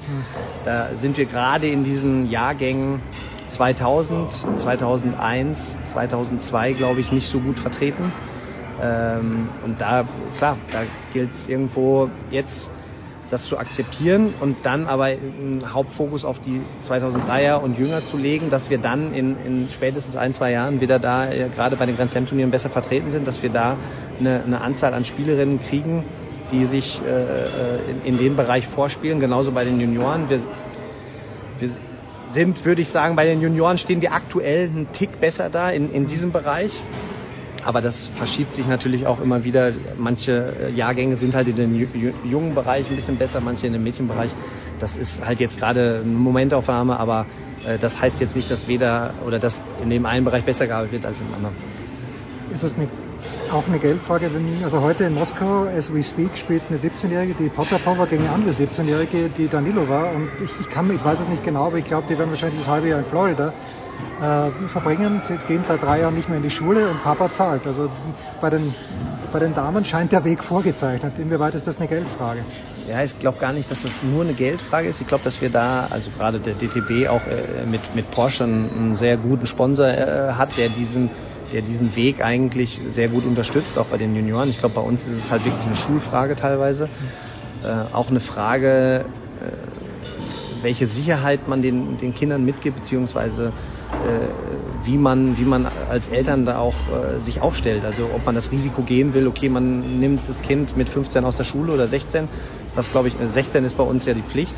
So das, und ich, da kann ich jede, jedes Elternteil auch verstehen, diesen Weg vielleicht nicht zu gehen, sondern erstmal diese sichere Variante zu machen und die Schule zu beenden. Auf einer, wir haben mittlerweile auch Schulformen, wo wir äh, teilweise zweimal am Tag trainieren können. Also das gibt's auch und ähm, ich glaube, dass, dass das einfach eine Einstellungssache auch teilweise ist der Eltern, beziehungsweise wie viel Risiko sie gehen wollen. Und das müssen wir als Verband teilweise natürlich akzeptieren. Nichtsdestotrotz müssen wir die Mädchen so oder auch Jungen so gut vorbereiten, dass sie vielleicht in diesen in diese Situation kommen, sich das zu überlegen. Also dass sie auf jeden Fall erstmal so gut sind, dass man ihnen sagt, pass auf, die hast die Option oder diese Option. Und da sind wir aktuell nicht so, dass wir sagen können, okay, den äh, bieten wir das dann an. Bei Alexander Zverev hat das lange kommen sehen und hat mir immer gehört, da kommt jetzt jemand, bei Rudi Molleker ja auch gewissermaßen. Wer sind denn die nächsten Spieler? Äh, es gab in der Süddeutschen vor einem halben Jahr, war es glaube ich, über den Max Rehberg mal eine sehr lange Geschichte, die aber mich eher traurig gemacht hat, als dass ich sagte, er wird irgendwann mal Nummer eins der Welt. Wer, äh jetzt, äh, wenn ich jetzt irgendwelche Namen nein, sage, nein, nein. das ist immer so schwierig. Ich sage, wir haben aktuell äh, im, im jungen Bereich, gerade in den jüngeren Jahrgängen, echt ein, zwei, die sehr, sehr gut sind. Ähm, und die, würde ich sagen, vergleichbar sind mit einem Zverev und einem Moleka in dem Alter. Mhm, okay. ähm, nur wenn ich jetzt die Namen sage, nee, weiß ich nicht, äh, finde ich, Max Rehberg ist mit Sicherheit auch ein sehr talentierter Spieler, gewinnt national alles, international. Dadurch, dass er zu, zu einer Normalschule, zu einer Regelschule geht, ist es halt schwierig für ihn. Er kann nur in den, in den Ferien halt international Turniere spielen. Da hat er aktuell jetzt noch nicht die Erfolge, sage ich jetzt mal, wie, wie in Molika und Zverev zu der Zeit. Aber nichtsdestotrotz ist Max mit Sicherheit einer, der äh, äh deutschlandweit zu den Besten gehört und äh, auch weiter gefördert wird. Ab wann fangt ihr wirklich an, körperlich, also mit der Physis zu arbeiten? Weil der Rudi ist im letzten Jahr, also ich habe ihn halt lange nicht gesehen, wahnsinnig viel stärker geworden, Zverev auch. Aber es ist eben erst im Alter von 16, 17 oder fängt man schon viel früher an? Ja, du musst ja, du musst ja sehen, wie Entwicklung, wie die Entwicklung bei manchen ist. Und Rudi hat halt auf einmal einen Sprung gemacht, ist, ist unglaublich gewachsen und als er dann, man kann ja dann abschätzen ungefähr, wie groß sie werden. Und wenn die äh, Entwicklung dann wirklich abgeschlossen ist, dann kannst du ja auch teilweise härter arbeiten und auch gezielter arbeiten. Und ich finde, das hat Rudi sehr, sehr gut gemacht. Er körperlich finde ich, steht der Wiener 1 da, also äh, für einen 17-Jährigen überragend. Äh, wenn man jetzt, weil wir den Namen jetzt haben, Max Rehberg ist halt noch sehr klein, ein Kind, genau, und da jetzt muss man natürlich begleitend arbeiten, absolut, aber ich glaube, dass, dass, dass man diese Entwicklungsphase erst nochmal, diesen, diesen, diesen nächsten Schub, weil der wird auch noch wachsen in den nächsten ein, zwei Jahren, den musst du halt akzeptieren und begleiten, natürlich weiterarbeiten, aber ich glaube, die, den richtigen harten Schritt dann, so wie der Rudi macht es erst Sinn, wenn der wirklich ähm, zu einer gewissen Art und Weise ausgewachsen ist. Siehst du bei den Junioren, das müssen jetzt nicht die Deutschen sein, aber siehst du da ein, zwei Leute, die vielleicht ein kleines bisschen anders spielen, also anders im Sinne von nicht weiterhin die Rückhand von der Grundlinie äh, alles machen, sondern auch ein bisschen Variationen reinbringen. Also so wie meinetwegen der Schapowalow vor, vor ein, zwei Jahren, der ein bisschen anders ist. Oder ist, ist, ist das die gleiche Schule, durch die, durch die der, der gleiche Fleischwolf, durch den alle gedreht werden? Nee, ich glaube, dass die, die nächsten, die jetzt mal irgendwann kommen werden, werden die Asiaten sein. Ich glaube, äh, jetzt äh, dieser Zeng, der Paris auch gewonnen hat. Und Wimbledon. Und Wimbledon, äh, die zwei hintereinander. Das ist eine harte, also der spielt so, wie du es gerade gesagt hast. Also ich habe das Finale gesehen, der rennt wie ein Wiesel. Der rennt wie, genau, der, der ist eine Ballwand eigentlich, so eine gefühlte Ballwand. Ja. Ähm, ich glaube schon, dass immer wieder Spieler geben wird, die da ein bisschen rausfallen, aber diese, diese grundsätzliche Ausbildung geht natürlich oder richtet sich immer nach dem, was an der, an der Spitze gespielt wird und solange Djokovic, ich sage jetzt mal Nadal, Murray oben sind, wird es auch immer in diese Richtung, wird in ja, diese Richtung aus. Federer natürlich, aber Federer ist, muss man immer wieder sagen, eine, Ausnahme mit seinem Slice. Also der hat natürlich Fähigkeiten, die du einfach nicht erlernen kannst, sondern die, das, das hast du halt in dir, dieses Talent. Und das ist halt, das ist halt wirklich schwierig, so einen auszubilden. Ja, aber ist nicht gerade der Murray ein Beispiel, dass man es auch in der Birne machen kann? Ich finde, der spielt so intelligent und haut die Kugel dann nochmal 20 Meter in die Luft. Absolut, aber Murray ist trotzdem in einer gewissen Art und Weise, sage ich jetzt mal, ein Grundlinienspieler und unglaublich fit. Und wenn er seinen Kopf in die richtige äh, Richtung hinkriegt, dann ist er halt auch schwierig zu schlagen. Manchmal finde ich, ist er vom Kopf her auch nicht so gut und dann verliert er natürlich auch viel mehr Matches. Zwei Fragen habe ich noch. Erste Frage, letztes Jahr hier Quali, zweite Runde, Maximilian Materer gegen Juri Rodionov. Ähm, Maxi steht jetzt Top 50, hat sich super verbessert in einem Jahr. Äh, was sind denn die Schwierigkeiten für Maxi im Moment? Ist es ein bisschen so, dass er jetzt immer öfter als Favorit in ein Match geht? Oder ist Maxi genau dort, äh, ist, ist er happy in seinem Platz jetzt? Happy, äh, weiß nicht, happy natürlich aufgrund der Entwicklung, sagen wir mal, vom letzten Jahr bis zu diesem Jahr ist er mit Sicherheit happy, aber äh, es gibt ja mehrere Sachen, die dann da jetzt reinspielen. A, ist er jetzt häufiger Favorit, äh, häufiger erwartet man von ihm den Sieg, er erwartet von sich selbst auch den Sieg. Zum anderen ist es so, dass er jetzt eine Position hat, dass sich andere Spieler mit ihm beschäftigen und äh, sein Spiel halt analysieren und sich viel besser auf ihn einstellen. Und dadurch äh, ist natürlich seine Aufgabe oder muss jetzt seine Aufgabe sein, einen Plan B, einen Plan C immer in der Hinterhand zu haben und den musst du dir auch erstmal erarbeiten. Du bist mit einer gewissen Spielweise von sagen wir, Position 500 jetzt hochgekommen auf 50. Die Spielweise hat, ist immer durchgekommen, aber je mehr oder je höher man kommt, umso mehr äh, ja, wird man analysiert und äh, das ist ja auch irgendwo eine Auszeichnung für ihn, dass das jetzt so ist, aber äh, das heißt jetzt für ihn wirklich sich weiterzuentwickeln und sein Spiel weiterzuentwickeln, weil die Art und Weise, wie er spielt, ist halt irgendwann berechenbar. Und sobald du berechenbar bist für Gegner, werden sich immer wieder Leute besser auf einen drauf einstellen und dann wird es immer schwieriger zu gewinnen. So, da muss man immer Leistung, also an die 100 Prozent kommen und das schafft man nicht. Das schafft keiner äh, das gesamte Jahr über. Deswegen ist jetzt seine Aufgabe, sich wirklich weiterzuentwickeln, äh, Leute auch mal zu überraschen. Und ähm, du, insofern äh, ist, er, ist er mit Sicherheit happy aufgrund seiner Ranglistenposition, aber äh, mit Sicherheit noch nicht am Ende des Ziels angekommen. Und der andere, der Rodionov, der gefällt mir unheimlich gut. Was, was siehst du bei dem? Du, ich habe den in der Jugend schon gesehen und fand den in der Jugend schon ähm, ordentlich, weil der halt ein bisschen anders spielt. Und, ähm, Aber ich, jeder dritte Ball stoppt. Spätestens. Ich mag halt auch generell Leute, die ein bisschen anders spielen. Äh, und hat, glaube ich, sein, also für mich wirkt er viel reifer, er, er wirkt viel er weiß, er, ich habe das Gefühl, er weiß, was er jetzt macht. Er weiß, wie er Gegner schlagen kann. Er weiß, wie er Matches gewinnt. Ähm, und, und das ist halt ein Riesenunterschied. Und mit seiner jugendlichen Leichtigkeit auch manchmal ähm, ist es hier in der Höhe mit Sicherheit auch noch äh, schwierig, ihn zu schlagen. Kann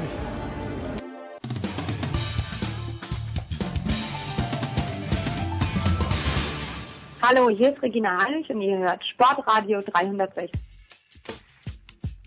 So, Big Show 367 und wir hören auf. Was heißt, wir hören auf? Wir, das Finale, das große Finale mit Babsi Chat. Babsi, wer hat gesagt, ein Leben ohne Mats Wielander ist vorstellbar, aber sinnlos? ich nicht. Es war Loriot, der das über Möpse gesagt hat. Aber, aber wie, wie kommst du klar ohne den Mats? Ihr seid, ja, ihr seid ja acht Wochen im Jahr, pickt aufeinander mittlerweile. Ja, also äh, es ist immer schön, ein bisschen ein paar, Pausen zu haben. Wir freuen uns natürlich dann immer auf die Arbeit miteinander, aber dazwischen er ist mit seiner Frau zu Hause, beziehungsweise Sonja, gell, mit der Sonja, ja genau, und äh, ich bin bald einmal wieder vereint mit meinem Mann äh, zu Hause. Es ist ganz gut, nein, es ist also unsere unsere Beziehung beläuft sich ausschließ, ausschließlich äh, arbeitstechnisch. Äh, wir verstehen uns gut, wir sind gute Freunde und das war's. Aber nein, man trifft uns auch äh, äh, alleine an. Also wir picken nicht die ganze Zeit aufeinander. Das reicht bei den Grand Slam Turnieren. Wie war das jetzt in Wimbledon das erste Mal? Weil bei, bei den anderen drei Grand Slam Turnieren habt ihr ja die Rechte Eurosport und in Wimbledon war es ja mehr oder wen- weniger Gast. Ist das dann was anderes?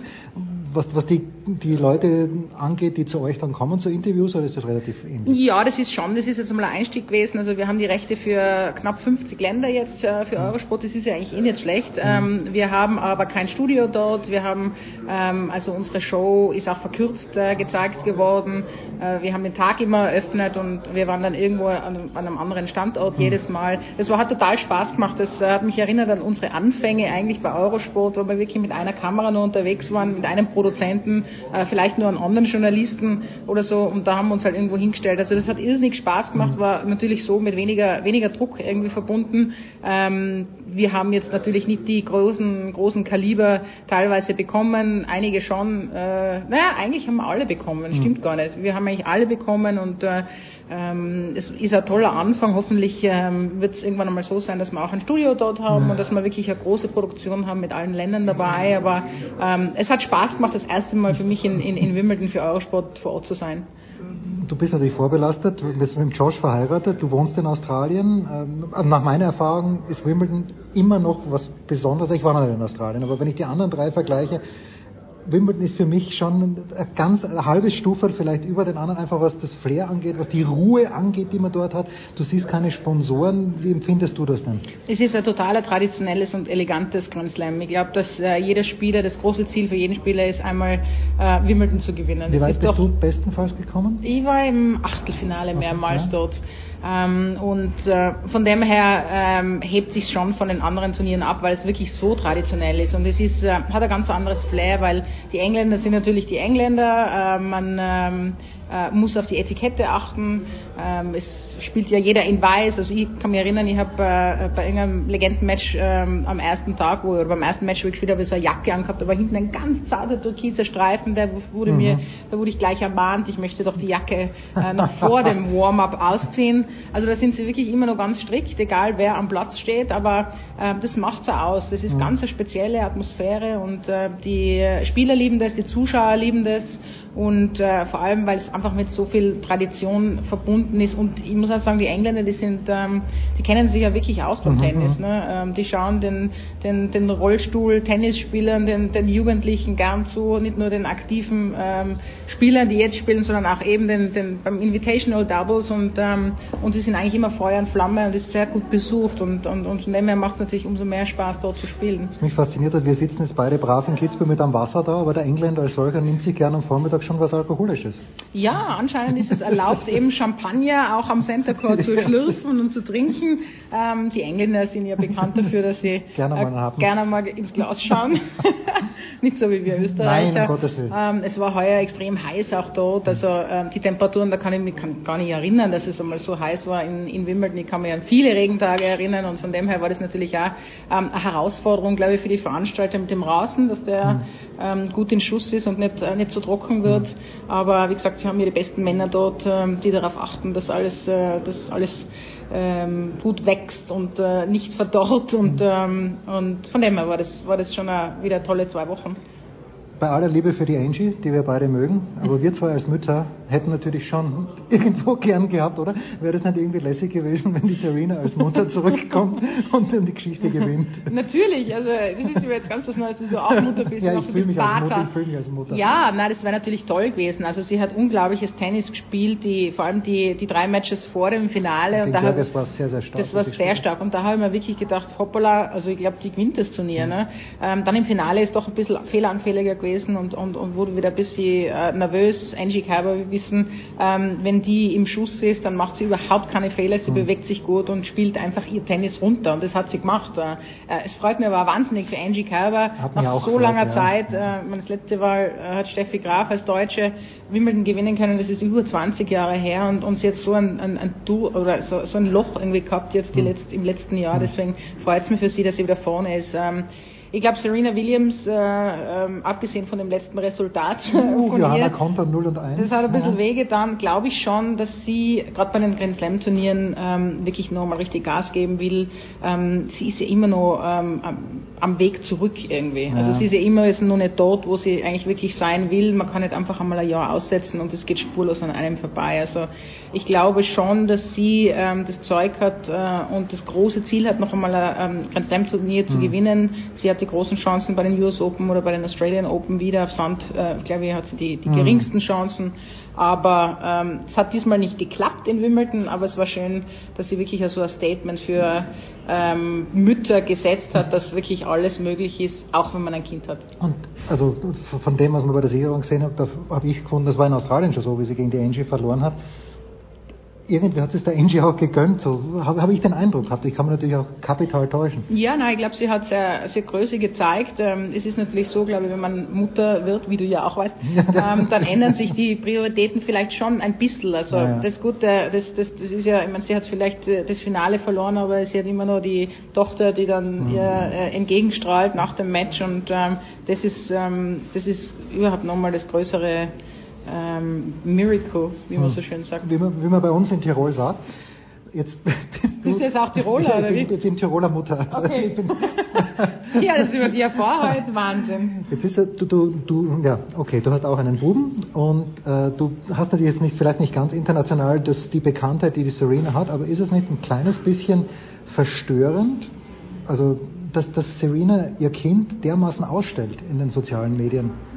Also ja, würdest, also würdest, du, würdest du sowas machen? Ich mache es ja nicht. Also das ist ein, also ich poste ganz, ganz selten mal ein Foto von meinem Mann oder, mhm. oder unserem Sohn, ähm, denn die sollen das eigentlich selber entscheiden später mal, wie sie, ähm, wie sie sich selber in die sozialen Netzwerke stellen mhm. wollen. Ähm, ich würde es jetzt nicht machen, mhm. wenn sie das machen will, dann, dann, dann äh, soll sie es machen. Ähm, die Asarenka, Viktoria Asarenka ist ja eigentlich auch gleich, also die postet mhm. ja auch sehr viel über ihren Sohn. Ich habe da ganz gerne ein bisschen eine Privatsphäre, ähm, aber wie gesagt, das muss jeder selbst, selbst entscheiden. Oder äh, mir wäre es am liebsten, wenn die Kinder das irgendwann ja, mal selbst entscheiden könnten. Die, die, arme, die arme was, kleine Olympia, die... Was draußen ist im Netz, ist draußen. Ja, das, ne? das bleibt doch dort. Das bleibt für immer dort, ja. Nächste, nächstes großes Feld, äh, ich habe natürlich keine Stunden Zeit für mich, ich nehme sie mir trotzdem. Ich habe mir das Halbfinale French Open Tour ja auch angeschaut, äh, Muguruza gegen Halep. Ja. Es war eine, und davor Muguruza gegen Sharapova. Ja. Es war eine Schreierei, es ist nicht zu ertragen. Ja. Und ähm, jetzt hat der John Wertham auf äh, Sports Illustrated hat eben gemeint auf so eine Frage, okay, da die WTA hat sich gesagt, wir, wem tun wir was Fleiß? Äh, verärgern wir eher unsere Topspieler, dass wir sagen, hört auf zu schreien, oder verärgern wir die Fans, indem wir den Topspielerinnen sagen, schreit einfach weiter. Wo stehst denn du da? Weil es ist, wenn du denen beim Trainieren zuschaust, das weißt du ja auch, mucksmäuschen still, Sharapova kommt auf den Platz und ist ein Gebrüll, es ist nicht auszuhalten. Ja, es ist, ähm, es, glaube ich, hat schon mit der Intensität äh, und mit der Anspannung zu tun mhm. bei denen, dass sie es zu Fleiß machen, das ist sicherlich nicht der Fall. Das ist eine Art der Ausatmung. Ich muss ehrlich sagen, mich stört es überhaupt nicht. Okay. Ich höre da, gar nicht, okay. ich, ich, ich höre da gar nicht hin. Ich meine, äh, zu meinen äh, aktiven Zeiten gab es auch ähm, die Monika Seelisch, die mhm, irrsinnig gestöhnt hat. Das war die erste, die so richtig gestöhnt hat. Ähm, und, und mir hat das einfach, das blockt komplett aus als mhm, Gegner. Okay. Also das stört mich eigentlich überhaupt nicht. Und ich glaube, ähm, jeder Mensch sollte sich auf das Wesentliche konzentrieren und man kann gewisse Dinge äh, auch im alltäglichen Leben einfach ausblocken. Ja. Und das sollte man einfach einmal probieren. Ähm, ich glaube, jemanden hinzugehen und zu sagen, äh, stöhn's nicht. Ähm, es ist ja, bei den Damen ist es so, nur weil die Tonlage etwas höher ist, ist es wahrscheinlich unangenehmer für viele Menschen, aber der Nadal, Nadal stöhnt genauso. Genau, es gibt ja. viele Männer, die stöhnen, das ist halt dann nochmal Oktave tiefer wahrscheinlich und deswegen fällt es nicht so auf. Ähm, aber ja, keine Ahnung, vielleicht müssten sich die Frauen über männliche Hormone spritzen. Nein. Ja gut, ich werde zur Mutter, das ist alles gut. Nein, sowas macht man nicht. Doping bringt ja nichts im Tennis, hat Nadal erst vor kurzem gesagt. Und das glauben wir ihm natürlich aufs Wort. Du warst vor ein paar Tagen in der Steiermark. Hat sich mhm. nicht gemeldet bei mir, war ich persönlich beleidigt, aber okay, man kann nicht alles haben. Mir leid. Und du hast ein Bild gepostet, ich habe hab dich gar nicht erkannt, weil du so jugendlich ausgeschaut hast in deinem kurzen Höschen Pass mal auf. Und Was kommt jetzt? Nein, nein. Äh, und jetzt haben aber ungefähr gleichzeitig in Moskau zwei 17-jähriges Finale gespielt von, Mhm. von Moskau Turnier. Welche Altersgruppe hast du da betreut in der Steiermark? Das waren äh, zwischen sieben, die waren zwischen sieben und 14 ungefähr.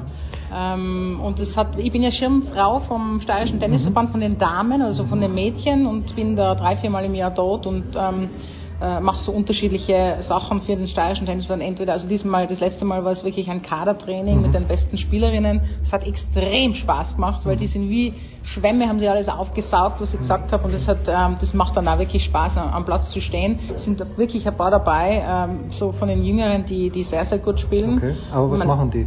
Was machen die im österreichischen Verband? Nicht im australischen Verband, der viel Kohle hat. Was kann so ein elfjähriges Dirndl machen, wenn der Papa einen ganz normalen Job hat? Naja, also ich glaube, wenn sie die Besten in, ähm, ihrer, in Österreich sind oder das einmal schaffen, dann ähm, glaube ich schon, dass ähm, natürlich von Verbandsseite eine gewisse Finanzspritze Mhm. dazukommt. Es wird ja jetzt wieder ein neues Konzept aufgestellt im österreichischen Tennisverband und ich hoffe, dass es so sein wird, dass wieder alle irgendwie auf einen Platz kommen, die Besten zusammengeführt werden und dort, ähm, egal wo das ist, ob das jetzt in der Südstadt ist oder woanders, gemeinsam trainieren. Ich bin davon überzeugt, dass dieser gesunde Kon Konkurrenzkampf sehr, sehr gut und sehr, sehr wichtig ist für die, für die Jugendlichen, ob Bub oder Mädchen. Ähm, jetzt die Besten gehören zusammen, das ist irrsinnig motivierend. Ich kann mich an mich erinnern, das war bei mir genauso. Also ich, ich habe nichts besser gefunden, als wenn ich die Tür aufmache und es steht dann Barbara Paulus, es sind zehn Mhm. andere äh, Mhm. Mädels da, das war damals noch Karin äh, Karin Antonitsch, Karin hat noch, Oberleitner, äh? Karin Oberleitner damals Ja. noch dort, mit der habe ich sogar trainiert.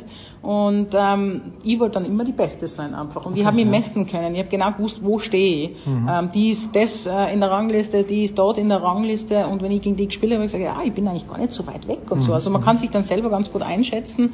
Und ich glaube, dass das ganz, ganz wichtig ist. Ähm, und äh, also es ist sehr teuer, ähm, äh, Tennisspieler zu sein, weil natürlich die ganzen Reisen und, und ähm, Trainer und so zu bezahlen, das, ähm, das, das ist natürlich nicht so einfach, aber ähm, es gibt Möglichkeiten und wenn man es wirklich schaffen will, dann schafft man es. Ja, ich denke an diese Potapova und an die Danilovic. Bei der Danilovic ist der Papa, glaube ich, serbischer Basketballspieler gewesen und natürlich trainieren die alle in Florida.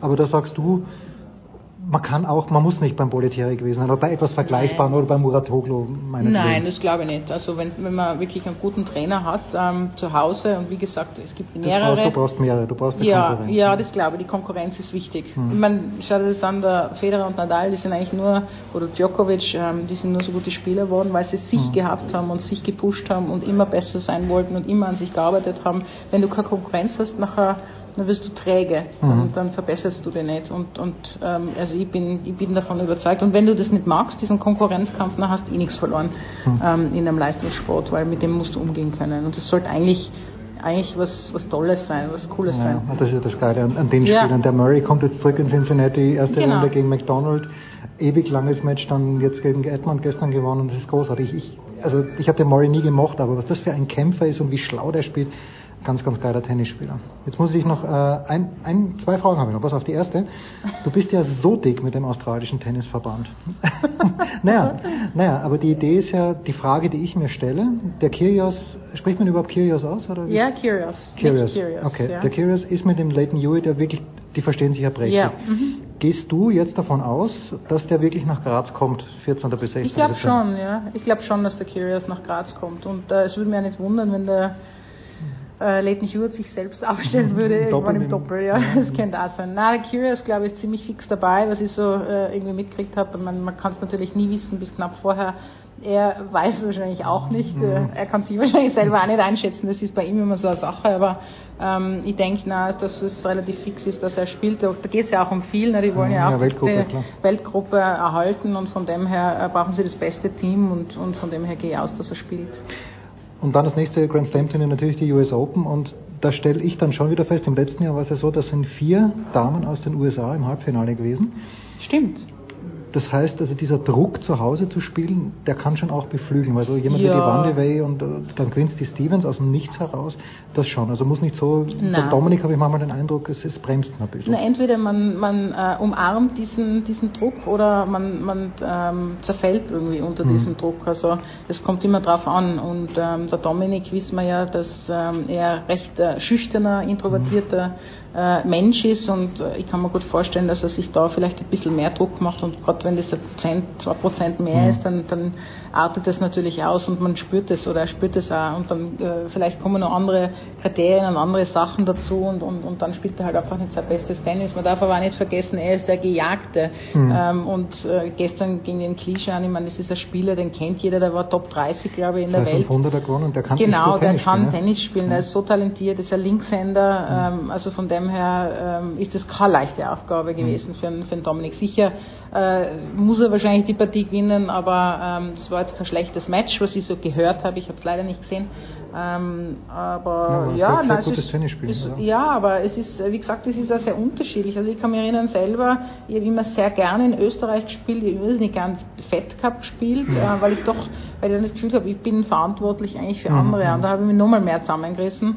Ähm, und in Österreich, ja, in, den Anfängen meiner Karriere habe ich auch ganz, ganz gern gespielt. Was haben wir da für ein Turnier gehabt? War das Kids, also ich habe da, mein erstes WTA-Turnier war hier in Kitzbühel, da habe ich äh, Semifinale gespielt, das, da habe ich damals die Katharina Maleva geschlagen, das war eine große Aufregung, weil die war ja ähm, Top 10 Mhm. vorher schon einmal und damals glaube ich war sie, weiß nicht, 15 Vorfall oder Tennis 16. gespielt, wer sich nicht erinnern kann? Ja, genau. Nicht die du, hat, sondern sie? Sie hat relativ langsam gespielt. Ich kann mich erinnern, das war ein langes Match, das hat drei Stunden gedauert. Ich habe mein erstes, das erste Mal einen Krampf gekriegt im Finger, äh, weil ich es nicht gewohnt war, so ein langes Match zu spielen. Aber da ist irgendwie meine Karriere ähm, gestartet und dann in Linz habe ich Ja, habe ich stimmt. dann auch äh, Semifinale gespielt. Also da gab es eben noch zwei Turniere in Österreich. Das war natürlich ganz, ganz toll, ähm, dass ich dort meine ersten Punkte irgendwie holen konnte. Und dann man habe ich halt viel Challenger gespielt und so. Aber ich habe eigentlich ganz gern immer in Österreich gespielt. Es ist natürlich äh, viel Ablenkung oder viel mehr Ablenkung, weil jeder will was von einem, weil es gibt ja nicht viele Turniere in Österreich und es ist beim Dominik das Gleiche. Ne?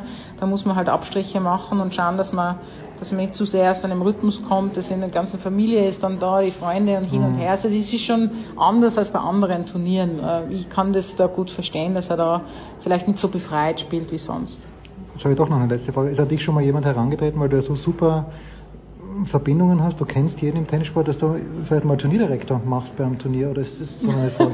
ja, wenn, wenn du Linz schon ansprichst, gut, da ist die, die Sandra natürlich am Ja. Start, äh, aus familiären Gründen auch, aber das wird sich ja anbieten fast. Ja, also ich bin jetzt so eingedeckt mit Arbeit, also was jetzt das Fernsehen betrifft und äh, Botschafterin vom äh, eben vom, vom ähm, äh, Upper Austria Ladies Ja. Linz und äh, einigen anderen Turnieren, wo ich noch Sachen mache, dass ich es fast nicht unterkriege. Also ich glaube, wenn man einen guten Job als Turnierdirektor machen möchte, nachher muss man jedes ganze Jahr irgendwie ähm, das auch dabei sein sein, und involviert sein. Aber grundsätzlich interessiert mich das schon. Sicher? Also äh, mein Mann und ich, der Josh, wir haben, ähm, wir haben schon einmal drüber gesprochen vor Jahren. Ich meine, jetzt ist es, jetzt geht's einfach nicht äh, wegen unserem, wegen unserem Josh ist jetzigen mit Job. Sam Stosur unterwegs? Ja? Josh ist noch mit Sam Stozer unterwegs, die sicher nächstes Jahr auch noch spielen wird. Und ähm, aber Why? ja, Ah, nein, haben wir jetzt nicht gesagt. Nein, nein, sie selber. fantastisch, ja. Und ähm, aber das würde mich schon interessieren, ja, das finde ich cool. Also Großartig. da gibt es schon einige Also an unsere zwölf Hörer, die es gehört haben, Babsi Schett wäre gern Turnierdirektorin. Am besten fangen wir mal bei den Australian Open an und dann schauen wir, wie es da. Craig Tiley ist eh schon ein bisschen alt, da hat er ausgeschaut die letzten Jahre. Big Show 367, das war's. Das war die Big Show auf sportradio360.de.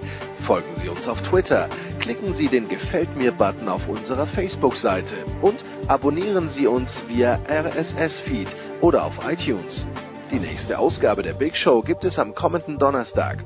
Bis dahin sollten Sie die Zeit nutzen und die weiteren Angebote auf sportradio360.de wahrnehmen. Play Ball! Da ist gar nichts toll.